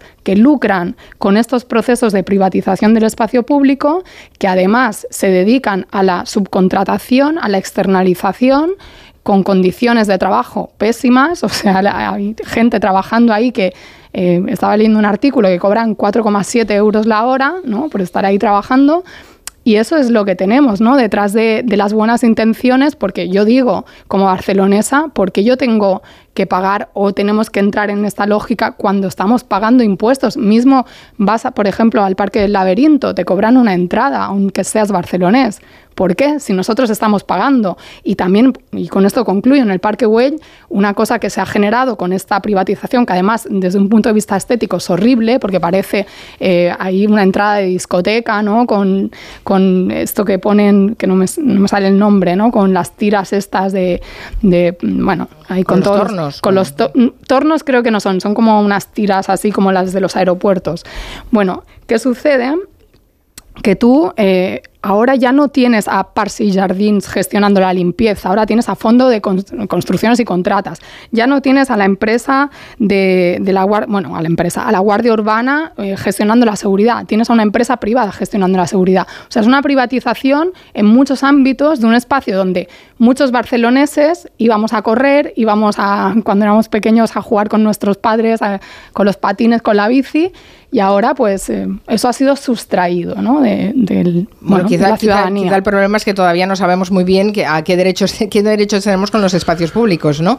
Eh, porque cada vez eh, realmente se están privatizando más espacios públicos, ¿no? Ignasi, ¿quieres contestar o le paso a Carolina? Sí, sí, no, no, bueno, contestar no estoy muy de acuerdo con Arancha. O sea, a mí me parece una aberración lo que propone el alcalde de Sevilla. Una aberración porque además va mucho más allá de lo que es un parque, que es una plaza, Una plaza es un lugar de tránsito. Es igual que alrededor de la plaza pues haya un montón de edificios de enorme interés, pero lo que es una plaza, a partir de aquí, si se abre la veda a que las plazas como tales pues haya que pagar, por la Plaza Mayor de Madrid, que también tiene unos arcos alrededores, o la distinta en España hay unas cuantas plazas mayores que son espléndidas y entonces van a poner, van a cobrar para poder cruzar la plaza, para proteger, para que esté más limpia.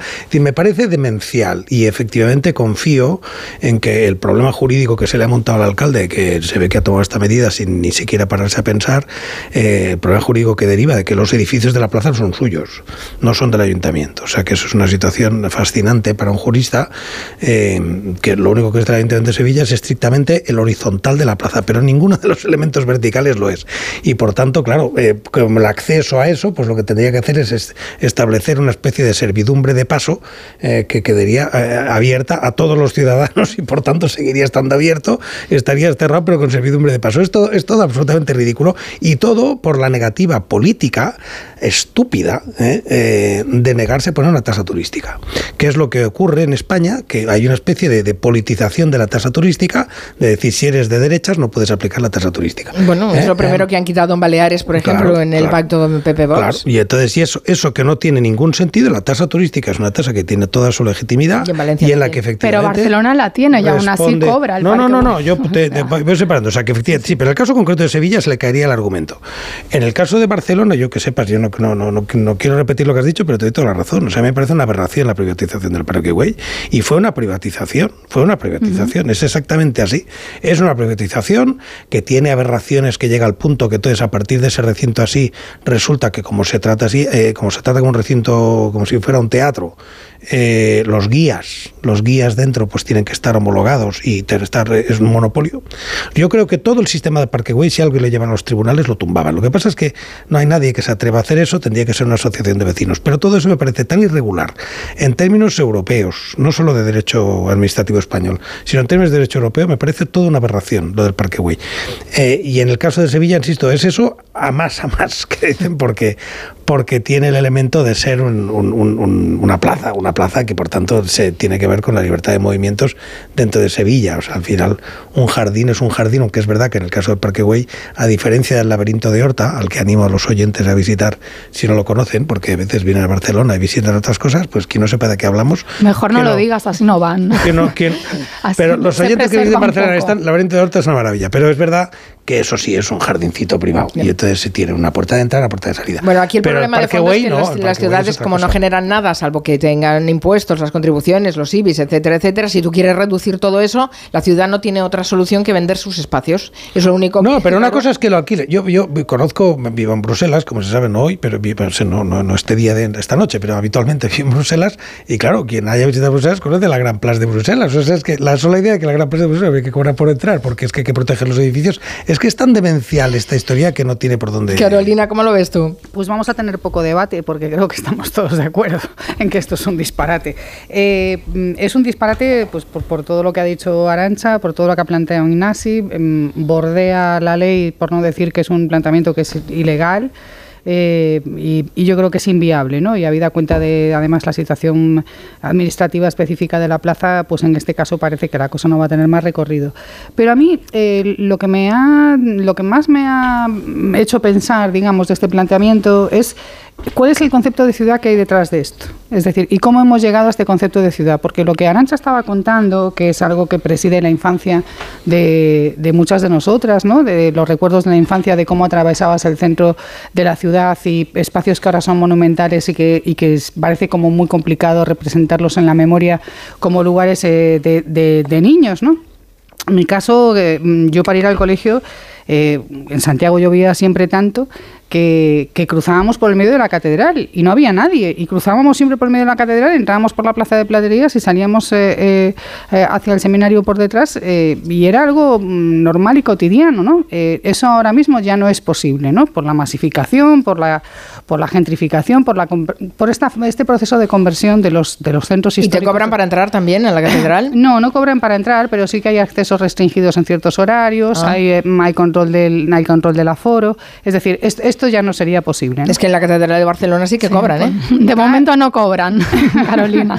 De momento no cobran. Y eso en los ayuntamientos, diócesis, o sea que... pero quiero decir, pues cosas que hacíamos, eh, dábamos una vuelta por el pórtico de la gloria para... Ahora ya no se puede ni entrar, o sea, bueno, en fin, es, es otra galaxia, ¿no?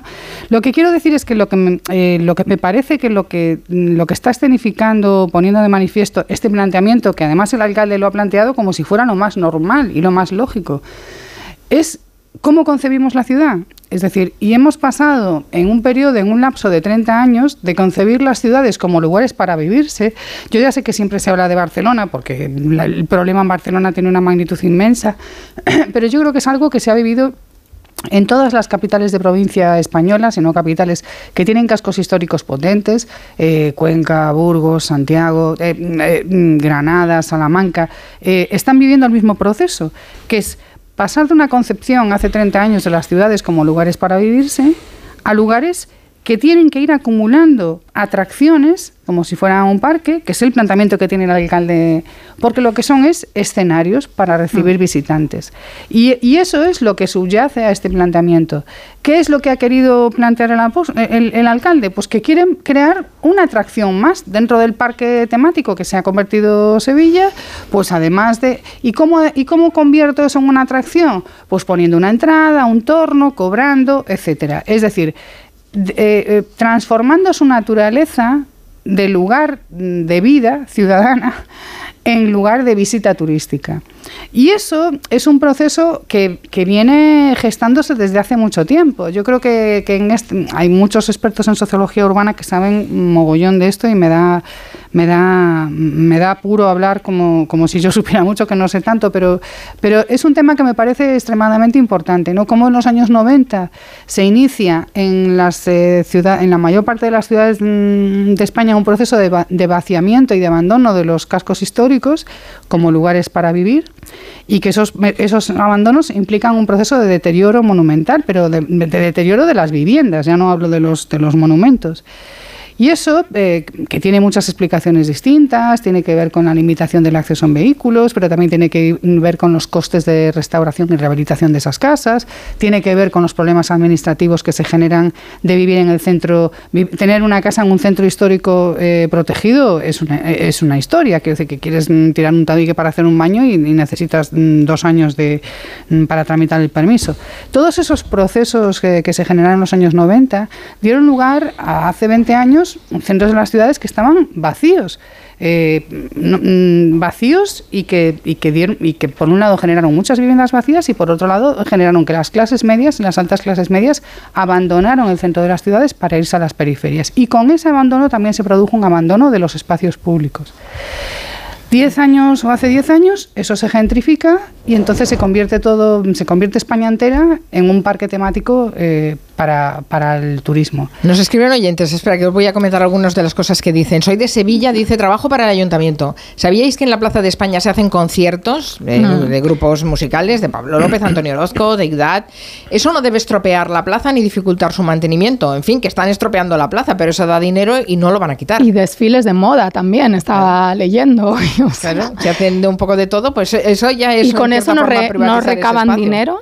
Yo me pregunto. si el argumento es recabar recaudar dinero, con eso no recaudan dinero. Se supone que sí, ¿no? De esto funciona así. Debe ceder el uso de ese espacio y por tanto recaudar eh, por ese uso. Dice otro oyente en el Alcázar de Sevilla hay que pagar para entrar, excepto los sevillanos. ¿Por qué no se va a hacer lo mismo en la Plaza de España? Porque la Plaza de España de Sevilla no es una plaza de paso. Yo creo que no, no hay que normalizar estas cosas porque lo que hay de fondo, aparte de lo que comentaba Carolina, es eh, la desaparición de la noción de lo público, que normalicemos que haya espacios públicos que devengan privados, ¿no? sea por la privatización del acceso, sea por la privación de, la actividad o uso pública. Claro, se pueden hacer actividades, como apuntaba este oyente que trabaja en el Ayuntamiento de Sevilla, que, gracioso, ¿no? O sea, si va la gente de turismo a pasear, eso erosiona y, estropea. Pero si se hace un evento masivo que es pagando, entonces ahí, bueno, pues podemos permitirlo, ¿no? Mm, ahí se ven un poquito las costuras. Entonces me parece que no podemos ceder en, esta lucha de, evitar un fenómeno que por otra parte es mundial, ¿no? y ni se diga en las ciudades de América Latina esta idea de las ciudades eh, con fuertes privados prácticamente, ¿no? De vecinos que hacen su cerrada, como se dice en México, y ahí te ponen la seguridad privada y no entra nadie. Y eso mm, también provoca grandes debates no solo éticos, sino también legales. En España tenemos una tradición espléndida, que no es así en otros sitios de Europa, de playas públicas. Eh, gracias, a la, gracias, gracias a la ley de costas y en Francia. ¿eh? Gracias a la ley de costas, que fue algo que probablemente si hoy eh, alguien intenta, o sea, si no se hubiera cambiado en su momento, probablemente hoy la derecha pediría que las playas fueran privadas, porque así, entonces los hoteles tendrían sus playas y tendríamos muchos espacios de la costa que serían privatizados. Pero el Partido Socialista tuvo el coraje en ese momento de aprobar la ley de costas, que es una ley ejemplar y que causa admiración fascinante en media Europa. Porque la idea de que no haya. muchas protestas cuando se aprobó esa ¿Eh? ley de costas, porque pero había mucha gente que tenía Greenpeace casas estuvo en, primera contra, línea. ¿no? Eh, Yo me acuerdo. Bueno, pero que, que ese ejemplo, eso tiene su doctrina. Por tanto, yo creo que esto puede, debería, ya sé que puede sonar a butad, pero ya veremos lo que pasa. Esto debería acabar en el constitucional, porque una cosa es un edificio público y otra cosa es un espacio público. Entonces, ¿dónde está la frontera? Yo entiendo, es que la plaza de la plaza de España de Sevilla no es de paso. Bueno, eh, la plaza del Tiney, hoy estamos haciendo propaganda de plazas, ¿eh? la plaza del Rey, eh, delante del salón del Tiney, pues tampoco es exactamente de paso. Entonces la podríamos cerrar y que solo sirva pues pagando entrada, ¿no? Quiero decir. Un espacio público no es lo mismo que un edificio público. Y si eso tiene que venir un juez a aclararlo, pues que venga y que lo aclare. Vamos a hacer una pausa. Invito a los oyentes, sobre todo si son de Sevilla y quieren decirnos algo, a través del 638-442-081. Antes de la pausa, tenemos una, una recomendación de la mutua con Guillem Zaragoza. Claro, si tu compañía no te deja hacer gestiones online, tranquilidad, no te preocupes, porque si te pasa la mutua puedes realizar todas tus gestiones desde el móvil y además te van a bajar el precio de cualquiera de tus seguros, sea cual sea. Es muy fácil, tienes que llamar al 91 555 5555. ¿Te lo digo o te lo cuento? Vete a la mutua. Condiciones en mutua.es. De 3 a 7 en Onda Cero, Julia en la Onda. El mejor estreno de ficción en dos años. ¿Quién te has creído que eres? Alguien a quien hiciste mucho daño en el pasado. La serie de televisión más vista. Tú no tienes el valor para ir a hablar con mi mujer. Si lo tuvieras, ya lo habrías hecho antes. Líder de la tarde. Sueños de libertad. De lunes a viernes a las 4 menos cuarto de la tarde en Antena 3. Y después capítulos finales de Amares para siempre.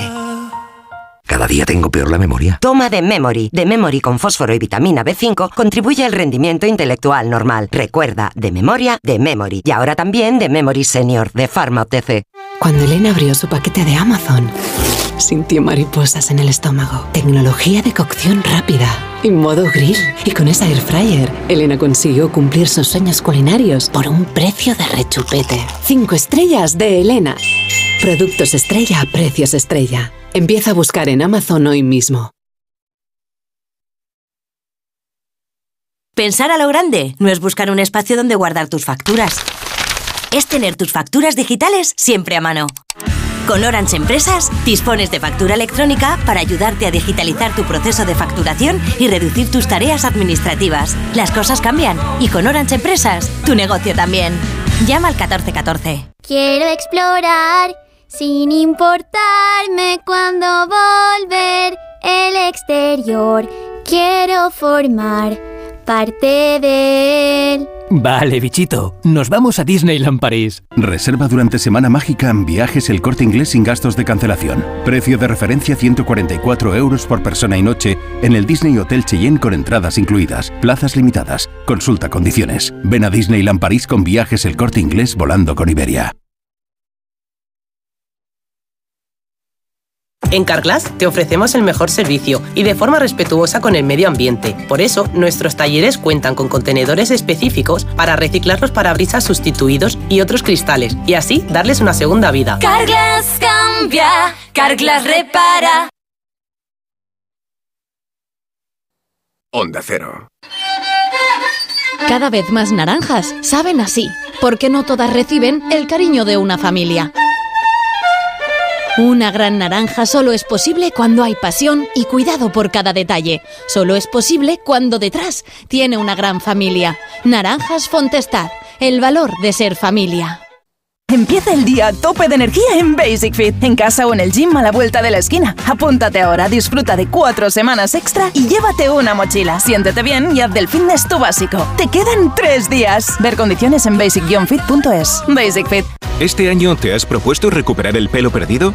Ven a Insparia, el grupo capilar cofundado por Cristiano Ronaldo, experto en trasplantes capilares que ha cambiado la vida de más de 60.000 pacientes. En un solo día podrás recuperar tu pelo para siempre y con resultados muy naturales. Pide tu cita gratuita en el 900-696-020 o en insparia.es. Solicitar un taxi a través de WhatsApp ya es posible gracias a Radioteléfono Taxi. Escríbenos al 610 20 30 40. 610 20 30 40. Gran apertura de tiendas Somnium. 1800 metros de exposición dedicados a tu descanso. Flex, Bultex, Tempur, Picolín, los mejores colchones a los mejores precios. Y ahora también sofás. Descuentos especiales por apertura. Salida 17 de la A42. Tiendas Somnium. Cuidamos de tu salud. Cuidamos de tu descanso. Si tiene joyas de firma o artículos de oro y plata, llame al 91 534 6706 o vaya a la Plaza San Juan de la Cruz 9. Si tiene joyas de firma o artículos de oro y plata, llame al 91 534 6706 o vaya a la Plaza San Juan de la Cruz 9. Le pagarán el mejor precio al momento. Y también bolsos de Vuitton, Chanel y Hermès. En la ganadería Organic producimos la mejor carne del mundo. Hacemos cría ecológica de las razas Angus y Wayu, 100% sostenible. Nuestra carne es deliciosa y saludable, extremadamente tierna y jugosa. Va del campo a tu casa, sin intermediarios, a un precio justo. Si pruebas Organic, solo comerás Organic. Nosotros te la llevamos gratis a tu casa. Haz tu pedido en el 910-2010, 910-2010 o carneorganic.com. Organic, la mejor carne del mundo. Pues pon la alarma, haz el café, date una ducha, vístete, coge el bus, espera, sigue esperando, anda hasta el trabajo, trabaja, mira el reloj, trabaja un poco más. Si a ti también se te hacen largas las mañanas, Elena Gijón te la resume. Noticias Mediodía. El mejor resumen de la actualidad matinal con conexiones en todos los lugares donde se producen las noticias. De lunes a viernes a las 2 de la tarde y siempre que quieras en la web y en la app. Onda Cero, tu radio.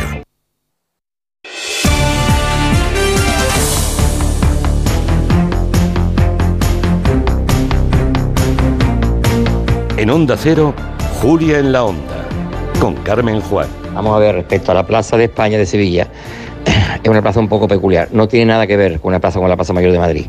El señor Ignacio Guardán no, tiene ni idea, creo que no ha estado nunca aquí en la Plaza de España, pero que revela un total desconocimiento del, tema. Una plaza que está dentro de un parque, el Parque Para Luisa, y si ustedes vieran como yo, que soy de aquí, de Sevilla, veo cada vez que voy como destroza a la gente arrancando azulejos de cada provincia, destrozan barandillas, es horroroso. Es muy frágil esa plaza, muy frágil. No tiene nada que ver con las plazas que estos, señores están acostumbrados a ver, no tiene nada que ver. Y si así lo arreglan cercándola con un vallado, pues, pues, pues, lo siento, no haberla roto la gente como la ha roto. Yo creo que es una posibilidad de que la plaza sobreviva. ¿Vale? Un saludo.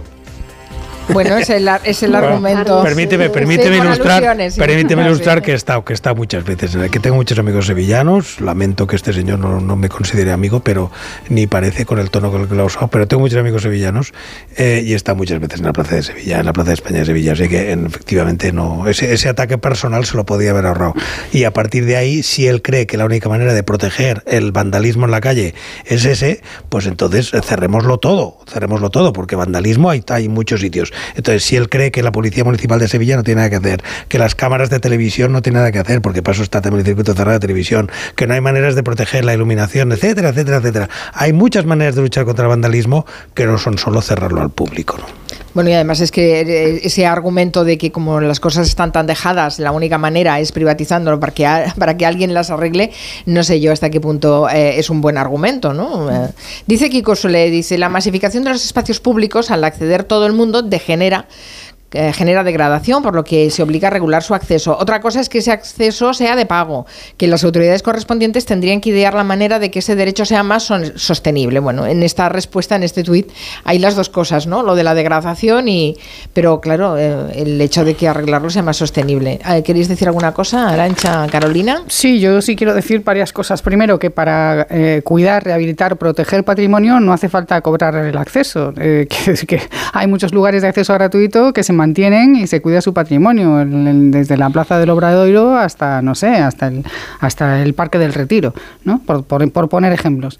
Eh, lo segundo, eh, que creo que es muy difícil, o como este intentaba ser eh, mi argumento, eh, creo que es muy difícil que las ciudades eh, mm, consigan esquivar estos planteamientos tan disparatados ¿no? de privatización y de más bien de, de, transformación en un escenario de atracciones, que esto es lo que yo creo que está pasando en muchísimas de nuestras ciudades, si no vive gente dentro de ellas, si no viven las, las clases medias, no viven dentro del centro de las ciudades. Es muy difícil. Y creo que en el fondo, en el fondo, la, la clave, que el punto de inflexión que puede hacer que se revierta en este tipo de procesos es eh, pasa porque viva gente en el centro de las ciudades. Porque este proceso de turistificación masiva y de conversión de los centros de las ciudades en lugares donde solo hay hoteles, hoteles o, tiendas de recuerdos o, y no hay ni un súper, ni un cole, ni un instituto, eh, mm, creo que ese, creo que esa es la causa profunda y que no va, y que va a ser muy difícil combatir este tipo de ocurrencias eh, si no vive gente dentro del centro de las ciudades para protegerlas. No, yo quería decir que los problemas de las ciudades, sea la masificación del turismo, sea otro tipo de problemas que obviamente generan las, las urbes, sobre todo las grandes, no se pueden abordar desde lo público adoptando pues, respuestas que siguen la lógica del mercado, porque entonces nos encontramos, salvando las distancias, lo que tenemos ahora en la gestión de la sequía en Cataluña, donde se dan eh, respuestas tan lógicas, entre comillas, eh, nótese la ironía, en la lógica del mercado, o quién sabe cuál, que pues en los pabellones municipales eh, cierran las duchas, no te puedes duchar. O sea, si tú eres un chaval que juega fútbol en tu barrio, en un club federado o lo que sea, no te puedes duchar. Pero si pagas un gimnasio privado, sí te puedes duchar, ¿no? A ver, ¿qué, lógica es esa? Entonces, apuntando a este hecho de que no hace falta... Eh, pagar para proteger un espacio y tampoco el argumento de, bueno, el vandalismo. Sí, también en el Parque Güell se han hecho atentados contra el dragón, se le tiró una bola de, de piedra y no sé si estaba ya en el periodo de privatización o no, no me, no, me acuerdo. Pero bueno, da igual, o sea, la gente que quiere hacer cosas así las va a hacer, hay que apuntar más a una conciencia cívica y la conciencia cívica pasa por construir lazos comunes, lazos entre seres humanos. ¿Y dónde se encuentran los seres humanos? En el espacio público. Si mm, estamos segmentando espacios y poniendo barreras económicas para acceder a ellos, pues ahí no se generan lazos públicos, ni lazos sociales, ni Quizás que deberíamos empatizar con ese espacio público, pensar que es algo nuestro también, que hay que cuidarlo, igual que cuidas tu casa, que también cuidas el exterior, ¿no? No sé si tenemos demasiada conciencia de que lo público forma parte del mismo entorno en el que desarrollamos nuestras actividades y por tanto tenemos que cuidarlo. Eso hay otros países, Ignasi, que lo tienen muy claro. Francia, por ejemplo, el espacio público está extraordinariamente bien cuidado. Son muy conscientes de que ese espacio forma parte de su cotidianidad. ¿no? Totalmente, hasta el punto que hacen cosas que en España parecerían cursis y no lo son, que es competencia de flores, eh, los pueblos, el pueblo más, eh, más hermoso y compiten pueblos que pues, pues, eh, pues, ser el más bonito de Francia por las flores que le ponen en la calle, etcétera. Efectivamente, en España falta un sentido cívico de lo que es la propiedad colectiva en muchos sitios. Y falta en los pueblos, es más natural que lo tengan, aunque tampoco lo tienen todos, pero en las ciudades, por muchas razones, falta ese sentido de que la ciudad pues, no deja de ser un pueblo grande. Y efectivamente hay que cuidarla eh, y, hay que, y hay que tener ese sentido de responsabilidad colectiva que nos falta, nos falta muchísimo. Y eso, y pensar que, insisto, la lucha o esa falta de civismo se corrige a base de expulsar a la gente de fuera, no. Y déjame decir alguna cosa, muchos de estos que se quejan de lo que hacen los turistas y tal, eh, sevillanos y no sevillanos, por supuesto, pero ahora teníamos sevillanos aquí, muchos sevillanos que se quejan hoy de lo que hacen los turistas y de Santiago, de lo que sea, me gustaría saber lo que hacen ellos cuando van fuera. ¿eh? Se acabó el tiempo, lo siento. mañana a partir de las 3, programa especial desde Tafalla. Uh, hasta mañana. Adiós. Adiós. Adiós.